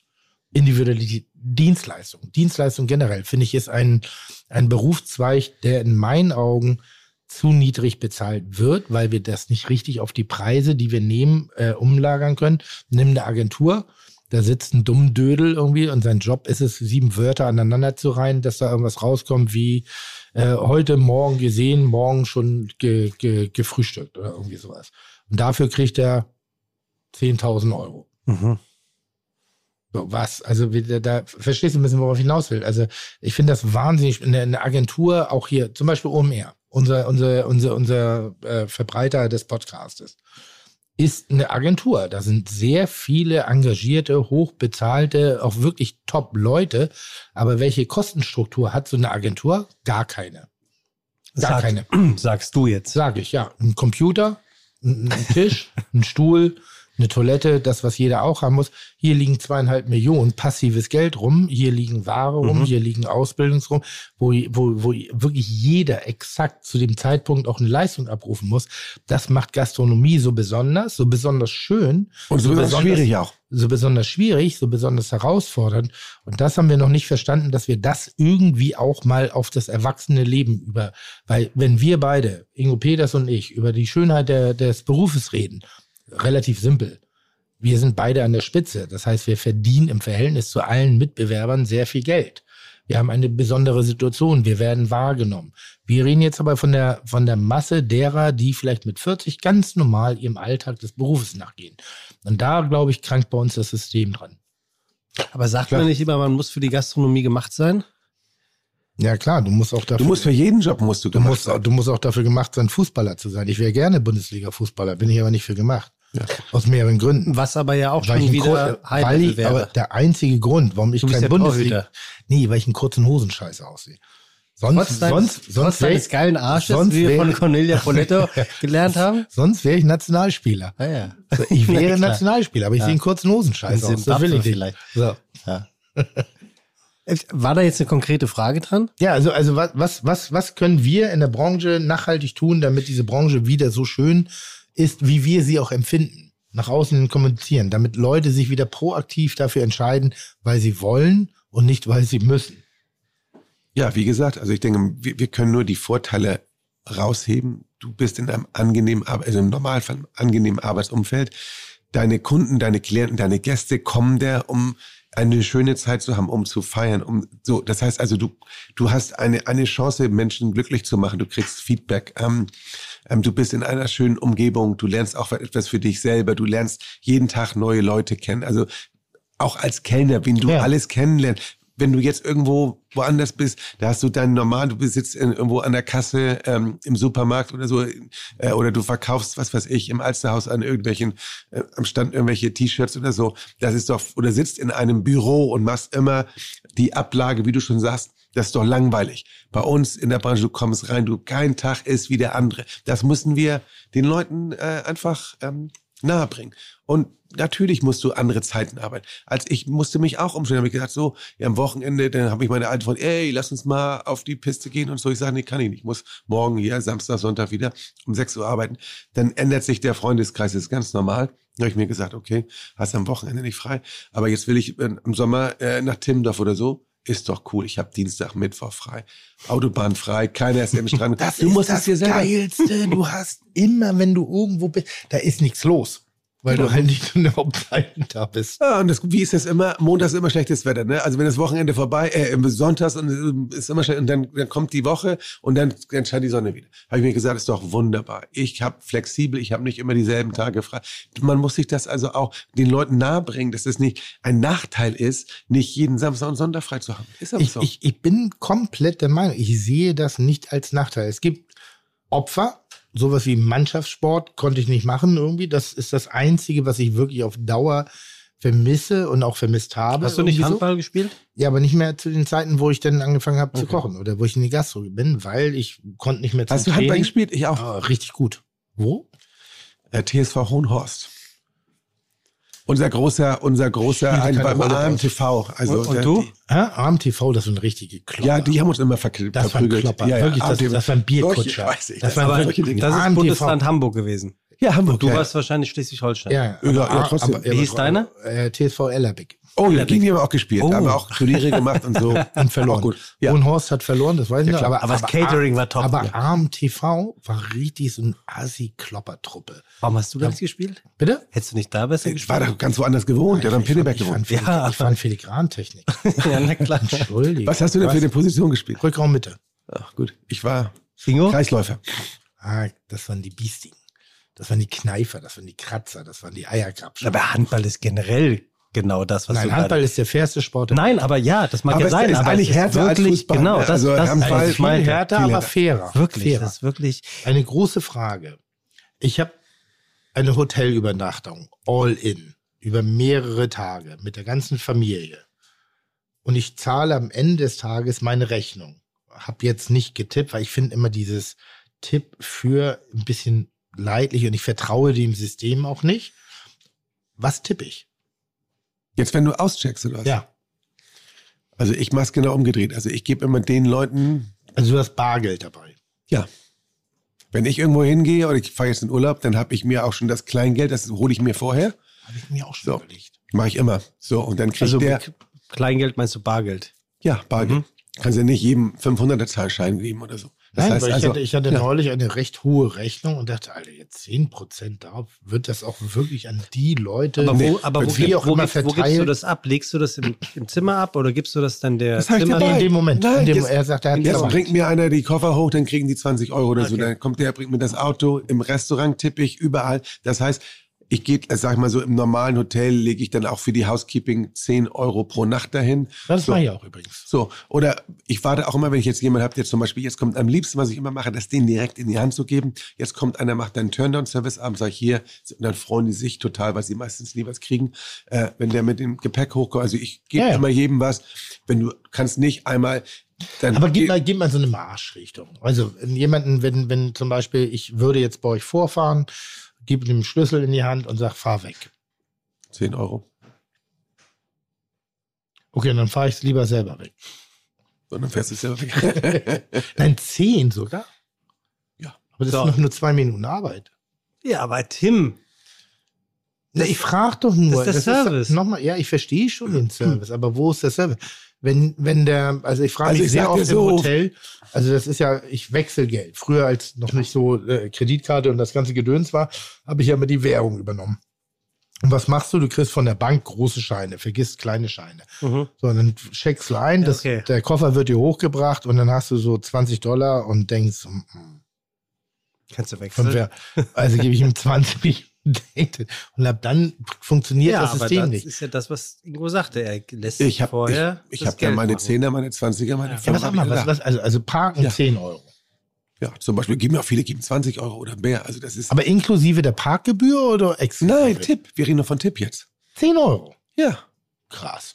Und äh, Ich will- ich- Das muss würdest dazu du sagen- doch auch nein, ich, machen. ich will es ja nur wissen, dass, also wenn das so ist, jetzt bringt mir jemand den Koffer aufs Zimmer. Mhm. Egal in welchem Hotel. Ja, mindestens 10 Euro. Ja, Wenn aber wenn die mehr. Übernachtung nur 29 Euro gekostet hat, irgendwie so, dann macht doch 10 Euro keinen Sinn. ja, aber nee, dann, du musst das ja einmal. Du, ich rede jetzt von einem Hotel dieser Klasse. Ah. Okay, aber du hast doch So. gerade selber gefragt, egal in welchem Nein, wollte aber pass sagen, auf, aber gibt es, gibt es irgendwelche Parameter, Tipp? Gastro sage ich immer 10 Prozent. So, das ist, das ist in Deutschland. Na, so glaub ich, ein- ich Ja. würde sagen, Param das, der Parameter ist Nenn, Sozialverhalten. nenn mir doch eine Firmenveranstaltung, die noch 10% tippt. Macht sie ja nicht, weil sie es nicht mehr absetzen können, weil dieser Bereich nicht mehr da ist oder so. Das gibt es kaum. Also da, da wird eher so die Arbeitszeit angerechnet, was ich als hochgradig falsch finde. Und die Arbeitszeit, ich sage ja auch, in meiner alten Weltstunde 10 Euro oder 10, äh, 10 Euro fürs Zimmer aufräumen. Da ist jemand zwei Stunden beschäftigt oder eine Stunde mit beschäftigt und macht das alles schön. Und jemand, der mein Auto von links nach rechts parkt, auch 10 Euro. Das finde ich schwer. Ich finde es einfach wahnsinnig schwer. Oder sagt man einfach, egal wer was macht, jeder kriegt die Dienstleistung. Ich tippe zum Beispiel im Restaurant am guten Abend gerne 20 Prozent. Das mache ich, weil das finde ich, finde ich toll. Ja, zwischen 10 und 20 Prozent. Das ist wunderbar. So, wenn du, wenn du jetzt zum Beispiel in so ein Hotel kommst und jetzt bringt der, jetzt kommst du mit der gesamten Familie da an, Mhm. ja, und weißt ja, was die Kinder, was du, also dann kommen da, was weiß ich, zwei, drei Wagen mit Gepäck da kann ich keine 10 Euro geben. Aber der Concierge, der, der mich Da eincheckt, gebe ich, da gebe ich dann, gibst du den Concierge-Tipp? Also hier dem, dem, nee, dem, dem, dem Front Office? ja, Nein, nicht beim Einchecken. beim Auschecken? Wenn es besonders gut war, dann gebe ich denen, was weiß ich, 10, 20 oder so. Aber ansonsten gebe ich ähm, Concierge, wenn du den jetzt in Anspruch nimmst, der macht für dich ein paar gute, coole Restaurantreservierungen oder besorgt dir noch irgendwo einen Tisch oder Theaterkarten oder irgendetwas, Last Minute, dann gibt man natürlich ähm, auch was, 10, 20 Euro. Vielleicht sogar je nachdem, was er für dich macht, über den Zeitraum deines Aufenthaltes 50 Euro.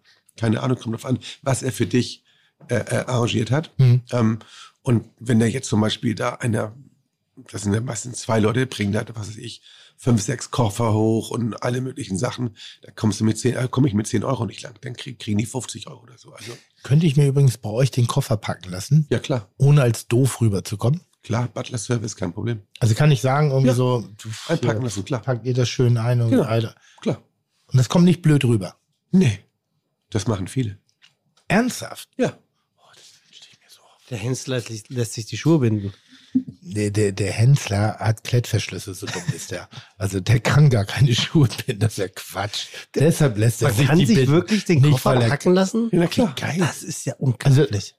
Was, was kostet das? Kostet gar nichts, eine Dienst, äh, Ja, ja, aber. Dienstleistung. Mit einer Koffer würde ich sagen, würde ich 20 Euro geben. Also. ich würde mich zum Koffer ich- ich- packen, äh, äh, Montag, aber, aber, aber die wissen doch gar nicht, wie viel Zeug ich da habe. Das also ich sehen die doch. Wenn du, also wenn du natürlich jetzt gekommen bist und hast nochmal zwei Jetzt Koffer versteh voll ich ja nicht gekauft. Service. Ich habe das nie verstanden. Was verstehst du? Butler Service. Ja, äh, Ich hab auspacken, das auch auspacken. Auspacken, Auch? einpacken, aufbügeln, ja klar. Das ist Butler Service. Das habe ich noch nie verstanden. Jetzt verstehe ich. Aber hast du, hast du nicht von Ingo so tolles ähm, Reise, Seiden, Oh. ähm, Von Christiane. Equi Equipment und du, Ja. du packst ja hoffentlich selbst. Ich packe selber, ich aber, auch, aber es gibt so Dinge, die mich nerven. Das ist er packt So. nicht, er rollt, er rollt. inzwischen. So, aber ich habe auch, in, also dein ganzes Taschensystem, was du mir geschenkt hast, mit diesen vielen Klarsichttaschen, irgendwie hier Medizin da, Zahnpflege da, Deo da, irgendwie so, das habe ich alles genutzt. Wobei, wenn du Seidenpapier hast, dann musst du ja auch nicht rollen. Das Seidenpapier-Ding ist ja wirklich der beste Tipp, den man, den man haben Nee, kann. der beste Tipp, den man haben kann, ist, dass es okay ist, sich den Koffer auspacken zu lassen. Das finde ich schon krass. Mit ein, ein, einpacken finde ich besser. Beides finde ich ist auch doch geil. gut. Beides ist doch gut. weil ich bin ja wirklich so, also wenn ich jetzt morgen, aber also zwei Tage vor Abreise werde ich nervös, Ja. Weil ich denke, ich muss packen. Und Mhm. dann fange ich an, die Abreise zu planen irgendwie so. Und das versaut mir eigentlich immer den letzten Tag. Ich weiß genau, was du meinst. Wirklich. So, anstatt einfach zu sagen, so, ich lege mir schon die Socken hin, die ich Ja. dann im Flugzeug anziehen will und so ein Scheiß. irgendwie. Das kann halt geil. Das mache ich jetzt. Du Das könntest übrigens Ich kein Hoteldirektor hier werden, fällt Warum mir gerade ein. Weil, das habe ich nämlich gelesen, bunte Socken oder Motto-Socken gehen nicht. Als Hoteldirektor eines Hotels wie das Hotel für Jahreszeiten. Richtig, Ingo? Ich würde sie nicht anziehen. Also nicht als äh, im Dienst. Aber habe ich nicht irgendwas gelesen, dass das auch irgendjemand mal den Job bekostet hat? Ja, das stimmt. Da, ja. So, und Tim trägt ja gerne mal pinkfarbene Socken. Darf man eigentlich erzählen, dass, und dann hören wir auch sofort auf, dass ein Küchenchef hier seinen Job verloren hat, weil er eine Kellnerin oder einem Kellner im Gastraum in die Fresse gehauen hat? Nee, Oder ist war, das ein Nee, Mythos? das war etwas anders. Oder ist das ein Mythos? Nee. Nur um die feine Gesellschaft Wie- wie Wie du von den rosa Socken wegkommst, das ist Nee, Jobverlust. Nee, wir haben tatsächlich einen Küchenchef gehabt, da haben wir eine Veranstaltung gehabt, der hat, ähm, da waren, ganz ehrlich, ein Kellner, war ein Aushilfskellner. Ich glaube, damals war mit Migrationshintergrund und den hat er irgendwie angebrüllt, er soll irgendwie da den Rand des Tellers abwischen. Er hat gesagt, nee, mache ich nicht und hat die Teller aufgenommen und dann ist der mit dem Messer hinterher Oh. und hat ihn einmal durchs Restaurant gejagt. Hey, das hatte ich auch mal in einem Restaurant äh, in Harvestehude, wo ich Weihnachtstanz gegessen habe. Da wurde es auf einmal laut und da hat, haben sich zwei Köche mit dem Messer abgestochen gegenseitig. Abgestochen. Ja, also abgestochen heißt ja nicht tot. Und dann kam irgendwann die Polizei und das ganze Restaurant guckte und dann wurden diese beiden Köche abgeführt, weil die sich regelrecht mit, der Messer, mit dem Messer an die Gurgel gegangen sind. Wo? In der, in der Küche. Ähm, Welches Restaurant? oder oder welche, welches Viertel? Ich sag welches Restaurant. äh, Harvestehude, wo das Kuriohaus ist, die Straße. Wie heißt die gleich? Rotenbaumchaussee. Rotenbaumchaussee, genau. Auf der Ecke, ganz, ganz, ganz. Hens, Hensler. Nee, ganz, tradi ganz, Hensler. traditionelles, ähm, ganz traditionelles äh, Gasthaus. Äh, ähm, Brodersen. Brodersen, genau. Krass. Ja, aber die ganz, aber die ganz war gut. Ich wusste nicht mal, dass die Köche beschäftigen. Tim, wir, wir sind Ja. hier ja, wir haben, heute, wir haben heute den 17. Februar und Ja. nächste Woche am 24. Februar wäre eigentlich das große Fest gewesen, 125 Jahre ähm, Hotel für Jahreszeiten. Krass, das ne? ist aus, ja, das ist aus Gründen nicht, das ist verlegt, das macht gar nichts, aufgeschoben, ist nicht aufgehoben. Am 4. Mai. Am 4. Mai, ich wusste nicht, ob genau, am 4. Mai. Und Tim hat sich natürlich äh, es nicht nehmen lassen, ähm, Ingo, ein Geschenk für euch zu besorgen. Tim, ne, du weißt, dieses Geschenk, willst du es dir nochmal angucken? Weil du ja so viele Geschenke Nee, besorgst. nee, mach ruhig. Und nee, nee, du, du übergibst Ver- das der- Geschenk. Du bist so ein verlogener Bastard. Du, das steht in meinem Vertrag, den ich für dich unterschreiben musste. Aber mach doch nicht sowas. Sei doch wenigstens ein bisschen ehrlich So. noch. Haben wir von Fiete Gastro es uns natürlich nicht nehmen lassen, bevor du es übergibst, Tim. Du Ähm, schäbig, ey. Das kannst du nicht machen. Was? Das kannst du nicht machen. Du, der Wort, das Wort, der Wort, das Wort macht die Musik, nicht Ah, das okay. Bild. Okay. ähm, haben wir uns natürlich nicht nehmen lassen, unserem äh, Lieblings, ähm, unserem Lieblingsstammgast Ingo C. Peters Ja. und unserem Lieblingsstammgasthaus, dem Hotel für Jahreszeiten, Ja. äh, trotz äh, gestiegener Raten zum Geburtstag zu gratulieren. Tim, walte deines Amtes und überreiche Ingo C. Peters unser Geschenk.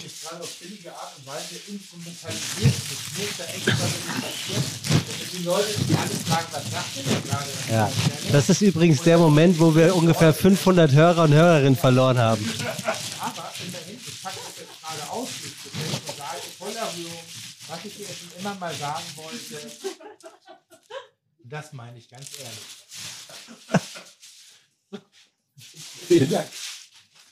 Habe ich das schön gesagt? Ja, ja, ja, das Ja? hast du wirklich schön gesagt. Ja, Das ja. kam ganz spontan Ja, raus. ka- Ich kaum, dachte, kaum, ist kaum zerknittert. Das ist so krass. So, was haben wir denn hier schon? Fiete zu Gastro bei Freunden. 125 Jahre Hotel für Jahreszeiten. Fiete Gastro findet, auch das kann sich hören lassen. Finde ich gut. Ja, Vielen Dank. Siehst du meinen Blick auf dem Bild? Ja. Wie kann man jemandem ein Geschenk machen und sich selber dreimal nennen? Ja, hab viel gelernt bei dir. Ha? Hab viel gelernt bei dir. Also, also wie, wie, Oder? wie geht das?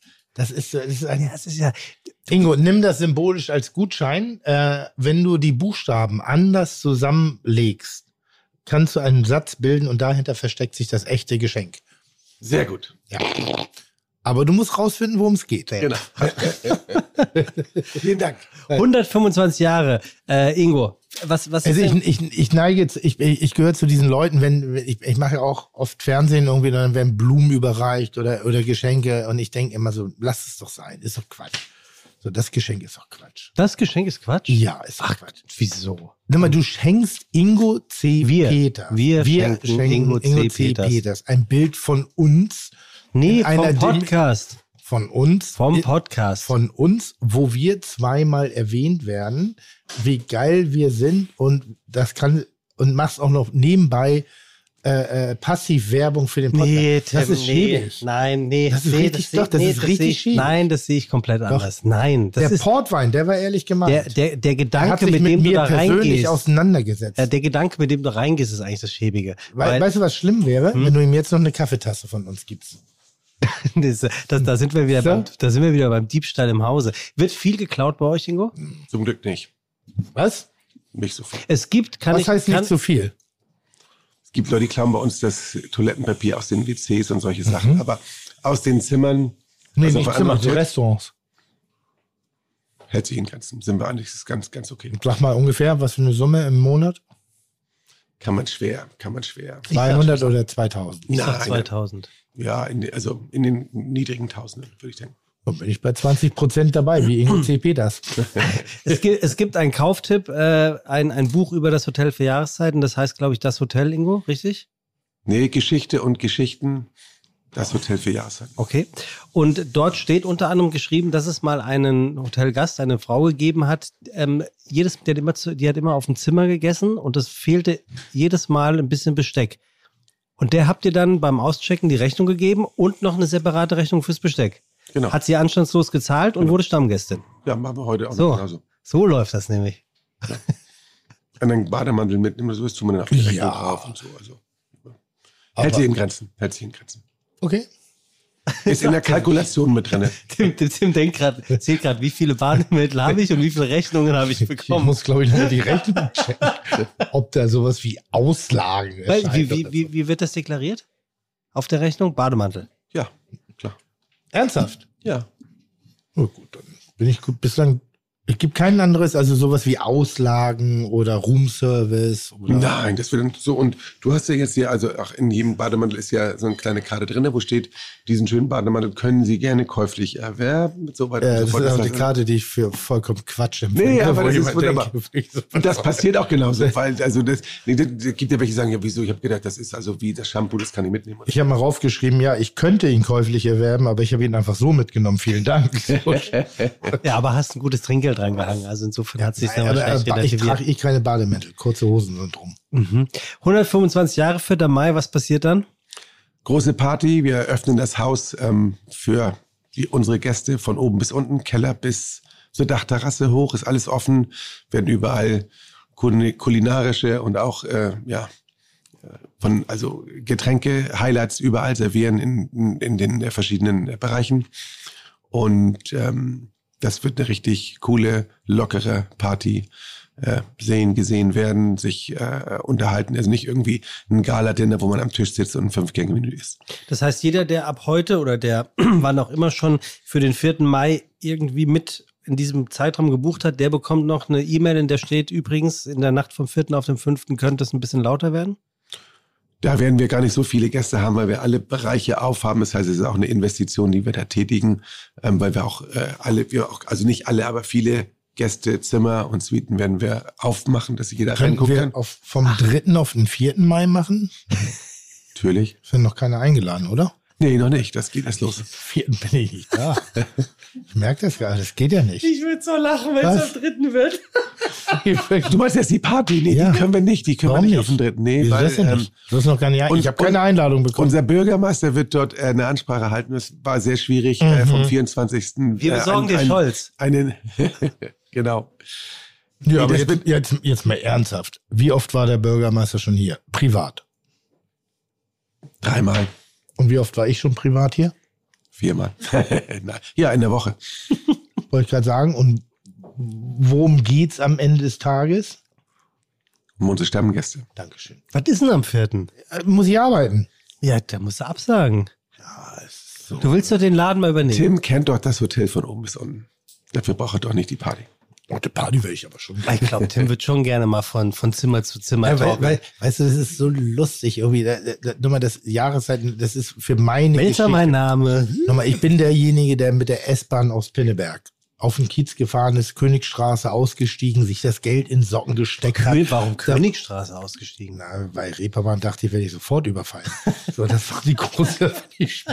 das war die Reeperbahn, bist du in St. Pauli? Hast du dich getraut? Nee, bin ich Königstraße ausgestiegen und hab mir.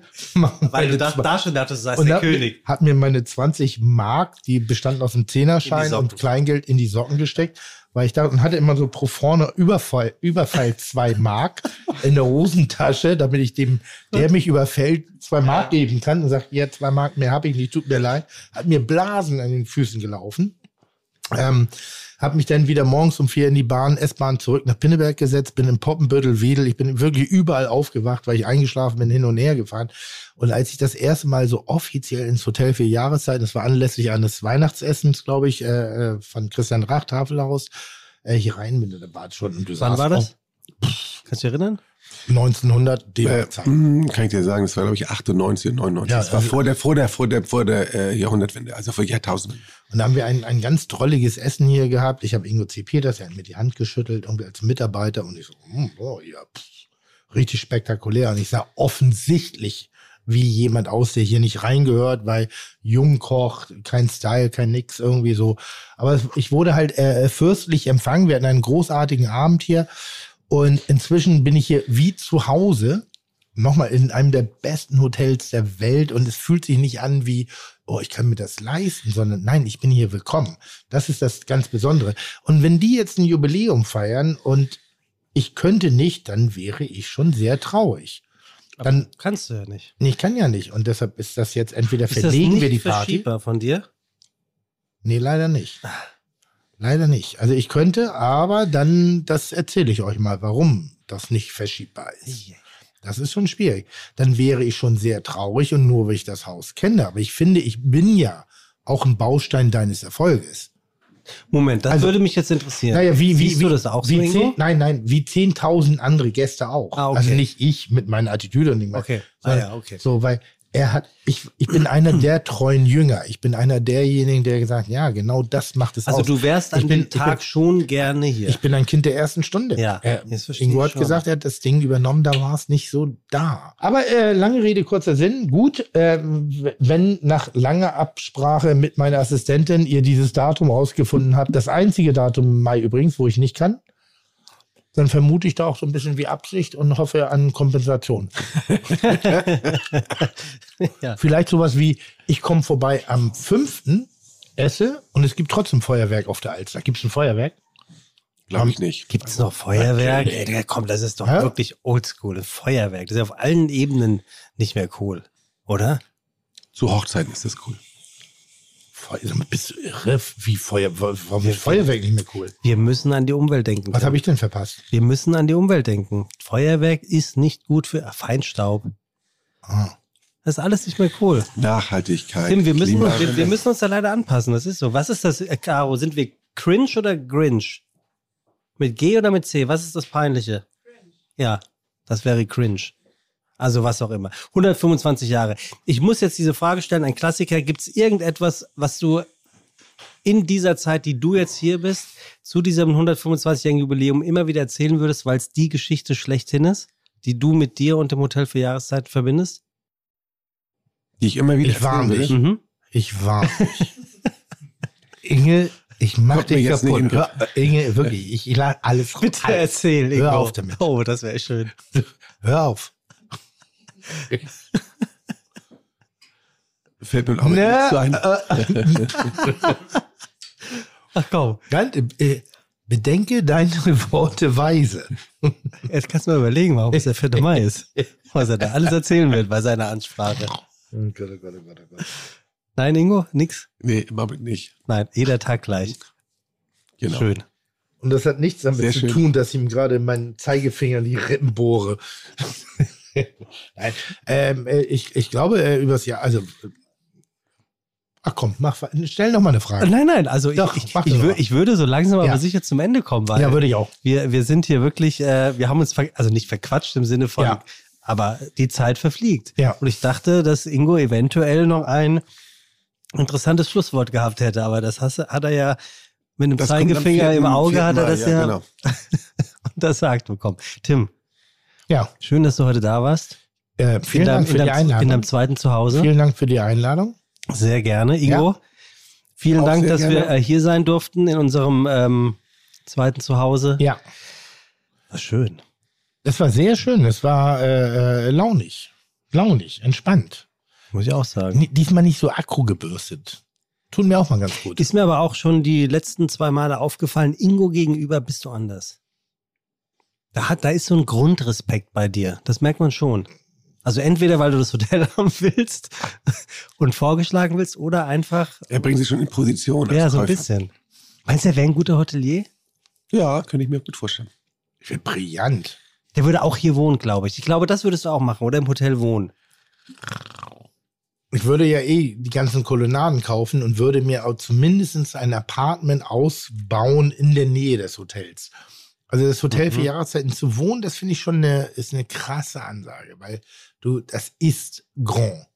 Also du bist der Direktor, du bist der Roncalli, du bist, also da, da kannst du auch nicht untertauchen hinter irgendwas oder so, da, du bist der Chef. Ohne Wenn und Aber. Und, Du hast ja ähm, den Hinterausgang. ja, aber ich habe auch ein Leben. Und ich sag mal so, das Leben ist nicht immer so, dass ich es auch gesehen haben möchte. So, es gibt ja auch bei mir mal Momente, wo man denkt, hm, da ist aber Chef jetzt nicht ganz so Mhm. auf der Höhe. So. Und das würde ich mir auch nicht nehmen lassen wollen. So. Weil im Privaten bin ich privat und äh, ich, ich bin mir relativ sicher, dass äh, Herr Peters an dieser Stelle hier in den Kolonnaden irgendeinen kleinen Keller Glaubst Seiten, du? ja, glaube ich, 100 Prozent. Achso, Eingang, kein, kein, kein Appartement. Nein, oder? nein, nein. Ich glaube, es gibt hier einen, einen, einen, einen dritten, vierten und fünften Weg, um in dieses Hotel zu gelangen. Ja, aber das Was ist ja nichts kein Geheimnis. Aber einen, von dem nur er weiß. Das ist sowas wie der goldene Schlüssel. Das ist sowas wie, wie, also was ganz Besonderes, wo er, wenn, wenn Also er- meinst du, er sagt um elf gute Wenn- Nacht und keiner merkt, dass er um drei wenn, wiederkommt. Wenn Ingo C. Peters richtig die Lampen anhat und er kommt mit seiner Frau und hat einen schönen Abend irgendwo, ir- war irgendwo gut essen, hat eine schöne Party gehabt oder so und er ist richtig rotzig. So, da geht er hier nicht vorne über den roten Teppich Nee. und durch die Drehtür rein. nee, klar. Und da geht er aber auch nicht über den kamerabewachten äh, äh, Hintereingang so. rein. Da wird er noch, es wird, es wird einen Weg geben, den nur er kennt. Weinkeller, höchstwahrscheinlich. Ja. Der wurde ja gerade frisch gemacht, Ja. wer weiß. Ja, oder über, ich glaube auch, dass die Tiefgarage noch mehr Geheimnisse in sich birgt, als sie sich, äh, als sie eigentlich preisgibt bislang. Es gibt mehr als einen dieser Wege. Ja, ich weiß. Steht in dieser Tiefgarage Ingo der Sportwagen, weil Ingo hat sich von seinem Trinkgeld als Page Ja. einen Sportwagen gekauft. Was ja wirklich, was waren das? 20.000 D-Mark? Nein, so teuer war der damals nicht. Das war, das war Ein Scirocco GTI, genau. war das, genau. Schönes Auto, by the way. Der war aber drei Jahre alt, der Mhm. war gebraucht, aber noch in einem super Zustand. Vom Trinkgeld. Den musste ich aber verkaufen, als ich in die USA gegangen Oh, bin. Also, schade. Ja. Weil mit dem Scirocco GTI hat sich mein Urgroßvater totgefahren. Okay.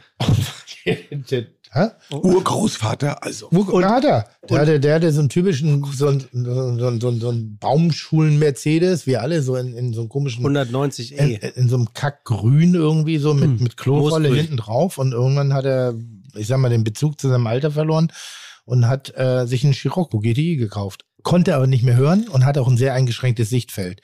Und als er das erste Mal auf die Landstraße fahren wollte, das war ganz tragisch, zehn Meter, also von der Auffahrt runter, kleine Straße, große Landstraße, hat er halt gedacht, er hat einen Scirocco, er fährt da jetzt mal richtig Gas, wurde er mitgenommen.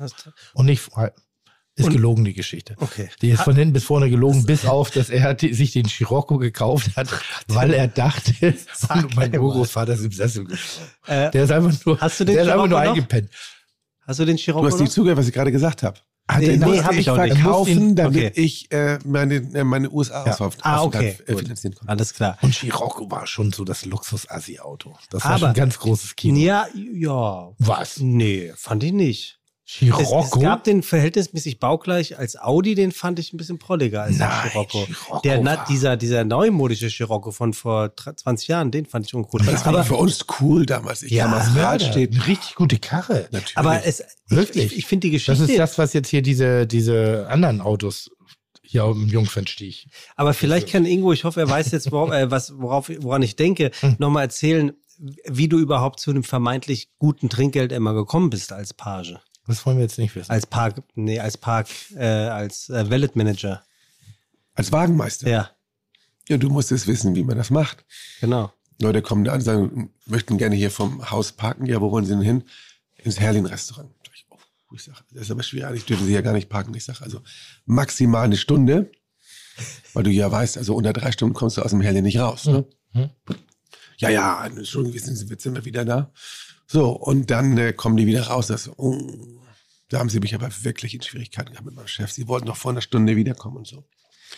Dann haben die natürlich ein riesen schlechtes Gewissen und dann kannst du auch nicht sofort den Schlüssel aussenden. Du musst ihnen ja jetzt Zeit geben, damit sie dir auch nicht Trinkgeld rausholen können. Dann habe ich gesagt, eine Sekunde, ich muss hier mal ähm, runtergehen, den Schlüssel und ich hatte natürlich in der Tasche. Dann hast du denen Zeit gegeben, dass sie, und dann kam der 50er, der 100er und so weiter. Vielen Dank. Also man hat schon seine Möglichkeiten gehabt, wie man da den Gästen guten Service gegeben hat, aber auch ähm, selber ein bisschen profitiert hat. In diesem Sinne, ähm, äh, wie schön, wie fein, Ja. wie launig, wie, wie, äh, wie fein. Und danke für den Wein und danke fürs Essen, danke für den Portwein. Danke für die Gastfreundschaft. So, ich sag Wie mal, eine hat das Eins. liegen lassen, ne? Kannst du das klauen? Das ist ein Geschenk. Das für Ist dich. das? Das für dich. Ach, das ist ein Geschenk. Siehst du? Ach, krass. Ja, Tim. Port, Portwein und äh, SM-Zangen ist alles das dabei. ist so geil. Ja. Das ist richtig geil. Jetzt brauchst du nur noch Damit den, kastriert man übrigens wirklich Ferkel, ne? Hm? Damit kastriert man Ferkel. Ja? Ja. Okay. Äh, Ingo, ganz herzlichen Dank, dass Ja, wir dein Gast gerne. sein durften, dass du wieder in deinem eigenen Haus zu uns gekommen bist. Tim, vielen Dank. Und was denn? Nicht überleg die ganze Zeit was. Ja, vielen Dank, äh, dass du die Zeit genommen hast, in den Podcast zu kommen. Und an der Stelle möchte ich mich bei allen Zuhörern und Zuhörerinnen bedanken und auch äh, bei unserem Team Caro, Caro und Lukas und Patrick aus dem Hotel für Jahreszeiten. Schön, dass du da gewesen bist. Und Rickard. Das ist eine ganz schöne Sabbeltasche, dieser Es- Patrick. Herr Patrick. Der ist mir auf den Sack gegangen. Immer dazwischen gesabbelt. Immer, immer. Ich glaube, Herr Patrick ist der neue Ingo C. Ich weiß nicht, ob wir das schneiden können. Ich hoffe. Naja, also in diesem Sinne haben das, wir. Das habe ich übrigens überlegt. Kann Ja. das sein? Gut, und wir machen weiter. Kann das sein, dass wir dich hier gerade sehen? Das habe ich doch gerade gesagt. Ja, weiß ich ja, deshalb, er. Aber du hast es so salopp dahergeplaudert. Ich habe das gerade so ein bisschen gedacht. Wer weiß, wer weiß. Also, dass du so ein Bild hast, mach mal, guck mal, schau mal. Du bist ein fleißiger, du bist ein engagierter, du bist ein motivierter Junge und dann gehst du in die weite Welt und ich habe noch paar Jahre Wir hören uns und dann werden wir 2040 wieder hier mit dem Hoteldirektor aus dem Hotel für Jahreszeiten. Also von der Patrick, Kompetenz- den wir dann ja duzen. Ja, ja. Ne? Wie heißt der nicht mit Nachnamen? Wer? Herr Bär. Bär. Oh, ja, als gut. Bär nie was Ja. gewesen. Nein, Ja, also in diesem Sinne, vielen, vielen Dank fürs Zuhören. Können wir aufhören? wir müssen aufhören. Hervorragend. Dankeschön. Tschüss. Tschüss. Tschüss. Tschüss. Chuck, Digga, Props, Digga, ihr habt meinen Respekt. Ihr macht Digga, Mucke, Schicke, Mucke, oh, wie gut das schmeckt. Dieser Podcast wird produziert von Podstars bei OMR.